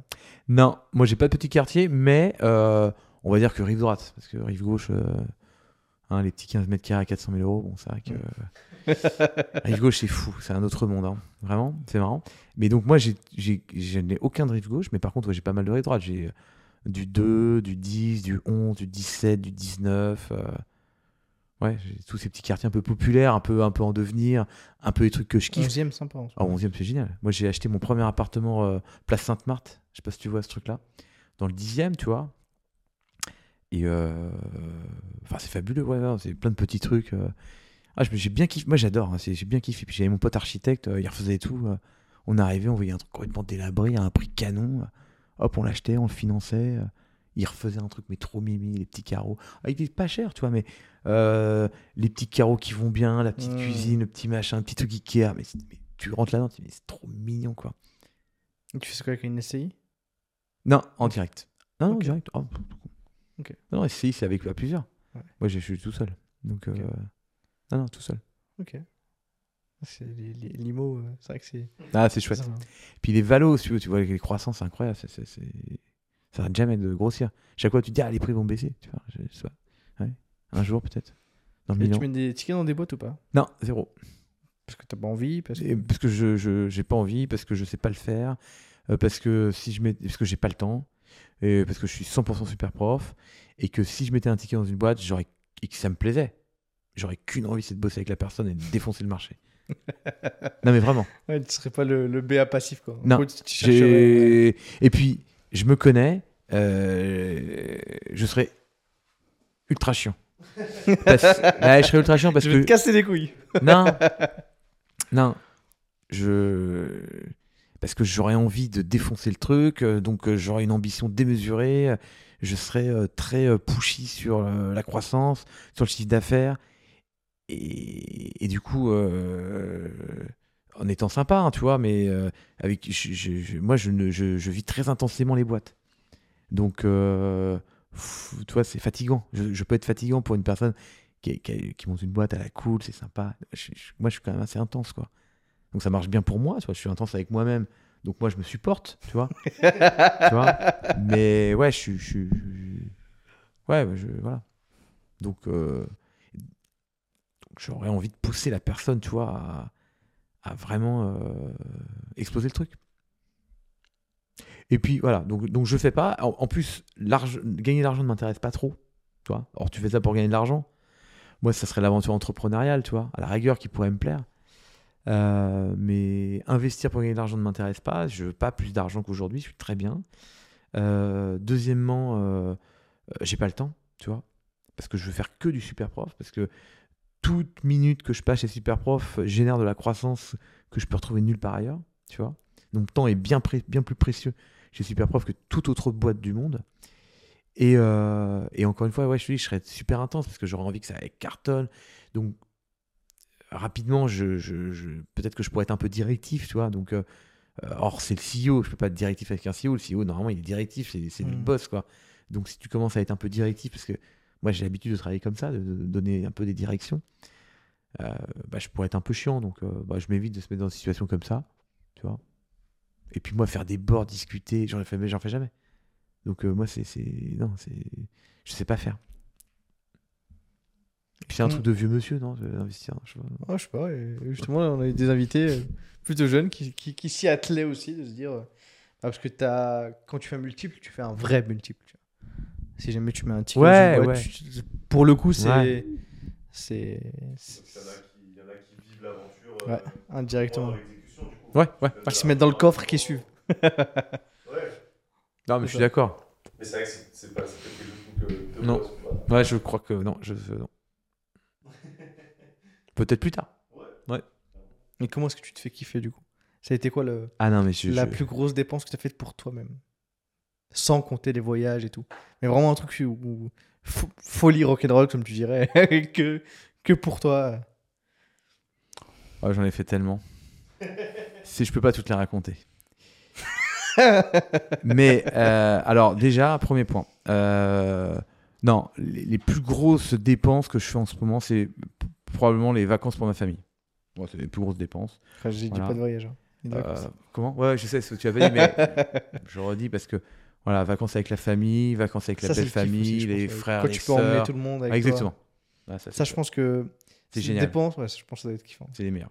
Là, c'est- top. Plus grosse dépense. Et, euh, et non, bah, euh, la- la- bah, par exemple, euh, une dépense que j'ai voulu, que j'ai faite un peu pour rigoler, et ça m'a pas tellement plu parce que c'est trop show-off. Mais pour mes 35 ans, j'ai voulu me faire vraiment un, un cadeau. Je me suis dit, qu'est-ce que je vais pouvoir m'acheter pour mes 35 ans? Je vais me faire un petit cadeau, quoi. Et donc, je me suis acheté une Ferrari. Voilà, c'était le gros kiff. Voilà, donc bien rouge, bien, décap- bien décapotable, d'o- d'occasion, hein, d'occasion. Euh, F430. Donc toi un peu vieille. Ouais, sympa. ouais. Super sympa. Et voilà, je l'ai gardé un an et demi, puis je l'ai revendu pour m'acheter une voiture beaucoup plus euh, raisonnable, euh, beaucoup plus noire, beaucoup plus discrète. tu vois, voilà. Non, parce que je, voilà, je, me suis, ça m'a fait plaisir de le faire, parce que je me suis dit, t'es capable à 35 ans de dépenser ça pour te faire plaisir. C'est, toi, c'était marrant, mais j'ai pas trop kiffé, parce que c'est pas du tout confortable. Ça fait un boucan du tonnerre. Euh, tout le monde te regarde. Bon, bah, c'est, spécial, quoi. C'est, rigolo. Voilà, ça, m'a fait plaisir, mais c'est pas un truc Est-ce que, que, tu l'as vendu plus parce que t'as pas kiffé ou pour, par rapport à, à l'état d'esprit franco-français euh Alors, pas du tout. Non, non, j'ai eu aucun mal à un truc. En fait, pour rien te cacher, je l'ai revendu parce que je suis parti à San, Fran- à San Francisco. J'ai loué une autre voiture à là-bas, à San Francisco. Une petite euh, Porsche que j'ai adorée. Et je me suis dit, putain, mais comment c'est dix fois mieux? J'en avais jamais eu. Je me suis dit, comment c'est dix fois mieux que, euh, que ce que j'ai là C'est super maniable, ça se gare partout, super discret, c'est efficace, ces trucs. Et donc, quand je suis rentré, je me suis dit, oh, je change, je change. Je veux un truc comme ça, comme j'avais euh, en Californie, quoi. Qui était une lock, tu vois. D'ailleurs, il y a- aux États-Unis, c'est génial ça pour le des caisses. Tu veux trouver des, super bagnoles pour trop pas cher pour euh, passer un week-end et tout. Et, alors que t'as pas eu tout ça en France. Vraiment, c'est très compliqué si tu loues une bagnole comme ça. En France, tu dois mettre euh, je sais pas combien de milliers d'euros en caution. Ouais. Alors qu'aux États-Unis, t'as des boîtes, t'as des euh, sociétés qui font euh, de particulier à particulier. Ok. Tu vois? T'as une euh, Boxster, t'as une euh, 911. tu- un peu comme une Airbnb. Tu dis, bah tiens, je la loue, je sais pas, euh, 300 balles la journée.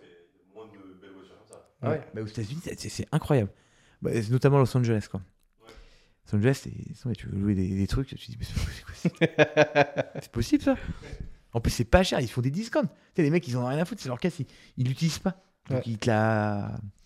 Ça pourrait être sympa ici, mais justement, est-ce que tu aurais assez confiance de laisser ta Ferrari euh, Mais- C'est ça en fait. Et même, je pense que la Ferrari, tu, quoi, tu, tu devais la sortir que le week-end. Quoi. Mais jamais, sortais jamais. Exceptionnellement, à Paris, je la sors- moi je suis en vélo, donc euh, voilà. Et je la sortais pour euh, temps en temps partir en week-end avec ma, ma copine, euh, pour rejoindre mes parents, mais c'est exceptionnel. tu vois. Hmm. Voilà, c'était mon petit, c'était là le truc le plus gueudin que j'ai fait pour dire que je suis capable de me faire ça. Voilà, tiens, regarde, je suis capable d'acheter ça à 35 ans. Hmm. Mais je pense que je n'aurai plus jamais de ma vie. Voilà,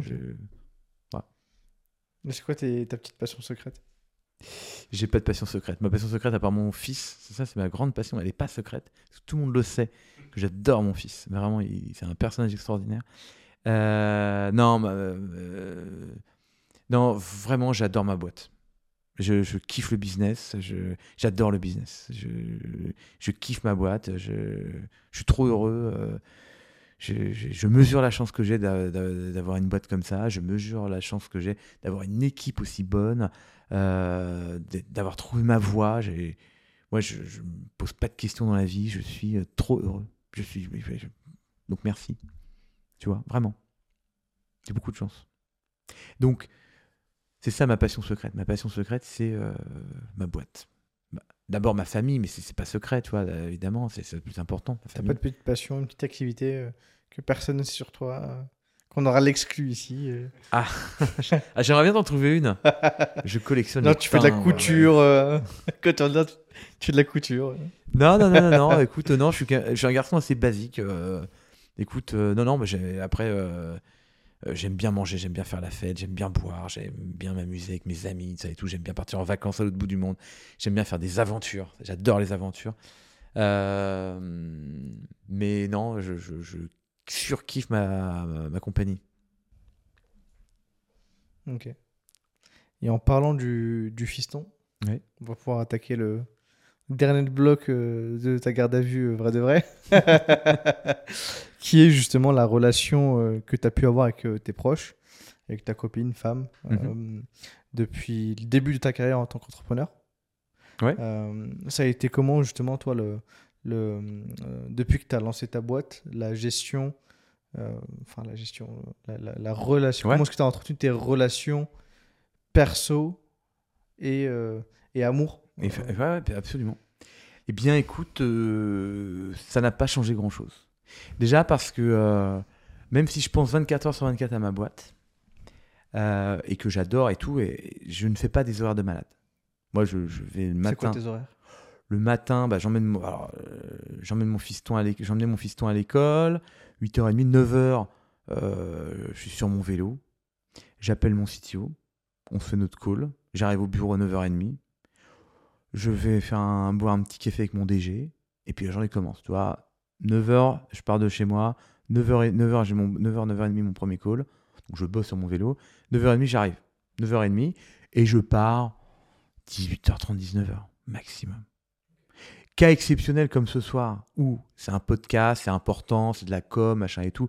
Donc je vais prendre le temps et ça et tout. Mais sinon, moi je ne sors jamais. Hmm. Jamais. Et le week-end, je fais 48 heures avec ma famille. Chez moi, je vois personne. Des potes peuvent venir de temps en temps, mais je ne vais jamais sortir. Je ne sors pas. Famille et boulot. Voilà, c'est à peu près ça les deux trucs.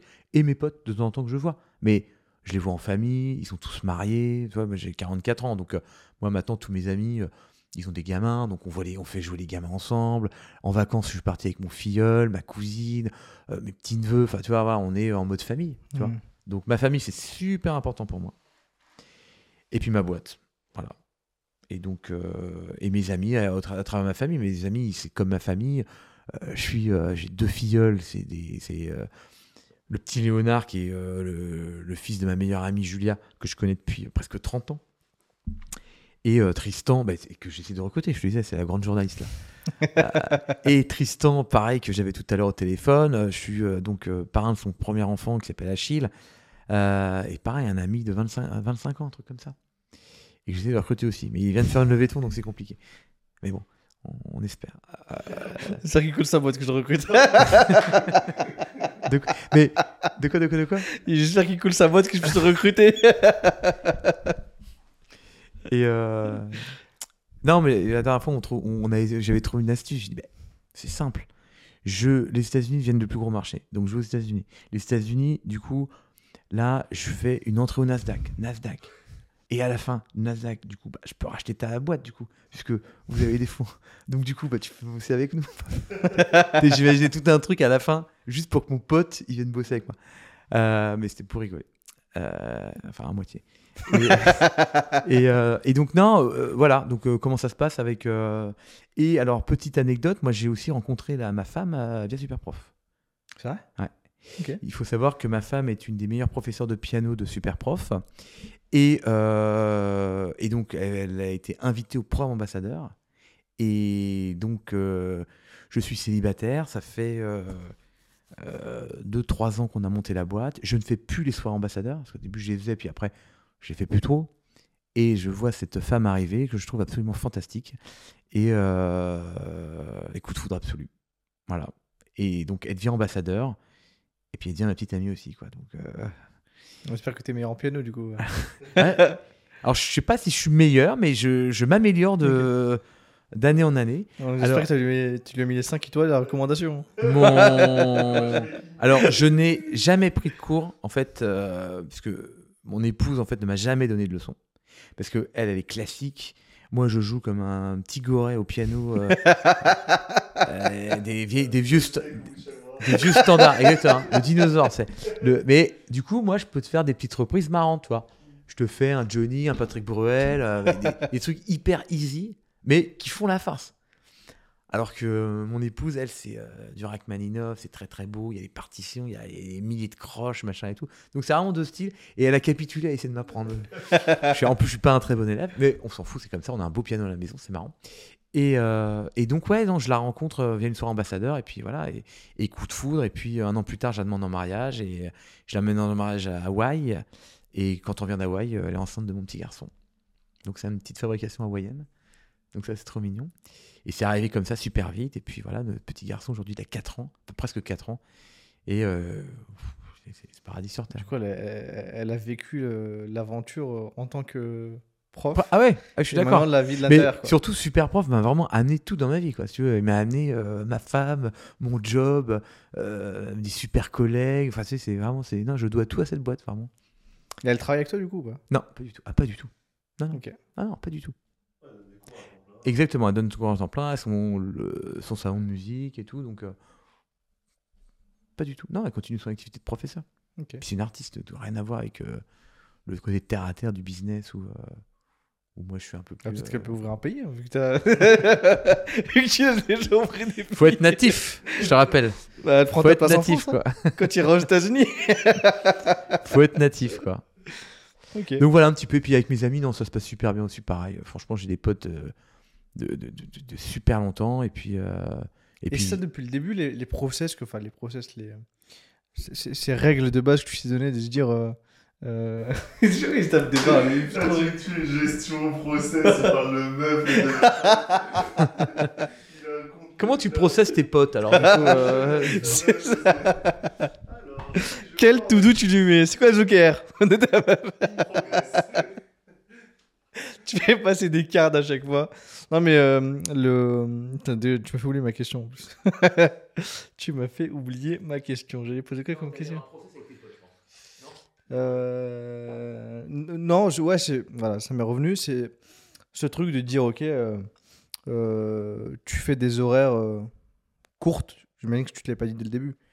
Comment pense- le, le fait de dire tu fais des horaires de 9h à Ouais. 18h30, tu le faisais Ouais. pas dès le début, ça j'imagine. Ou dès le début. Oh, si, si, Ok. si. Non, non. Je, je suis pas un acharné du boulot.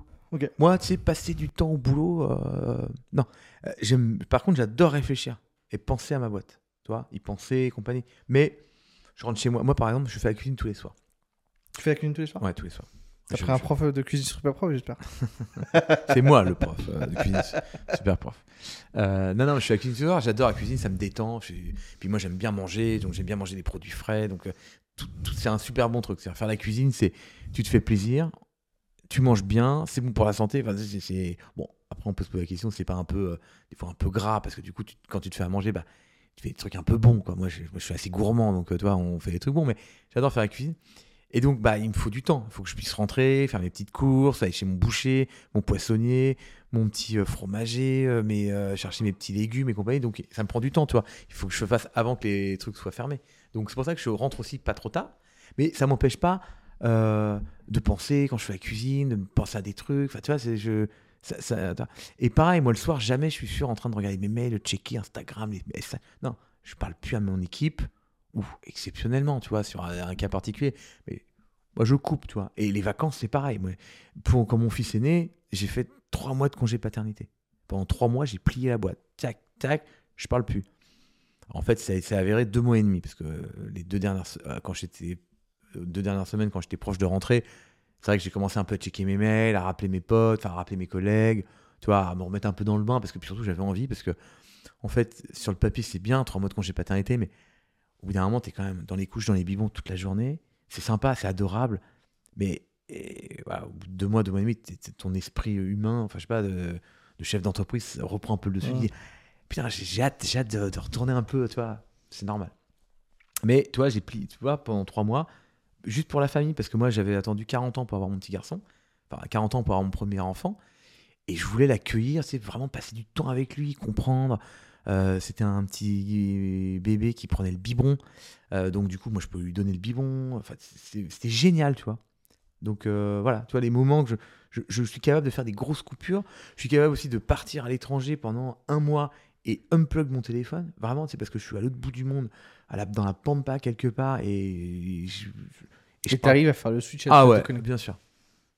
Et aussi, pourquoi? Parce que j'ai une super équipe et que je sais quand je, que je suis pas là, si tu veux, mon équipe ils prennent le relais, c'est nickel, il n'y a pas de sujet. Alors, il y a peut-être moins de croissance parce que moi je suis un, bon moteur de croissance, je push, je motive, sparring partner, je remets les projets en, priorité, les trucs tu vois, plus rémunérateurs, je fais plus d'acquisition, je pousse, tu vois, je suis pousseur moi un peu, tu vois. Le, euh, donc quand je mets, mais quand je suis pas là, la boîte elle peut rouler, euh, tous les process sont nickel, ça fonctionne, mon équipe est super motivée, tout le monde est là, enfin, y a zéro stress. Donc je peux couper vraiment, tu vois. Oui, je perds un peu de sous parce que ça va moins vite, parce que c'est mon rôle, heureusement que je sers à quelque chose, tu vois. Mais je peux partir trois mois en congé mat, en congé pâte, euh, zéro stress, quoi. Ok. Et justement, que, avec tes relations de potes qui bossent euh, avec toi, est-ce qu'il y a déjà eu des, des, des complications ou tout s'est toujours bien passé avec euh, tes Tout s'est bien passé. t'embauches Ok. Non. Parce que tu mets des règles de base entre le. Oh, zéro règle. Ok. Non, c'est direct tacite, c'est-à-dire que c'est ça, c'est des- pas besoin de se le dire, toi. On se connaît, on se fait confiance. Confiance, on va dire, tu vois. Ouais, confiance, je pense que. Mais. Tous les potes, tous les, gens, je dis mes potes, mais tu sais, par exemple, Camille, c'est pas un pote, c'est un mec que je recrute. C'est un moment. euh, euh, je sais même plus qui, euh, ma copine de l'époque met un post Facebook. On recrute la perle. Alors c'était la perle rare. On recrute la perle rare. C'est comme ça qu'on avait intitulé le post. Parce que la perle rare, elle est capable de tout faire. Elle est capable de faire euh, du support, euh, du machin, du machin. Enfin, tu est capable de faire tous les posts. Et donc, on cherchait vraiment la perle rare. D'ailleurs, il fallait écrire Je suis la perle rare à superprof.com. Et, euh, et donc, Camille, tu sais, qu'on connaissait pas, que je connaissais pas, il vient.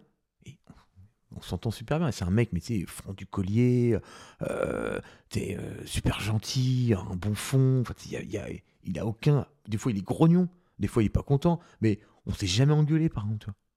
Des fois, ouais, il, mais les matins, il est stressé ou je lui dis un truc, il va mal le prendre, mais c'est- super gentil, quoi. Tu vois, il y a pas. Puis, puis c'est le premier à revenir, à dire Putain, je suis désolé, j'ai fait le con. Ou, moi, pareil, moi, vraiment, je suis le premier. Moi, j'ai aucun ego sur euh, j'ai raison, je suis patron. Non, j'ai dit un truc, une connerie. Déjà, si je t'ai blessé ou si je t'ai fait de la peine, je vais venir te voir, même si j'ai raison on s'en fout, j'ai tort, parce que je t'ai fait de la peine, tu vois. Tout de suite, je vais venir m'excuser en disant Putain, je suis désolé, je t'ai mal parlé. euh, j'ai même pas essayé de, de- de- Tu vois. Et donc, tout le monde est comme ça. Donc, ça se passe, mais trop bien, quoi. Et ça devient des potes. Mais sincèrement, Cam, c'est vraiment devenu un super pote. Euh, Michael, c'est pareil, mon directeur artistique. C'est des mecs, c'est c'est- c'est devenu des amis, mais vraiment, quoi. C'est c'est des, des super potes. c'est- Je c'est- les invite à mes C'est anniversaires. devenu des amis, mais est-ce qu'il y avait des potes que tu as Oui. recrutés pour bosser? Oui, oui. Ok. Ouais. Et du coup, ça. Comme je disais, mon frère aussi. Mon frère, il bosse avec nous. Là, ma, euh, euh, ouais, mon directeur marketing, il bosse avec nous. Enfin, c'est. Ouais, et puis encore une fois, si je pouvais recruter encore plus de poches, je le ferais. Parce que ça se passe bien. Et, et jamais la relation d'amitié. La relation d'amitié, pour moi, ou la relation euh, fraternelle, c'est, ce n'est qu'un plus sur la, la collaboration. Ce n'est qu'un plus pour moi. Ok. C'est c'est- c'est- c'est grave intéressant comme point de vue, parce que tu vois, on peut avoir des. Est-ce qu'il nous avait dit l'inverse euh, sur le fait de recruter ses, ses proches Ouais. En fait, ça, ça dépend encore une fois de la personnalité de chacun. Mais parce que, alors déjà, mais ça dépend de la. En fait, c'est parce que ma société, ma- la, la boîte Superprof, si tu veux, c'est une entreprise familiale. C'est-à-dire que on n'est pas dans la performance. On est dans la performance par la bienveillance. Encore une fois, je te disais, c'est que euh, on n'est pas une boîte classique. Donc ça marche bien. Effectivement, tu vois, je peux comprendre que ça pose des problèmes quand tu es dans la recherche de performance. Il y a des mecs, quand j'entends parler des fois, qui t'expliquent Ouais, nous, notre boîte, c'est un club de sport, on a les meilleurs dans chaque domaine, on a le, buteur, le machin, c'est pour faire l'analogie avec le club de foot. Et en gros, il y en a un qui est pas bon, hop, on le remplace, on prend un nouveau joueur, on prend un meilleur, et puis on y va. Mais nous, c'est pas du tout ça. Nous, on est vraiment dans. On est tous. On s'entend tous super bien. On est en mode familial. On est en mode on t'adore. Si demain t'es dans la merde parce que tu t'es fait plaquer par ta nana ou ton mec et que t'es en pleine déprime et que t'as pas d'appart, machin, tu viens dormir chez moi. On, se- on, se- dépatouille. Tu vois ce que je veux dire? On est là-dedans. Moi, tu peux pas t'imaginer le nombre de mecs ou de nanas qui arrivent, qui n'ont pas de papier, qui ont besoin d'un justificatif de domicile et que j'héberge gracieusement, c'est moi. Moi, chez moi, j'ai 15 personnes normalement qui habitent euh, théoriquement chez moi. Ben, parce qu'il faut, faut. Tu vois, on est dans la démerde, on est dans la débrouille. Et du coup, je dis pas que c'est mes meilleurs amis, c'est pas le cas. Mais ce que je veux dire, c'est que on est dans cet esprit-là. Donc on est un peu tous potes, tu vois. Et donc du coup, confiance, amitié. Donc ça marche bien, tu vois, d'être euh, parce que mon frère, bah c'est mon, frère avant d'être mon collaborateur. Mais c'est pas grave s'il n'est pas performant. Ça c'est pas grave. Mais du coup, comme on s'entend bien et qu'il a envie que je sois fier de lui, il est encore meilleur. T'as- Mon frère, c'est le premier. Il, il, ferait tout. Si tu veux, pour la boîte, il est capable de tout faire. Moi, je peux le faire bosser euh, du lundi au dimanche sur des événements parce qu'il fait du branding. Donc, euh, des fois, il fait des shootings avec euh, le dimanche, je sais pas où. Mais, mais jamais il va me dire Ah non, putain, c'est pas les horaires, c'est machin. Parce que c'est mon frère, tu vois. Il, va faire vachement plus d'efforts. Et, et pareil, s'il me dit Bah tiens, je veux prendre plus de vacances, machin et tout. Évidemment, il n'y a aucun sujet. Enfin, tu vois, c'est que du plus. Mais ça, ça marche parce qu'on n'est pas une équipe de sport. Une de sport, effectivement, tu as un, ton pote qui, euh, ça marche pas comme il veut, euh, il n'est pas performant, euh, il n'a pas ses objectifs, ou il n'a pas ces trucs-là, ah, ça crée la merde. Parce que tu es dans la performance, parce que dans ta boîte, elle est drivée par la performance, les objectifs. Euh, lui, on lui a dit ça, lui, on lui a dit ça. Là, lui, c'est ton pote, on peut pas lui dire autre chose. Mais sauf que c'est ton pote, donc du coup, t'oses pas lui dire. Bah, du coup, ça crée, toi, une dynamique vachement mauvaise. Ça, c'est, ça, c'est vrai. Mais ça dépend, en fait, de la construction de la boîte. Nous, on a construit une boîte familiale. Donc ça marche. Donc Mais- si jamais il y a une baisse de performance, en fait, tu le prends et. Ouais.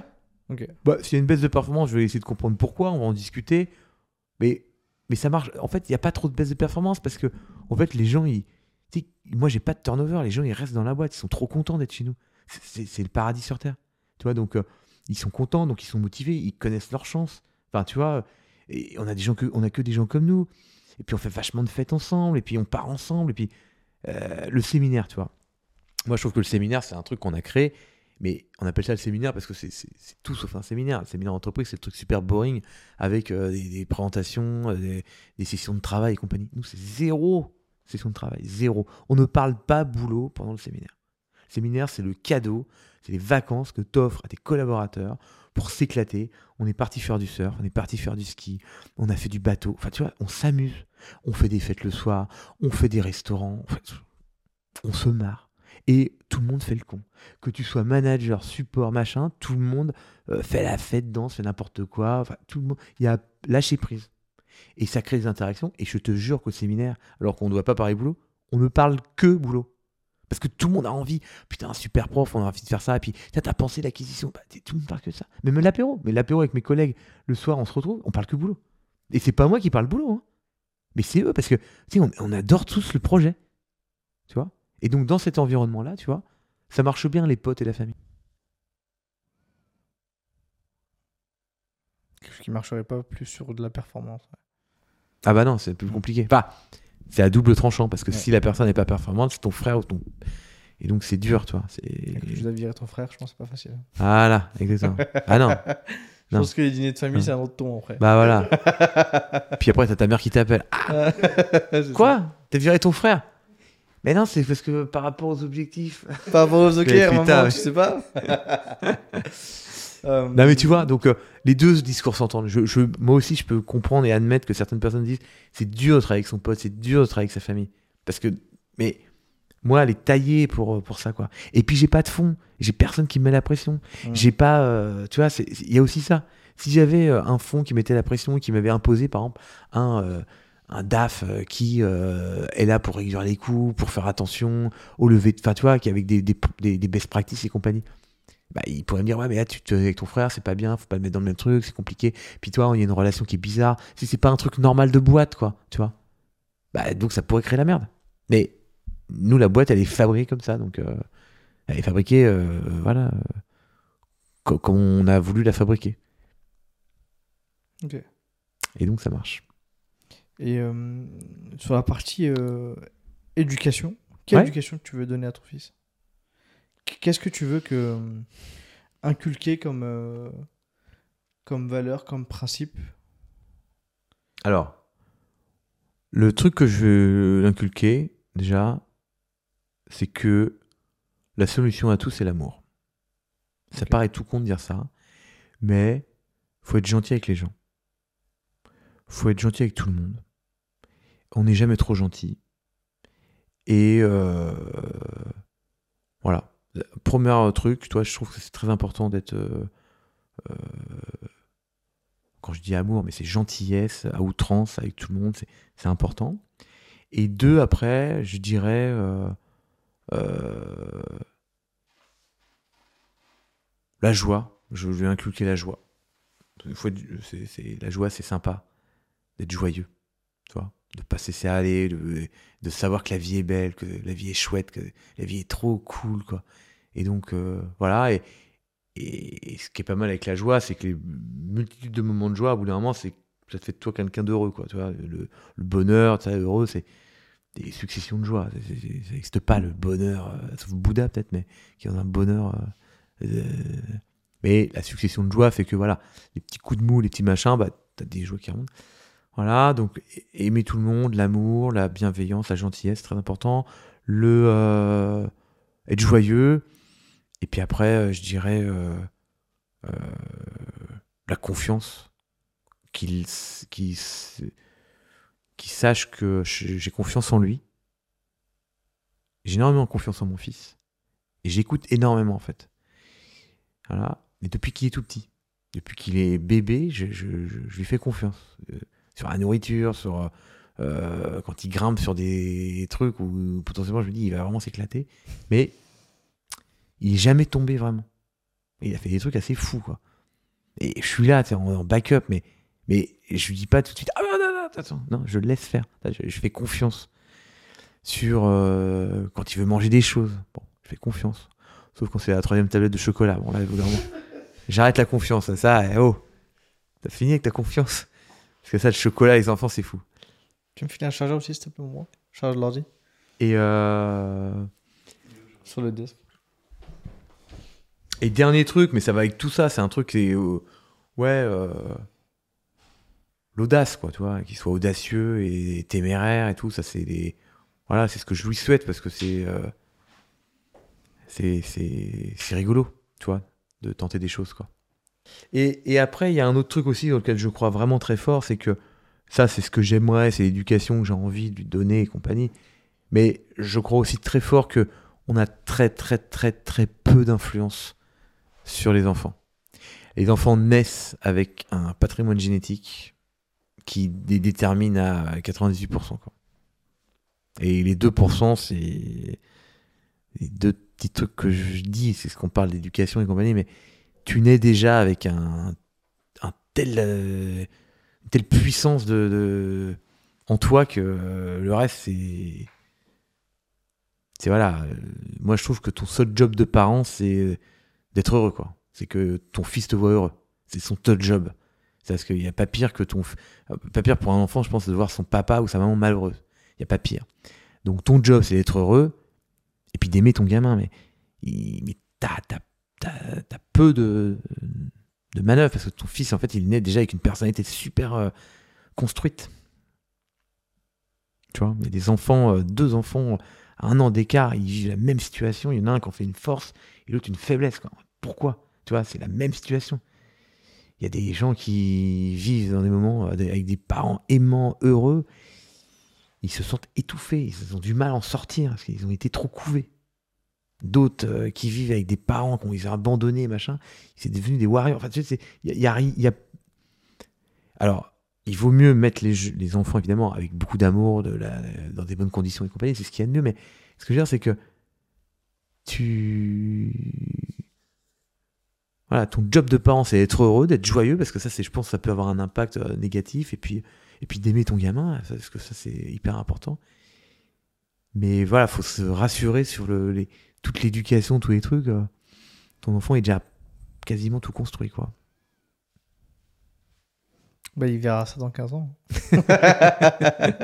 C'était un mot lui faire passer, c'est maintenant.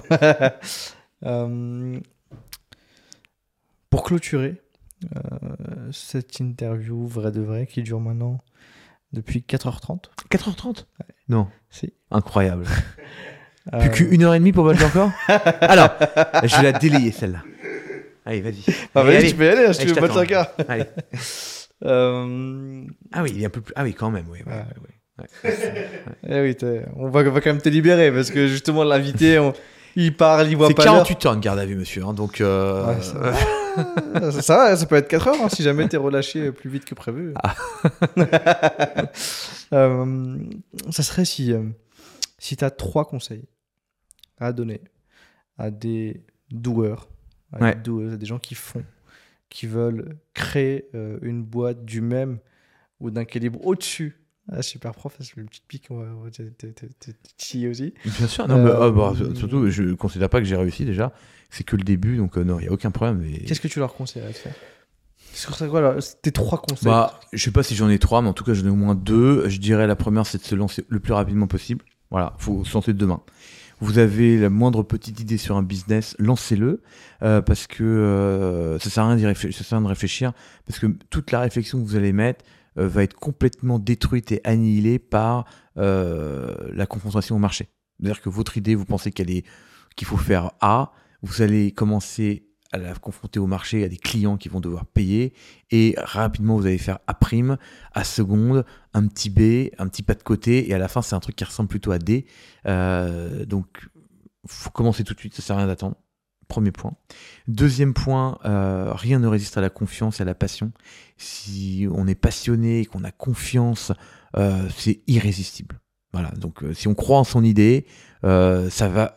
C'est sûr que ça marche. En fait, Euh, je, n'ai jamais vu quelqu'un euh, euh, croire en quelque chose et rater. Ça me paraît presque impossible. Si tu crois vraiment très fort à, ta, à ton idée, à ton projet, ça va marcher parce que tu vas la confronter au marché, tu vas la confronter à des gens, tu vas en parler et tu crois et tu réfléchis et tu l'as fait évoluer, tu l'as fait muter et à la fin c'est peut-être pas la première idée mais en tout cas confiance. Et moi la citation que j'adore dire à tout le monde et c'est ça un truc que je m'applique et que c'est rigolo, c'est le conseil, c'est oublie que t'as aucune chance, vas-y fonce quoi.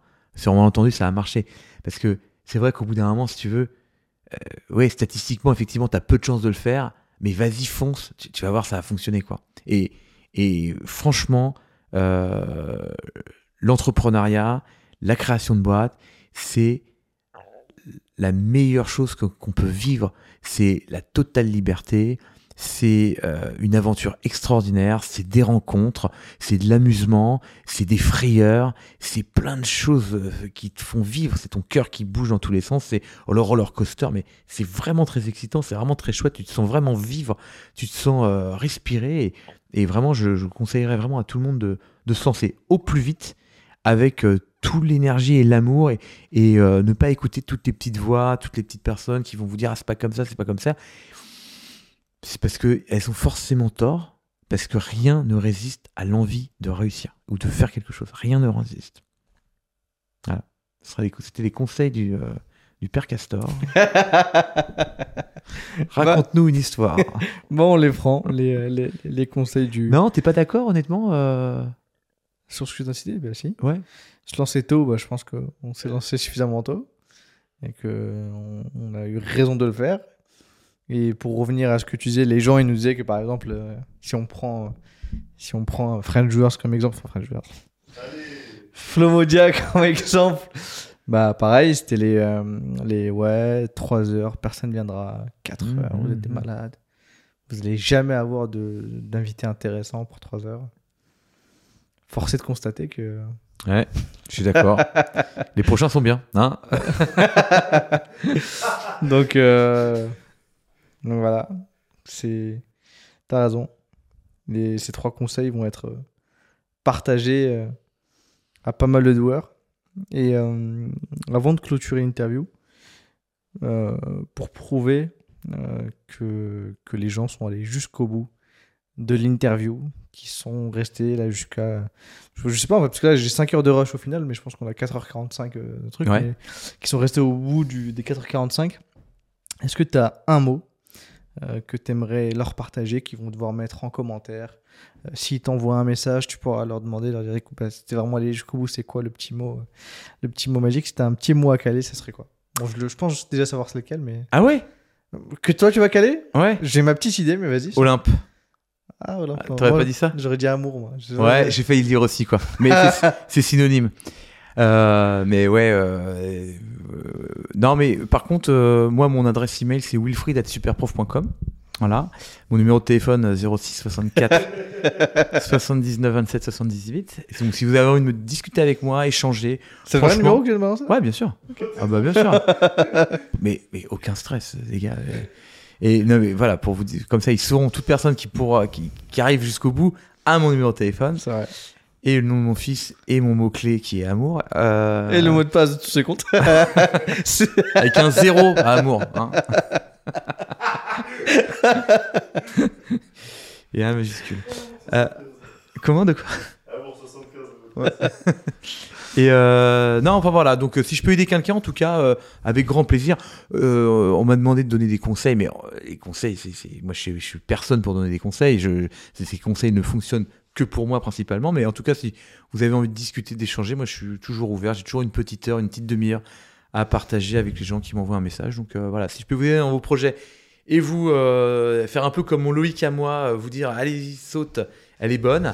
Eh ben écoute, voilà, je non mais je suis prêt aussi à tendre la main. On m'a tendu la main, donc euh, avec plaisir les amis. Voilà. Et voilà. Le mot est lâché.